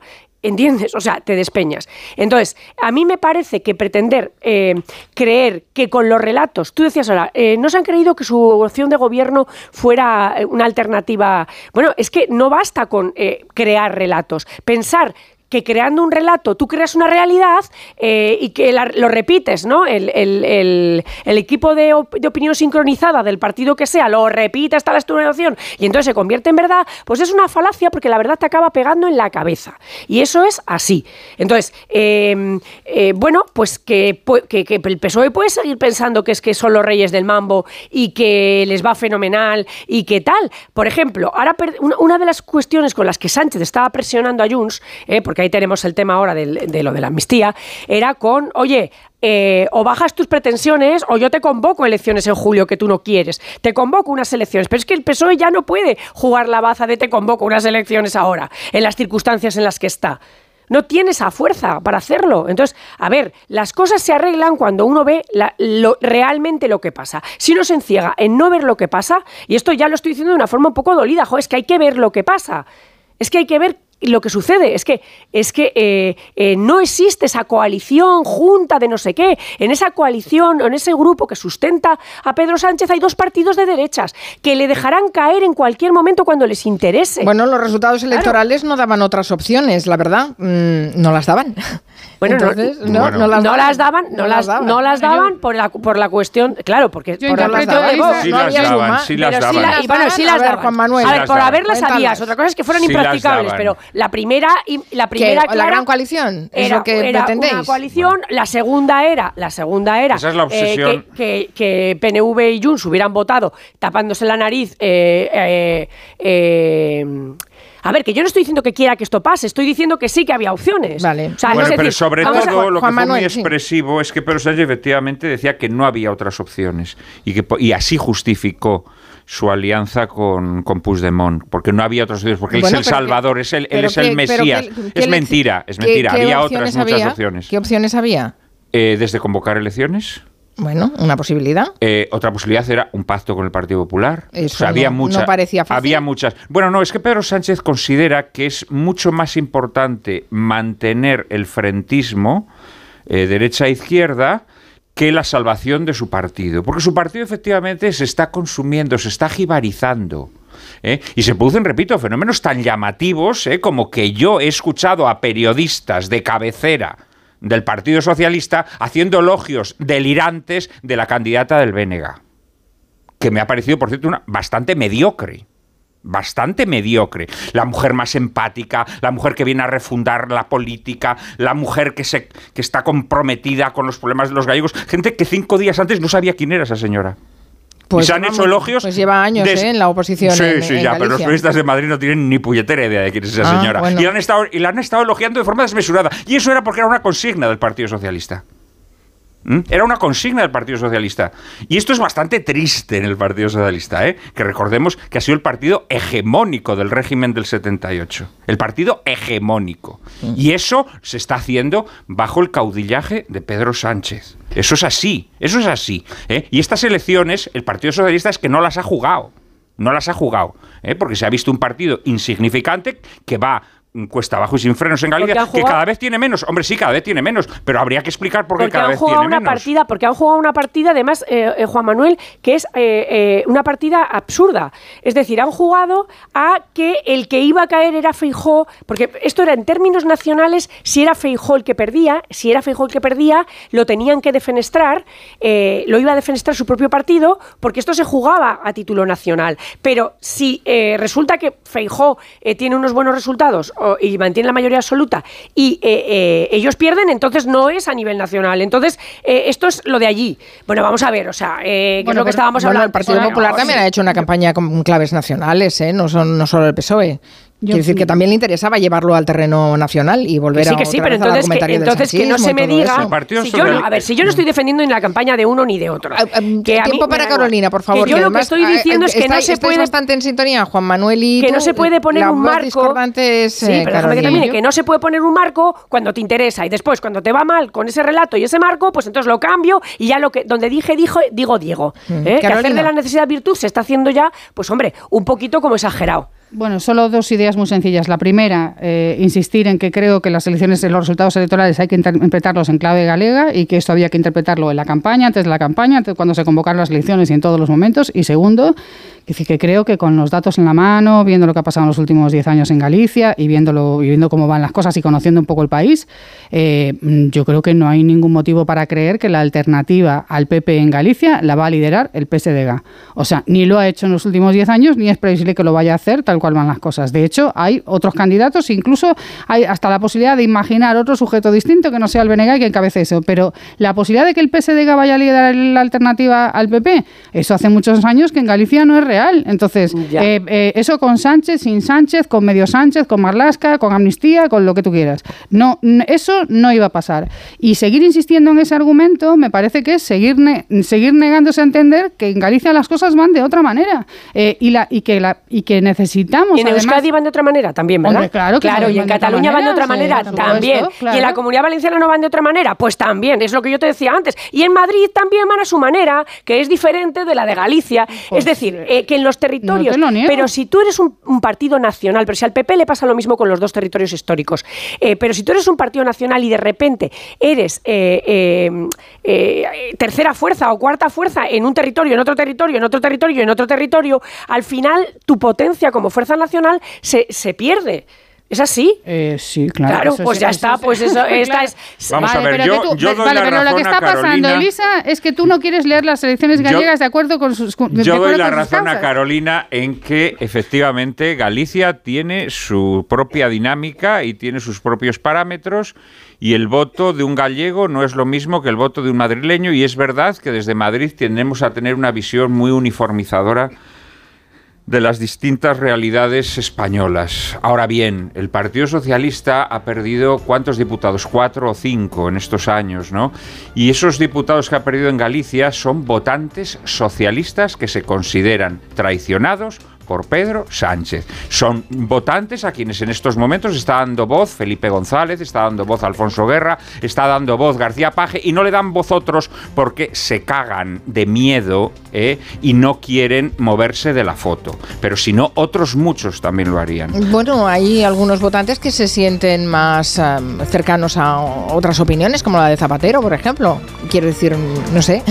Sí. para reflexionar, para sí, reflexionar. sí, Mari Carmen, sí, pero los lo que se van no votan y dejan de votar y te hacen perder las elecciones son los que piensan lo otro. O sea, es que hay que asumir que hay gente que o no va a votar, o está votando a otros partidos, o deja de votar al PSOE, y el PSOE tiene que asumir eso, algo estará haciendo. Vamos a dejar a que los oyentes hablen a ver si es posible que nos llamen muchos gallegos. 638-442-081. Antes de ir a la pausa de publicidad, un consejo de la mutua que nos trae Marina. Si tu seguro no te ayuda con las pequeñas reparaciones de la casa, vete a la mutua, porque además de ofrecerte su servicio de manitas hogar, te bajan el precio de cualquiera de tus seguros, sea cual sea. Es fácil, llama al 91 555 5555 91 555 5555 y vete a la mutua. ¿Te lo digo o te lo cuento? Condiciones en mutua.es. Es hora de que esta empresa funcione como lo que es, una empresa familiar. Yo no me he partido el lomo por esta empresa para que ahora venga mi hermano a vivir del cuento. Pero es tu hermano Jesús. Ha habido un derrumbe en la fábrica. Vuestro padre está herido. Si algo le pasa a padre, sería lo que siempre has querido ser, ¿no? Sueños de libertad. Gran estreno. El domingo a las 10 de la noche en Antena 3. La tele abierta. Cuando Berta abrió su paquete de Amazon, se le aceleró el corazón. Pantalla LCD y seguimiento de la frecuencia cardíaca. La pulsera de actividad se clasificó en su corazón por su calidad y su precio. Cinco estrellas de Berta. Productos estrella a precios estrella. Empieza a buscar en Amazon hoy mismo. Es por ti que has cambiado tanto. Tus gestos épicos inspiran a Zurich Seguros a ser mejores. Por eso, ahora por ser cliente de Zurich, con el seguro de hogar, tu mascota también estará protegida. Infórmate en zurich.es y contrata tu seguro de hogar. Hagámoslo épico. Zurich. Pensar a lo grande no es buscar un espacio donde guardar tus facturas. Es tener tus facturas digitales siempre a mano. Con Orange Empresas dispones de factura electrónica para ayudarte a digitalizar tu proceso de facturación y reducir tus tareas administrativas. Las cosas cambian y con Orange Empresas tu negocio también. Llama al 1414. Tengo la memoria fatal, se me olvida todo. Si te falla la memoria, toma de Memory. De Memory con vitamina B5 contribuye al rendimiento intelectual. Y ahora para los más mayores, de Memory Senior de Pharma OTC. ¿Qué tal, vecino? Oye, al final te has puesto la alarma que te recomendé. Sí, la de Securitas Direct. La verdad, es que es fácil que puedan colarse al jardín saltando la valla. Y mira, no estábamos tranquilos. Lo sé. Yo tuve esa misma sensación cuando me vine a vivir aquí. Protege tu hogar frente a robos y ocupaciones con la alarma de Securitas Direct. Llama ahora al 900-272-272. Recuerda, 900-272-272. En Alquiler Seguro sabemos que cada cliente es único. Por eso estamos orgullosos de ser la primera empresa del sector en recibir la certificación AENOR de compromiso con las personas mayores. Horario preferente, más de 50 oficinas a tu disposición, gestores especializados y mucho más para que la edad no sea un obstáculo en tu alquiler. Alquiler Seguro, la revolución del alquiler.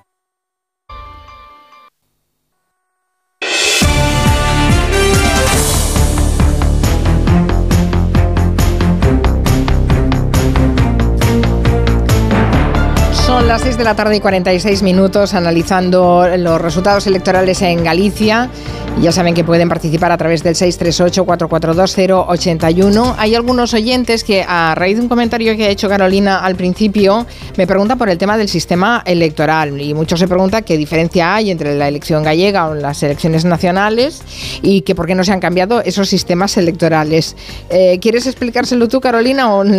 Pues eh, la verdad que es una. Lo que pasa es que es una respuesta a lo mejor un poquito más larga de lo que conviene a este programa. Ah, bueno, pero bueno, ¿puedo básicamente. hacer un resumen, Sí, básicamente la- el, el sistema consiste en lo siguiente. En, la- en- en el marco del diseño de la Constitución se creyó que era necesario que cada provincia tuviese representación en el Congreso de los Diputados, y en el- eh, creyendo que esa era una forma de garantizar que las provincias menos pobladas eh, tuviesen siempre presencia en el Congreso. Eh, luego la ley electoral decidió que eso fueran dos diputados por, por provincia. Eso quiere decir que antes de empezar a repartir los diputados por proporción de habitantes, ya hay 102 diputados del, del Congreso que están asignados con independencia del peso poblacional.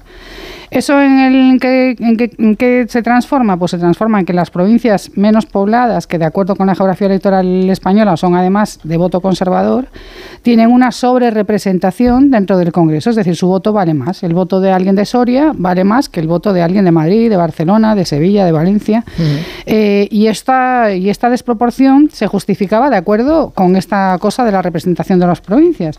Lo que pasa es que es bastante absurdo, porque eh, nadie recuerda, yo creo que, que en la democracia del Partido Española, ningún diputado, por el hecho de ser de Soria, de Toledo o de, de- o de, mm, o de Vizcaya, haya votado de forma distinta a lo que mandaba su partido. De hecho, los reglamentos de los partidos le ponen una multa a las diputadas o diputados que votan en contra del, del criterio del partido. Eso es la LOREC, que es el sistema general, el sistema Es- nacional, y es después cada comunidad autónoma tiene el suyo, y evidentemente cuando llegan al poder eh, no, no piensan en cambiarlo. Claro, en Galicia es completamente surrealista. Es porque que en Cataluña Galicia, pasa claro, exactamente en lo mismo, por eso Pero es que no se puede cambiar. Galicia sí se puede cambiar. No, no se puede cambiar porque ahora ya se Voy a sabe- acabar de explicar Ah, un vale. momento, Elisa. En Galicia es completamente surrealista porque la, el sistema, la ley electoral otorga a cada provincia eh, 10 diputados.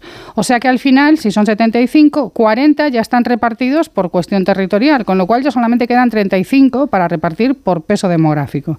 ¿Esto qué significa? Significa que el que vota en Lugo y en Orense, prácticamente su voto no, no llega al doble pero casi casi que al que vota en Pontevedra o en La Coruña. ¿no? Y esto eh, es lo que explica que el Partido Popular, que no tiene una mayoría absoluta de votos desde el año 2001, es decir, que solamente en 2000 hay que remontarse a 2001 para un resultado electoral con un 52% de voto al PP, ha conseguido mayorías absolutas de más del 50% de los escaños porque el sistema electoral le ayuda a conseguir lo que no le, lo que no le dan las urnas. Sí, sí. Es una no situación parecida diciendo- claro, a la que se vive en Cataluña también, con el y no- sistema electoral exacto, catalán. y no digo Ujú. esto como, como, como argumento de mal perdedor. O sea, si, si, si esto es algo que es indefendible, gane quien gane. O sea, yo soy republicana, incluso aunque se presente Aznar y gane la- y sea presidente de la República. Estoy dispuesta a aceptar en eso. cambio, al Pero, contrario, un momento, dejadme que escuchemos a los oyentes que eh, nos han eh, llamado y espero que haya gallegos entre ellos. Creo Vamos a que este sistema hay que cambiarlo La de todas clave la todas. dio esta mañana eh, el candidato de Democracia Unesana, el señor Jacome, que dice que el PSOE llevaba listas horribles con candidatos despreciados por la militancia, metidos con calzador por Pedro Sánchez. Esta es la realidad y es una realidad que lleva ocurriendo en el Partido Socialista desde que Pedro Sánchez está en el poder. Desde la Galicia profunda, la que no tiene médico más que de vez en cuando, pero con libertad, como diría Ayuso, os digo que la lectura de, de- de las elecciones gallegas hay que hacerla siempre en clave de poder también municipal. De esa red tan engrasada de colocación que supone todos los ayuntamientos, todo lo que se ha montado en infraestructura, casas del mayor, casas niño, em, agencia de colocación, pero casi casi a demanda de- de- de- del votante. Eso sí, cuando se acerca en días como la semana pasada, hay que descolgar el teléfono, confirmar que vas a ir, no vayas a fallarme, no, no te voy a fallar, voy, ta, ta, ta. allí no falla nadie, y no falla nadie siempre en el- en el mismo sentido. Eh, a ver, yo quería hacer un comentario. Eh, esto es igual en muchos territorios, que a veces uno está en su propio territorio y le parece que es diferente a todo. Vamos a ver. No, no es Eh, igual en todos los- hay déjame, de un, déjame un segundo, no, no es igual en Carolina. Déjame un segundo. Eh, durante, durante décadas al PSOE en Andalucía le llamaban la PSOE. O sea, estaba la Renault, la Puleva y la PSOE. ¿Vale? Y funcionaba exactamente así, pero sin embargo con, es- con esas mismas, co- eh, ese mismo sistema electoral y con esa misma red eh, tejida, eh, en fin, imbricada en todos los sectores sociales, hay un momento dado en que PSOE pierde Andalucía y, la, gana- y lo gana el PP. O sea, quiero decirte que se puede, se, pro- se puede producir ese cambio eh, y que el, sistema es el mismo y que eso de, de- de- y no me falles y tal, pues también pasaba en Andalucía, Claro. demonios. Bueno, De- clientelismo, claro. la alternancia sí. del gobierno... del caciquismo endémico, Claro, claro. La, la- la alternancia en, los, en las instituciones es lo que garantizaría que no hubiera este clientelismo, pero eh, bien, cuando llevas eh, gobernando a 40 años un territorio, pues eh, es lo que hay. Bueno, y ¿Qué el pasa? Partido Popular en Galicia se De lo ha currado de- mucho y tiene De una... Jacome no habéis dicho nada. Tiene una red, bueno, porque es que realmente, mm, más allá de que, de que su aparece en el, en el mapa, realmente pues da igual, no va a tener relevancia. Otra cosa es que de aquí a unos años pueda crecer o desaparecer, pero bueno, no, no, lo, no lo considero tan relevante, ¿no? Yo sí considero relevante el tema de las... eh, de las leyes de proporcionalidad en cuanto a los votos y las y la representación obtenida. Eh, nuestra, nuestras leyes son bastante bastante correctoras de eh, respecto, por ejemplo, a lo que ocurre, pon- pongamos, en, en Inglaterra, ¿no? Yo, al contrario que Carolina, yo sería más bien partidario de darle la representación al que más votos saca en cada circunscripción, y, y se acabó. Eh, porque creo además que eso evitaría muchísimos problemas. Ahora- Eh, Último minuto, Sí, Elisa. eh, solamente hago un apunte de por qué no se puede hacer. Es porque cuando se diseña el sistema electoral original, eh, no se sabe qué va, qué va a sacar cada uno. Pero después de. Que no. ¿Se crees tú que Fraga no sabía lo que estaba haciendo? No, no, no. que me, abro- me refiero también al nacional. Pero claro, eso ahora, claro, pero es que ahora eh, ya llevamos mm, 45 años de elecciones. Entonces, se sabe perfectamente. Depende hacia dónde lo, lo, lo cambies, qué es lo que estás haciendo. Entonces, ya no queda más remedio, esto es como el parchís. Es que el 5 es más difícil, no, no salen nunca los dos 5, bueno, ya, pero es que está, eh, esto, esto es lo que hay, es decir, y se puede cambiar. O sea, en Andalucía han cambiado, la comunidad valenciana ha ido de un sitio a otro y ha vuelto a ir al otro. Es decir, no es que no existan Baleares. posibilidades de cambiar, Baleares, es decir, existen posibilidades de cambiar. Eh, bueno, o sea, no es que sean unas normas que impidan que gobierne la izquierda, lo que pasa que, oye, el, el BNG se ha quedado ahí un poco y los otros han sacado más, y es que hay que asumirlo. Nadie ha dicho que, Ah. que tal cosa, simple- que sea imposible. Se ha dicho que le da ventaja al PP nada más. Hombre. Yo creo que somos tenemos una democracia lo suficientemente madura como para que diseñemos un sistema electoral en el cual el voto de todas las personas valga lo mismo, con independencia de dónde viva, eh, si es más grande o más pequeño municipio, su Y provincia. entonces más o mandan los de. Madrid. Oja- pero es si donde ya más mandan- somos. Pero mira, pero si no hemos es conseguido donde esta tertulia somos. salir del tema de Madrid, vamos, es que de verdad. Chao. Estamos llegando al final. Bueno, me alegro que al menos salí riendo. Es todo teatro, puro Sí, mujer, teatro. si en esto no nos va nada, quiero No, decirte. claro que no, claro que no. Juan Bueno, Manuel bueno. Elisa Ben y Carolina. Vescanza. Gracias por todo. Hasta Adiós. mañana a las 3 a todos. Adiós.